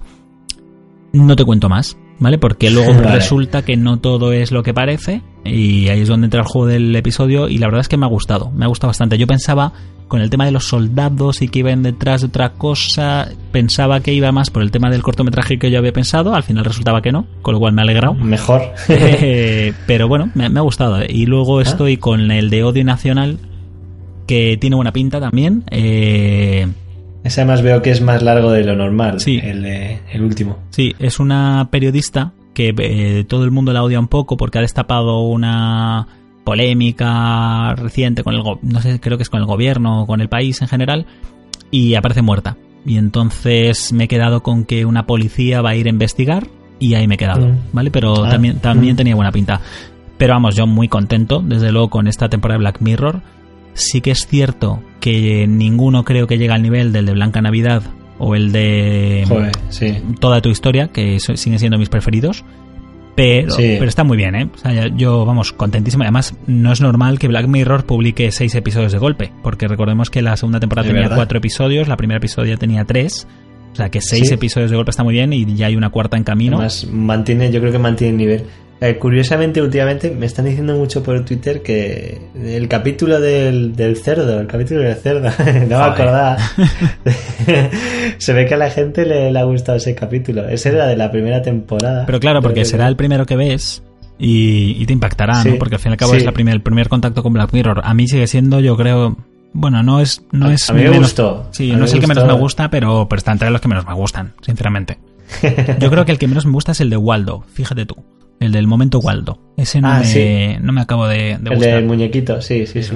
Y nada, pues comentada ya Black Mirror, pues vamos a dar los pequeños matices que decíamos, porque tú no la has terminado, pero de American Crime Story. O sea, de esos cinco capítulos que te has visto, ¿qué es lo que más te ha impactado? De esas a mí, por ejemplo, quiero que me digas qué es lo que te pareció la escena de la persecución. O sea, el, el ver cómo J. Simpson se coge un coche con un tío con una pistola apuntando en la cabeza y le siguen y le escoltan 20 policías por toda la autopista durante A kilómetros y kilómetros, o sea, sí. me parece surrealista, sinceramente. A ver, realmente yo no conocía nada de lo que he dicho antes, de la intrahistoria de, de esto. Yo solo sé, pues, que, bueno, como estamos en spoiler, lo puedo decir, pues que al final, sí, al final del juicio sale inocente, ¿no? Eh, J. Simpson. Eso es. No Entonces- culpable, ¿eh? que es más importante. Eso es. Entonces, eh, a mí me flipa, me dejó flipando que una persona, da igual el color, vamos, pero en este caso, eh, J. Simpson, que, a ver, le esté, bu- le esté buscando a la policía, coja un coche, salga huyendo con una pistola. Eh, quiero decir, además se ve en la serie, en, en muchos momentos, cualquier otra, si llega a ser un desconocido, le hubiesen fri- frito a tiros. Pero vamos, eh, ya no en el coche, sino en su casa, o sea. Entonces, eh, yo creo que un poco la, la presión mediática, pues eso, de la comunidad negra y demás, lógicamente, em, pues impide. De hecho, es que le tratan como. Incluso la propia policía. Yo creo que, que le, tratan como si fuese un dios, ¿no? Como que no se atreven a, a tocarla. De hecho, hay una referencia, creo que hacen en un momento, que un policía dice eh, algo así como disparar a las ruedas o así. Dice, estás loco. Y, y que sea yo el que dispare a esto. A. OJ Simpson, claro. Eso es, o sea, que quiero decir, Es que además ¿Cómo OJ Simpson es una persona que caía muy bien. eh, Mm. Entre los policías, entre los famosos y demás, porque por lo visto tenía un, un- una actitud así bastante cercana y simpática. Pero, claro, de pas- hecho, pasa acuérdate cuando, esto. cuando sale del, del coche, pues está ahí, lo siento chicos, lo siento, no sé qué. o sea, es como que eh, realmente... Es que claro, eh, está muy claro que lo, que lo hizo, ¿no? Pero es que hay unos momentos que hasta que te hace dudar. Mm, Incluso, A ver, ¿eh? yo que conste que siempre digo lo mismo. Cada vez que, que surge un tema de estos, como pasó igual en Mickey Marder y demás, Mm. siempre me viene a la cabeza la película de eh, La vida de David Gale, de Kevin Mm. Spacey, que sin querer spoilear es una película en la que se demuestra que por mucho que todos los... O sea, que la pena de muerte no debería existir, porque por mucho que todas las pruebas indiquen, que es algo, culpable, sí. nunca se sabe eh, si realmente puede ser culpable o no. Y de hecho muchas veces se ha llegado a demostrar que alguien que estaba ya en el corredor de la muerte, eh, de la muerte no era culpable. Eso Entonces, es, sí. eh, Por eso te digo, yo sigo teniendo la, la duda realmente. Hay, si, si lo que sale en la serie realmente como pasó, pues... que está contrastando eh, luego, que, que lo sepas, ¿eh? con vídeos de YouTube. Claro, es lo suyo lo de contrastar, porque por ejemplo, eh, supongo que luego habrán hecho libros y demás los protagonistas, y sí que realmente en la serie por lo menos a su abogado... Bueno, libros. A Eso me, me hace mucha gracia porque al terminar la serie dicen que el juez es el único de los implicados en el caso que no escribió un libro. Todos los demás escribió un libro sobre para forrarse, Sí. ¿sabes? Pues realmente él a todo el mundo le decía que realmente decía que él no había sido o eso eso dicen, ¿no? Entonces y es lo que dices tú, que yo nunca sin saber realmente todos los detalles y tal nunca podré decir que porque claro, es que a ti te lo plantean así y es lo que se ve en la serie, quiero decir, o sea, es una persona violenta. Yo aquí te hago una pregunta, Eh, eh, que es una de las primeras escenas que hay así cuando empieza el juicio, cuando llega John Travolta, que es su abogado, y evidentemente le hace la pregunta que le tiene que hacer es Mm, si sí. has sido tú. Entonces, tú, si hubieses matado a alguien, sabiendo que tu abogado no se lo puede decir por ley a nadie, ¿a tu abogado Mm. se lo dirías o no? Ese es el tema. o sea, claro, yo es que eh, se lo diría sí o sí. Yo, porque, yo sí, claro. porque- Claro, eh, tiene que saberlo, tío. Si, si, si quiero que me liberes, tienes que saber que no te Claro, pueden pillar eh, por el- aquí porque lo he hecho, ¿sabes? Eso es, realmente, si, si eres listo, tú tendrías que confesar a tu abogado que sabes que no puede decir nada. Eh, si eres listo realmente y quieres que no te pillen, tienes que decirlo, ¿no? Que lo has hecho y dice, oye, mira, lo hice así, así, así. Y ya el abogado que tome las medidas que vea oportunas y que despiste la atención de donde tú te has podido dejar las pruebas, ¿no? La única duda que me entraría es, vale, pero yo no sé si en un momento dado se ve en un aprieto o piensa que el juicio lo tiene perdido, claro, no sé si va a dar el 200% pensando, bueno, a ver, igual voy a perder el juicio, pero al fin y al cabo, joder, el tío es culpable, tampoco me- se me cae el mundo, ¿no? Pero Claro, no es lo mismo que pensar que realmente es inocente y va a mandar a una persona a la cárcel inocente por su ineptitud, ¿sabes? Es, Pero bueno, es lo único que a mí me haría dudar. Pero eso, eso pasa con todos los abogados. Siempre tiene que haber un inocente y un culpable, ¿no? Y siempre tiene que haber un abogado defensor y un abogado... ¿no? Claro, pero si yo le he dicho a mi abogado que soy culpable, que es lo que te digo, que en un momento dado puede decir, mira, voy a perder el juicio, pero a ver, tío. O sea, yo que sé, que igual me viene con decir, mira, Ya, te, ya. te ofrecen 20 años, y es, pero que es que yo no quiero 20 años, y dice, a ver, eres culpable, tío, coge Lo los has 20 hecho. años que no te van a matar, ¿sabes? Y es como, no, tío, que es que me da igual ser culpable, que quiero que me saques, ¿sabes? No sé. Sí, sí, sí, ya sé lo que dices. Eso es. Mm, Pero yo creo que en el fondo los abogados, ya, al menos los experimentados, ya se huelen si realmente, o sea, yo creo que un abogado realmente sabe si, si al que está defendiendo lo ha hecho o no, vamos, o se lo puede intuir realmente. Pero, no sé, yo que conste que pensaba, eh, creía más en su inocencia antes de ver la serie que después. Eh, de hecho, ¿Ah, sí? yo no sé si tú has llegado a la Yo al escena revés, de... a, a mí me ha pasado al revés, ¿eh? No, O sea, ya, yo ya verás- estaba no, convencido verás. de que era culpable por todas las coñas que hay y todo lo que, bueno, lo que había visto de antes. Y realmente luego, no sé si es que actúa muy bien. Este, Sí, pero, pero yo al principio, yo- a ver, también es lo que, que siempre pasa. Hay gente, o sea, hay escenas que te ponen que nadie estuvo ahí para verlas. Entonces, Claro. tú no sabes si él realmente cuando está solo realmente se pone a llorar, no se pone a llorar, ¿sabes? Si ese tipo de cosas no lo puedes controlar. Claro. Pero, por ejemplo, Mm. tú has llegado a la escena del guante. Eh, ¿Cuál es? Un guante. Si yo te digo un guante, te tienes que, tienes que saberlo. Entonces es que no lo has visto. Bueno, pues hay un momento, hay un guante, ¿no? Que aparece en la escena del crimen. Sí, bueno, sé que aparece en la parte de atrás de la casa, ¿no? Pues, y aparece un sí, guante que pues- se supone que dicen que lo ha dejado un policía ahí. Eso es, pues entonces hay un momento en el que en el juicio le hacen probarse el guante a OJ Simpson Mm. para ver si y le entra le o no le encaja entra. ¿no? No, y la cuestión ¿No? es que no le encaja, ¿vale? ¿Ah? Pero, mm, claro, eh, yo lo veo en la serie y la serie más o menos te quedas como en plan de, joder, claro, pues no, no, no le encaja. Eh, parece ser que no le encaja. Entonces el, el abogado defensor se pone, no, pero es que eh, estaba tensando la mano para que no le entrara, eh, es que no, no, ha fingido que no le entraba, tal. Y tú dices, a ver, o sea, suena como a, Mm. a excusa de intentas buscar cualquier motivo, pero es que luego cuando vi las imágenes originales de, Mm. de J. Simpson probándose el guante, Mm. es que se ve clarísimamente. De hecho, yo es que lo que no entiendo es como en vez de dejar que se lo pruebe él, no coge un tío, le coge el guante y se lo, se lo enfunda. Pero se ve él, ¿sabes? clarísimamente que. Se que ve está clarísimamente que está tensando la mano y que está exagerándolo todo para que parezca que no le entra bien, ¿sabes? El- Ah, bueno, eso no lo había visto yo. Claro, entonces ahí ya es cuando digo, buf, ¿sabes? En plan, buf. Sí, porque además el problema de todo, que es una cosa que Mm. la serie plantea al final, es. eh, ya no estamos hablando de, de si realmente él parece que indica que es culpable o no. La cuestión es, vale, pero ¿y si no es él? ¿Quién narices? Porque es que no hay Claro. ni un solo indicio de que ha sido otra persona. ¿Sabes? Es que, tío, es que todo apunta a ti, es que vives al lado, es que es tu exmujer, es su, su amante. Tienes antecedentes. Claro, o sea- Había sangre en todos lados. Sí, sí. Entonces, claro, ese es, ese es el gran problema, ¿no? De, de la serie. Pero bueno, Y oye, es eso, yo antes de ver la serie lo conocía de, pues de eso, ¿no? De que siempre se ha puesto de ejemplo como, como oye, si tienes dinero, mira J. Simpson, ¿no? Claro, tienes dinero, contratas al mejor abogado y da igual que todo que la hayas matado y esté clarísimo que, aunque dijeron, yo sí recuerdo hace unos años que dijeron, no recuerdo muy bien, ¿eh? estoy hablando así un poco, que, que supone que el delito ya había prescrito, entonces él podría decir claramente que la había matado y no le pasaría nada. Y bueno, a ver, de todas formas, en Estados Unidos no te pueden juzgar dos veces por el mismo delito. ¿Sabes? Con Mm. lo cual, mm, yo no sé si eso te lo sabías.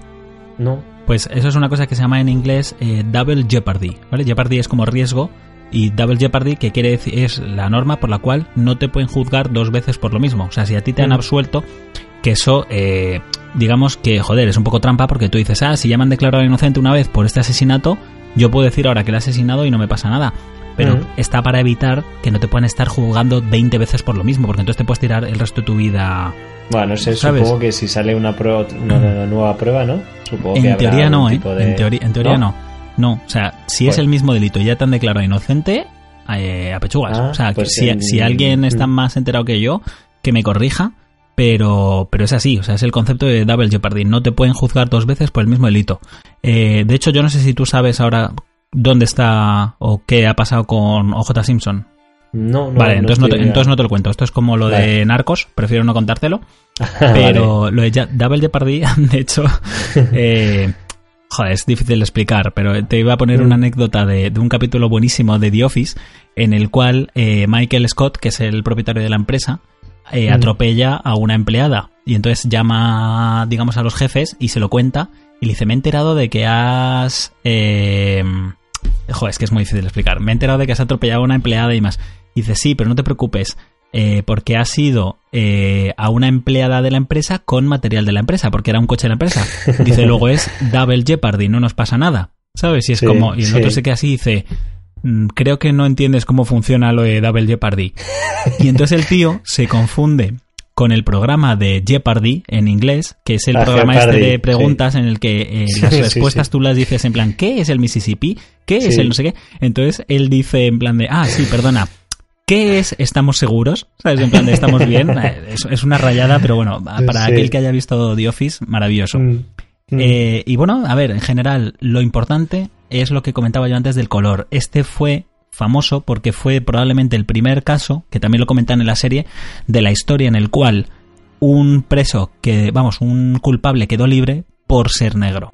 ¿Sabes? Porque se usó a OJ Simpson para destapar cosas que eran reales. Sí. Y es que había injusticias en los Estados Unidos y que a los negros se los trataban y se les juzgaban. Pero claro, eh, se pasaron de un, de un extremo al otro, ¿no? Eso es. O sea, este claro. fue el. A ver, que si tú lo piensas, esto es como el típico del el, Mm. el mal menor por el bien del resto, ¿no? Entonces, pues sí, Déjame, que- porque la has visto entera, me has dicho. Sí. Al final, ¿no? Sí, sí. Déjame preguntarte un par de cosas. Lo primero, eh, bueno, lógicamente la serie termina ya con toda la historia de. O sea, es conclusiva, ¿no? No habrá segunda temporada ni nada. Entonces, Habrá segunda es temporada, pero probablemente de, de otro de caso otra completamente cosa. distinto. Claro, o sea, es American Crime Story y será otro, otra historia de crimen, ¿no? En Eso Estados es. Unidos. Este es el especial, vale. Y otra pregunta que no tengo ni idea, ¿eh? Como se apellida Kardashian, ¿tiene algo Sí, que son ver con ellos, las son Kardashian? ellos.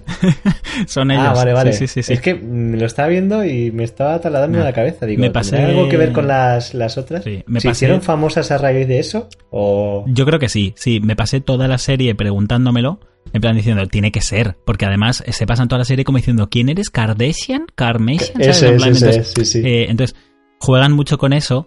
Y o sea, que las hijas del este son las él es el padre de las Kardashian. Eso es. Ah, vale, Eh, vale. Entonces, es curioso. claro, yo imagino que se hicieron famosas a partir de eso, Por porque esto, ¿no? Mm. lo que pasa es que, claro, uno es famoso por ser un respetable abogado y el Y otro las y las, otras son, pues, por bueno. reality show. Eso es. Pero sí, sí, Sí. él es el padre de, de las Kardashian. Pero bueno, Ah, vale, vale. No sé. Decía, por- porque sería mucha casualidad con un apellido así tan extraño. Sí, sí. Digo, a ver si van a ser las hijas pequeñas. además las juegan con eso, ¿eh? Por lo de decir Kardashian, ¿no? Qué Ah. apellido más, más Ya decía no yo, sé quién vale, es vale, esta vale. persona. Pero Duda bueno. resuelta.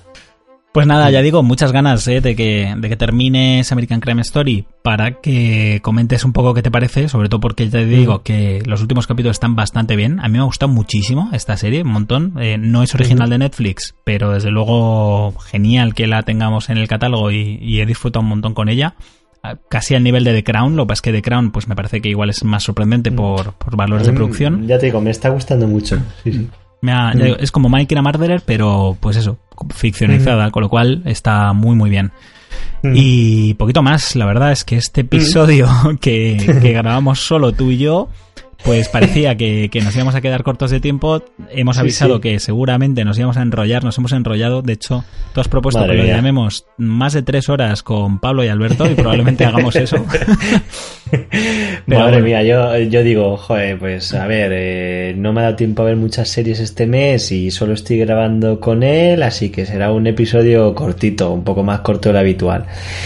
Pues toma ya. Pues no. en Tres horitas de... Yo nada, despedirme con comentarios de los oyentes que nos recomiendan algunas cosas que igual nos hemos dejado en el tintero. Con Mm. Guillermo, que es arroba capdezuro23, que nos comenta que después de un año eh, ha pensado, pues me pongo Galáctica. Dice que le está encantando y que Mm. también le gustan Grimm, Bates Motel, que Bates Motel probablemente la comentemos porque le gusta a Silvia, Arrow y Mm. Lovesick, otra que también ha visto Silvia. Sí. Luego María Arista, que es arroba arista-90, nos comenta American Crime, OJ Simpson, dice bastante buena y merecedora de los Emmys. También he visto las chicas Gilmore, altibajos en los cuatro capítulos, pero no pude evitar llorar en todos. Ya te he comentado yo que, que lo de las chicas Gilmore no ha gustado especialmente. Es verdad. sí. Pero bueno, dice que claro, que mezcla nostalgia, pena, emoción. Luego Haters Back Off, que dice demasiado rara y excéntrica y que no pudo acabarla. Mm. Luego, Natsu Salamander nos comenta en Facebook que 3% me gustó, pero si hubiese tenido menos capítulos hubiese sido mejor. Cosa que Mm. defiendo mucho, ¿eh? Yo cada día soy más defensor de que lo breve es y, y- perdón, lo bueno es y breve dos veces bueno, porque tienes Totalmente, tiempo para ver sí. otras cosas. Sí, sí. Luego, eh, mi madrina, Obi Carlier de la Valle, comenta que Narcos, fabulosa. Y luego ya por último, Regina Fernández Mirón nos dice también en Facebook, es de Expansive. También eh, se puede tener en cuenta Gilmore Girls. O sea, que le gusta tanto Expansive como Gilmore Girls. Por eso te digo que Ujú. Gilmore Girls yo creo que ha dividido un poco, pero Sí, en general yo creo que no, no ha cumplido. No. Y poquito más, Pablo, que muchas gracias por este maratón que nos hemos pegado Uf. tú y yo solitos, que hemos tenido Sí, que sí. reponernos líquidos dos veces de, de Aquarius aquí para poder continuar. Yo espero que no haya, vamos, que no seamos muy pesados, la verdad, que la gente nos aguante nuestras... Eh, he de decir que cuando estamos, cuando no estamos grabando podcast somos igual, o sea, nos pueden dar las 6 de la mañana y seguimos aquí, aquí hablando, ¿eh? Es, bueno, Sí, sí. simplemente avisar a los oyentes, pues eso, que ha sido un episodio quizá algo más accidentado porque no hemos podido contar con Silvia y con Dani, que los, en los próximos, evidentemente, sí que vamos a contar con ellos y va a estar el equipo al completo. Esperamos que os guste este nuevo formato en el cual tratamos muchas más series para que todos estos 30 días aproximadamente que vais a estar sin nosotros tengáis mucho contenido y descubráis más series en Netflix, que cada vez son tantas que, sinceramente, analizando una al mes, yo creo que se quedan muy cortas. Así que yo creo que esto es por el bien de todos. Y poquito más, como siempre, si queréis estar en contacto con nosotros, podéis hacerlo a través de las redes sociales. En el caso de Pablo sería... Yo soy Drez, D-R-E-Z. Yo, arroba Alberto Carlier.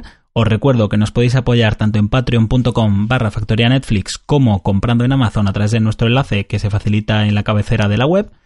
Y poco más, nos vemos ya más adelante en el mes de enero con Factoría Netflix, el podcast que todo usuario de Netflix debe escuchar. Hasta luego. Adiós.